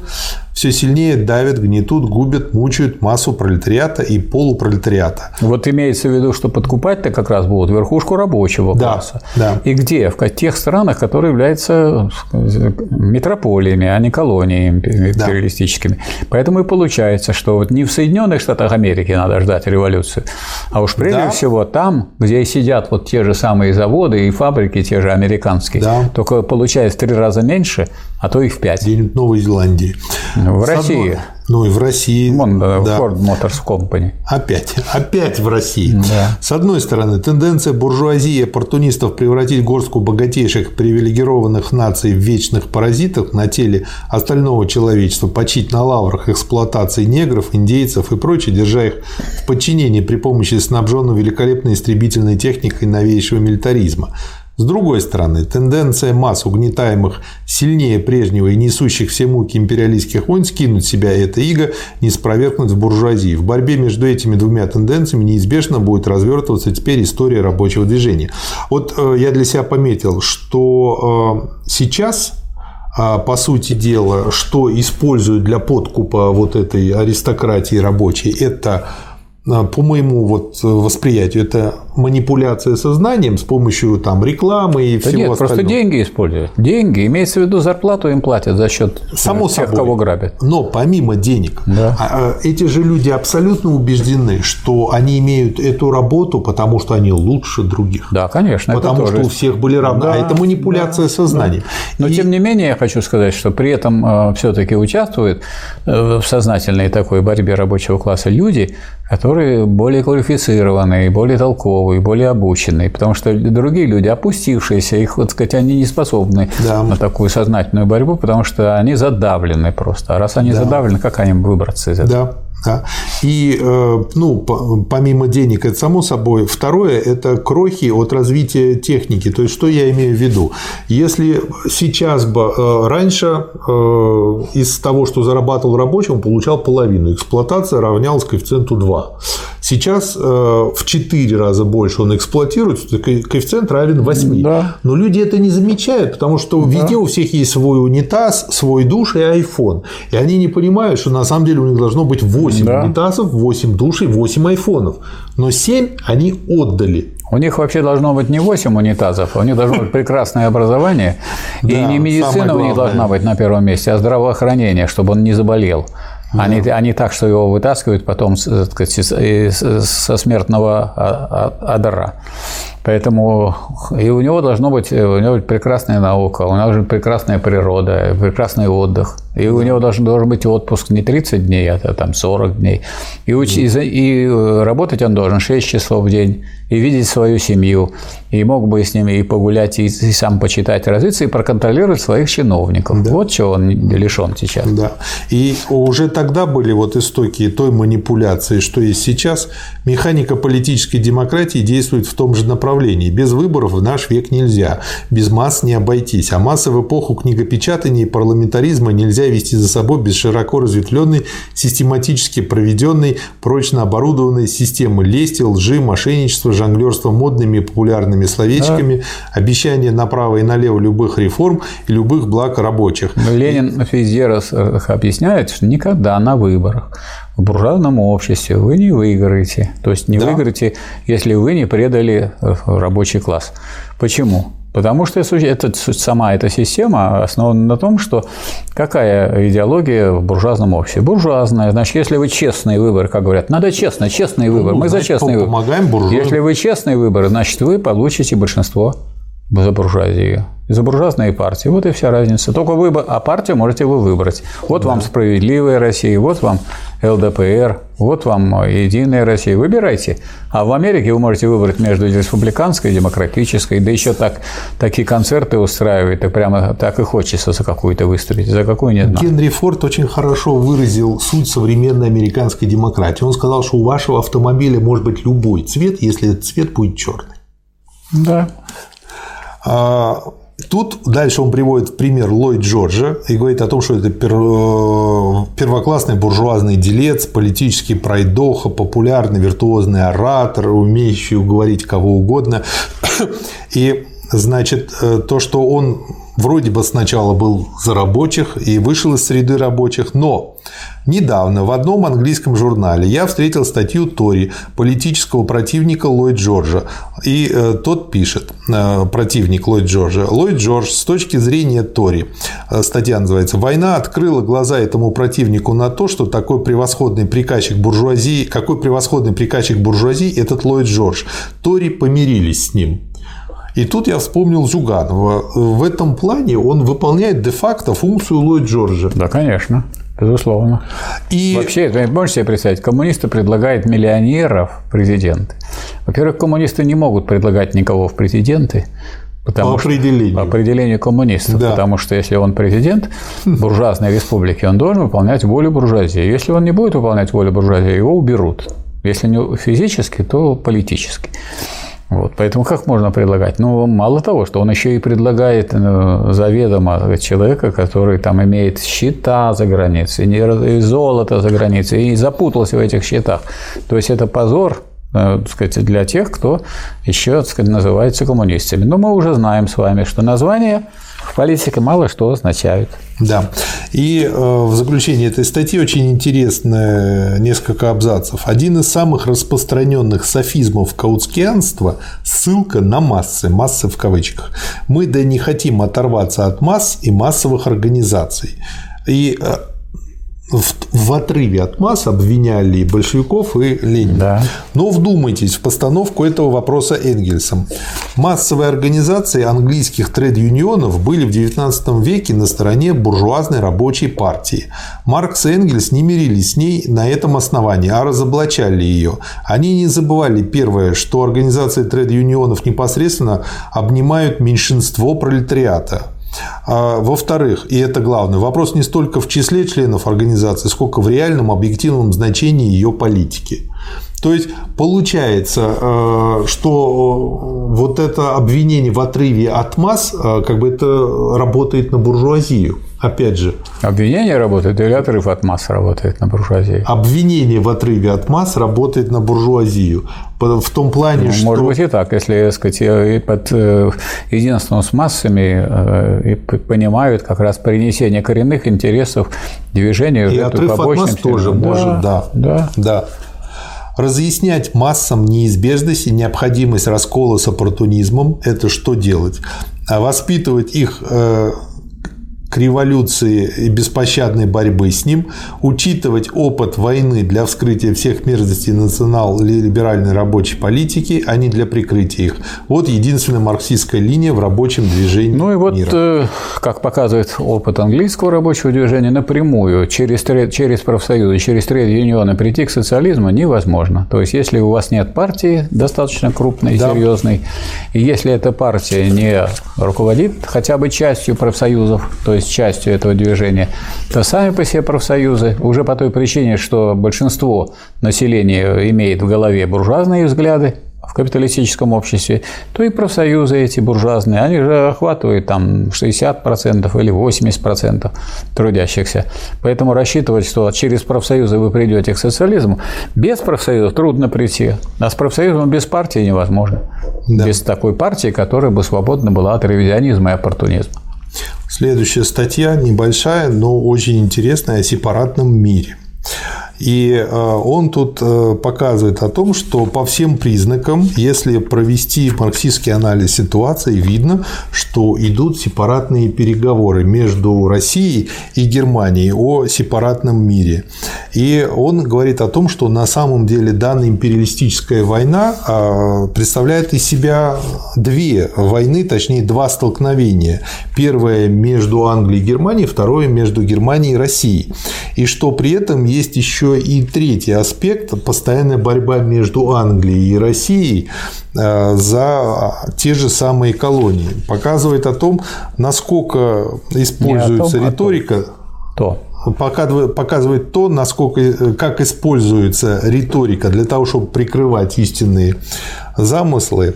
Вот. Ну, например, правительству и германскому, и английскому, и русскому только выгодно, чтобы из лагерей социалистов раздавались речи о добреньком мире, ибо этим, во-первых, внушается вера в возможность такого мира при современном правительстве, а во-вторых, отвлекается внимание от разбойничьей политики тех же да, правительств. Надо говорит, подождать, еще убьем несколько миллионов. Да, да.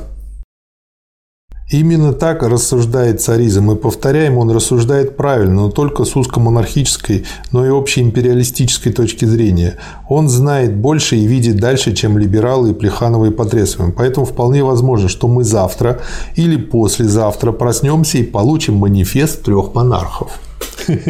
Дальше он тут как бы цитирует очень так зло. Ну, как часто любили, особенно наши монархи Романовы, начинать свои манифесты. «Внимая голосу возлюбленных народов, решили мы осчастливить их благами мира, установить да. перемирие и созвать общеевропейский конгресс мира».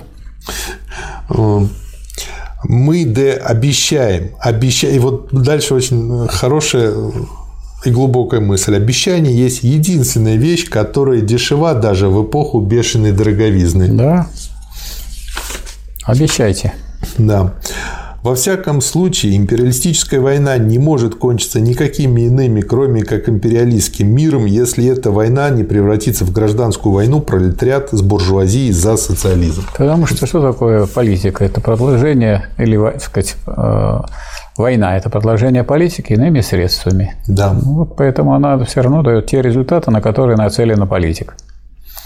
Очень интересная статья «Пацифизм буржуазный и социалистический».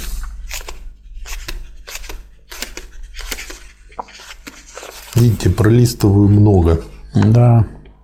Но рекомендую читать все. Это несколько статей. Да вот я уже чувствую, что вы от читателей, слушателей скрываете что-то очень ценное. Даете некоторую загадку, им хочется потом прочитать подряд. Да если так, то хорошо, тогда можно, наверное, вообще сесть, поговорить о чем-то. Нет, так не, за, так не заманишь. Надо, не заманишь? Надо так. Ну ладно. Как раз как у вас получается хорошо. Имеются ли шансы на быстрое окончание войны или нет? На этот вопрос очень трудно ответить положительно. Две возможности вырисовываются, по нашему мнению, довольно определенно. Первое. Сепаратный мир между Германией и Россией заключен хотя бы и не в обычной форме письменного формального договора. Вторая. Такого мира не заключено. Англии и его союзникам действительно под силу продержаться еще и год, и два. В первом случае война не теперь, так в ближайшем будущем неминуемо прекращается, и серьезных изменений в ходе ее ждать нельзя. Во втором случае возможно неопределенно долгое продолжение ее. Дальше он разбирает первый случай. Угу. Чем больше вырисовывается для царизма фактическая военная невозможность вернуть Польшу, завоевать Константинополь, сломать железный германский фронт, который Германия великолепно выравнивает, сокращает и укрепляет своими последними победами в Румынии, тем более вынуждается царизм к заключению сепаратного мира с Германией, то есть переходу от империалистического союза с Англией против Германии к империалистическому союзу с Германией против Англии. То есть получается, что у них все время там идут такие игрища, а у холопов чубы трещат. Да, они решают, как делить. Да, следующая статья, э, как бы подстатья в этом цикле – это пацифизм Каутского и Туратти. Константинополь не должен достаться России. Он разоблачает тем самым действительные империалистские замыслы России. Когда дело касается Германии, это рассуждение Каутского, то он пишет, что э, то есть именно той страны, буржуазии, правительству которой большинство партий, считающей Каутского своим членом и назначившей Каутского редактором своего главного руководящего теоретического органа New Zeit, новое время, Zeit новое New время. Zeit, новое время помогает вести империалистическую войну, тогда Каутский не, разоб... не разоблачает конкретных империалистских замыслов своего правительства, а ограничивается общим пожеланием или положением. Турция не должна быть чьим бы то ни было вассальным государством. То есть, вот опять же, очень хитрая манипуляция. И я бы тоже, и я уверен, многие люди не обратили бы на это внимание по отношению к одним говорить конкретно то-то, то-то, то-то, а по отношению к другим говорить, да вот такую вот общую фразу. Да, должны. Бы... А должны это не значит, что это будет. Да, и при этом обман состоит да. в том, что а, Турция уже находилась под да. Германией, и Германия, да. по, по сути дела, колонизировала Турцию. Дальше он это в этой статье а, показывает. Некоторые пытаются иногда защитить Каутского и Турати тем, что легально нельзя было идти дальше намека против правительства. Ну, не мог он сказать э, плохо про своих. А такой намек в кавычках есть у пацифистов этого рода. Но на это следует ответить, во-первых, что невозможность говорить правду легально есть довод не в пользу сокрытия правды, а в пользу необходимости нелегальной, то есть да. свободной от полиции, цензуры, организации и печати. А они не хотят ее делать. А они не хотят. Во-вторых... Значит, не хотят, значит, они не хотят и победить. Да, ну им и так тепло. Что бывают исторические моменты, когда от социалиста требуется разрыв со всякой легальностью. В-третьих, что даже в крепостной России Добролюбов и Чернышевский умели говорить правду то молчанием о манифесте 19 февраля 1861 года, то высмеиванием и шельмованием тогдашних либералов, либералов говоривших точь-в-точь такие же речи, как Турати и Каутский. То есть спуску Ленин оппортунистам не дает. Не дает. Дальше тут тоже очень интересная статья, рекомендую почитать. Пацифизм французских социалистов и синдикалистов то есть сколько людей было плакальщиков, они за патифисты, они за мир, а на самом деле они способствовали продолжению империалистической войны. Ну, например, не смешно ли говорить об экономической свободе всех наций, малых и больших, умалчивая о том, что пока не свергнуты буржуазные правительства и не эксплуатирована и не экспроприирована буржуазия, эта экономическая свобода есть такой же обман народа, как фраза об экономической свободе граждан вообще, мелких крестьян и богачей, рабочих и капиталистов в современном обществе. То есть свободу можно везде получить по роже. И э, дальше он как раз-таки э, можно понять, как помогает диалектика ему в этом деле. Буржуазные националисты всегда и везде щеголяли общими фразами, а диалектика учит истину всегда конкретно. Значит, сила в правде. Нет, конкретность, правда может быть односторонней. Да. Если я скажу, что у вас есть положительные качества, это правда. Если я скажу, что у вас есть отрицательные качества, опять правда. И в этом сила нет. А сила в том, чтобы понять, в каком они у вас соотношении. Если у вас положительные перевешивают отрицательные, вы хороший человек. Если отрицательные перевешивают положительные, вы плохой человек. Это тоже хороший, но для тех, для кого да, положительные качества Поэтому есть. конкретное, конкретное означает не, не то, что это подробное, конкретное угу. означает не одностороннее. Не односторонне. Нельзя односторонне рассматривать какие-то угу. явления. И процессы, и людей, и классы нельзя односторонне. И у класса рабочего есть недостатки. Безусловно. Как тогда э, улучшить, конкретизировать вот эту поговорку, что сила в правде? Сила в истине на самом деле. Сила в истине, да? Сила в, в правде не вся сила, а часть силы часть силы. То есть без правды, конечно, вы истину не добудете. Но вот если я скажу, что у вас вот есть такие-то достоинства, это правда. Если у вас есть такие недостатки, опять правда. А где истина? А истину надо все-таки найти. А истина состоит в единстве, в противоречивости. И какая сторона является целым, а какая отрицанием. Если отрицанием является, так сказать, негативное, а целое позитивное, значит, вот в этом истина. Это хороший человек, позитивный человек, прогрессивный человек. А если наоборот негативное превышает, перевешивает позитивное, то в целом это негативное, но ни одного негодяя нет без положительных качеств. Можно тогда сказать, что правда необходима для силы, а истина достаточно? Истина тоже необходима, потому что истина сама это э, для прогресса. Истина уже означает реализацию понятия и Поэтому переход его в действительность. Поэтому и достаточно. Ну, достаточно получается, что она где-то еще отдельно будет, а угу. она просто истина в самой борьбе и в самом переходе. Угу. Спасибо. В превращении идеи в действительность. Да, следующая статья этого же цикла «Циммервальд на распутье». А, это про принципиальных примирителей. Да, Принципиальные которые... примирители попробуют преподнести фальсификацию марксизма в духе, например, такого рассуждения, что реформы не исключают революции, что империалистический мир с известными улучшениями границ национальности или международного права, или расходного бюджета на вооружение и тому подобное возможен наряду с революционным движением, как один из моментов развертывания этого движения и далее и тому подобное. Вот видите, э, как они вот мерзопакостно используют диалектику. Это было бы фальсификацией марксизма. Конечно, реформы не исключают революции. Дело, однако, идет сейчас не о том, чтобы революционеры не исключали для себя быть реформистами. То есть, чтобы социалисты не подменяли своей революционной борьбы реформистскую. То есть, не сводить революционную борьбу к реформу. реформизму. Да. Да. Ну и потом э, значит, большевики готовили и стояли на позиции превращения империалистической войны в войну гражданскую, да. а эти обманывали народ, что можно просто взять и прекратить войну. И да. устраивали всякие конференции, обсуждения и дурачили, можно сказать, рабочих. Да. Они готовились к революции. Очень как бы небольшая статья, но как бы я все-таки предлагаю ее рассмотреть. Это письмо Суварину. Mm-hmm.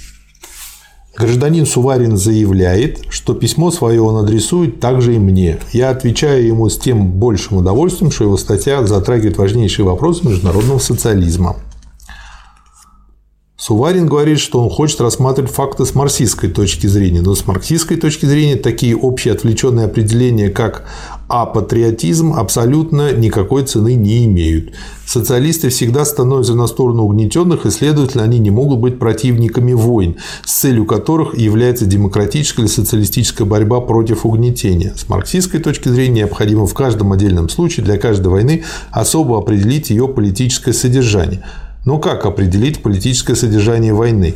И дальше он показывает на примере, как это а, сделать. Политическое содержание каждой войны вытекает из той империалистической политики, которая проводилась до войны, да. а не выскакивает во время войны. Да, он как раз и, и вот показывает на примере, что всякая сколько-нибудь значительная война подготавливается заранее. Конечно. И дальше из этого анализа подготовки становится понятно. А она является продолжением политики, и той же политики другими средствами. Да. Поэтому никак, ничего такого принципиального война в этом смысле не приносит. Да. Дальше как бы Суварин обвиняет Ленина в толстовстве, что, в общем-то, смешно. Ленин на это отвечает с юмором. Истинно революционные интернационалисты численно слабы?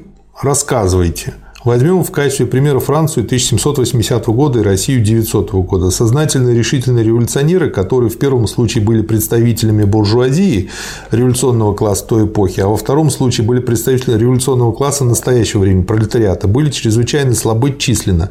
Это были лишь единицы, составляющие максимум лишь одну десятитысячную или даже одну стотысячную своего класса. А спустя несколько лет эти самые единицы, это самое якобы столь ничтожное меньшинство повело за собой массы, миллионы, десятки миллионов людей. Почему? И вот тут Ленин дает, э, на мой взгляд, такой глубоко научный ответ. Потому что это меньшинство представляло действительно, вот тут вот слово действительно э, поймет тот, кто изучил диалектику, э, интересы этих масс, потому что оно верило в грядущую революцию, потому что оно было готово беззаветно ей служить. То есть ключевое слово в ответе то, что действительные интересы.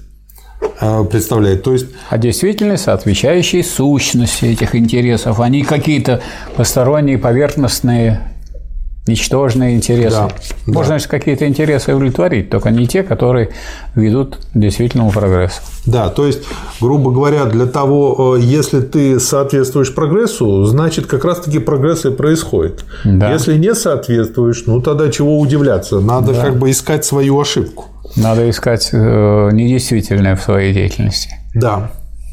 Два интернационала уже существуют. Один – Самбо Зюдекума Гайндмана Плехановой компании, второй – Липкнихта и Маклина. Маклин – шотландский учитель, осужденный английской буржуазией на каторгу за поддержку классовой рабы, рабо, э, борьбы рабочих. Ну и как вы думаете, э, судьба у нас был проспект Маклина? Угу недалеко от э, театра Маринского. Я даже и не помнил вот. этого. Он так поперек пересекает декабристов. Декабристов оставили, этих революционеров допускают. Да, а вот. вот а, нет. а Маклин поперек стоял. Вот это вот Маклина перевели английский проспект. О. Ну, Маклин же англичанин. Шотландец. Ну вот. Это вообще звучит английский еще как ну, из Англии, да, да. издевка, да. Это довольно смешно. Это, да. Но есть и более смешные вещи. Вот у нас в Ленинграде есть проспект Смирнова. А было два проспекта Смирнова. Один проспект Смирнова вот здесь, где теперь на Ладское шоссе, рядышком, угу. а другой у Финляндского вокзала. Так вот, один Смирнов, который вот, э, именем которого было названо Ладское шоссе, это был председатель исполкома угу. в советское время. А комиссар Смирнов в революционное время, вот этого, который председателя исполкома его переименовали, а комиссар Смирнова остается около Филянского вокзала. Точно так же, как улица Ленина остается, это та улица, на которой находится музей квартиры Ленина, в которой вот жили Ленин и Крупская. Наверное, комиссар был такой крутой, крутой. что его боятся, боятся до сих и пор. сейчас, да. Ну и к черту, поменяли. А потом, комиссар а потом вот те, кто поменяли, их куда-то исчезнут. Да, да. Ну, у нас же пробовали да, на Колчаку доску повесить. Ничего не получилось. Даже суд встал на сторону тех, кто ее срывал. Да. Ну, все-таки тут есть традиции революционные. Да, Хёгл, ну, В Москве да. тоже сказали хорошо. Там вот памятник Солженицыну. Пришли люди культурные, с золотой краской. И вот несколько букв покрасили ярко, чтобы получился лжец. Остальное не трогали. Ну, они улучшили, да. Они улучшили, конечно, красивее стало. И подлинно, и сущность проступила, лжец. Да, да.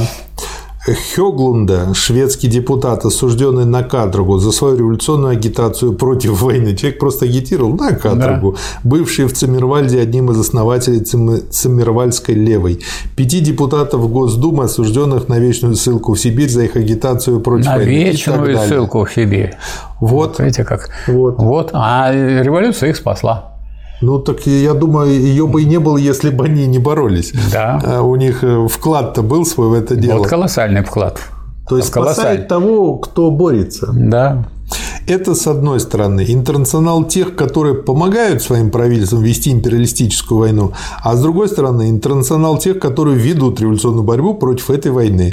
И, и там интернационал, и там интернационал. Да. Интернационал – это союз людей разной, разных национальностей. А да. что они там пропагандируют? Это да. второй вопрос. И что делают? И ни красноречие парламентских болтунов, ни дипломатия государственных mm-hmm. мужей социализма не могут объединить эти два интернационала. Очень интересный том. Я говорю, вот у меня в голове крутится название «Война и мир». «Война и мир». Но революции мы еще рано тут о ней говорить, правильно? Да. Рановато. «Война и мир». Может быть, нас так и оставить «Война и мир». Хорошо. Отлично. Да, потому что о войне идет речь, как ее понимать, и мир. И в мирное время одно, в войну, оказывается, продолжение этого же. Угу.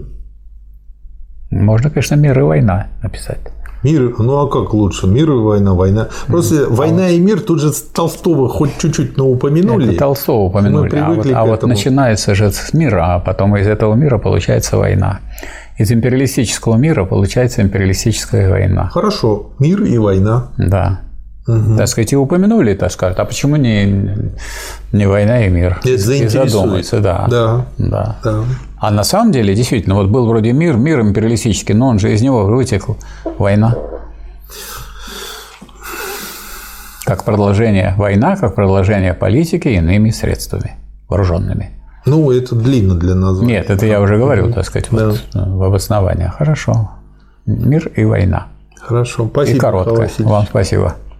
Спасибо, товарищ. Спасибо.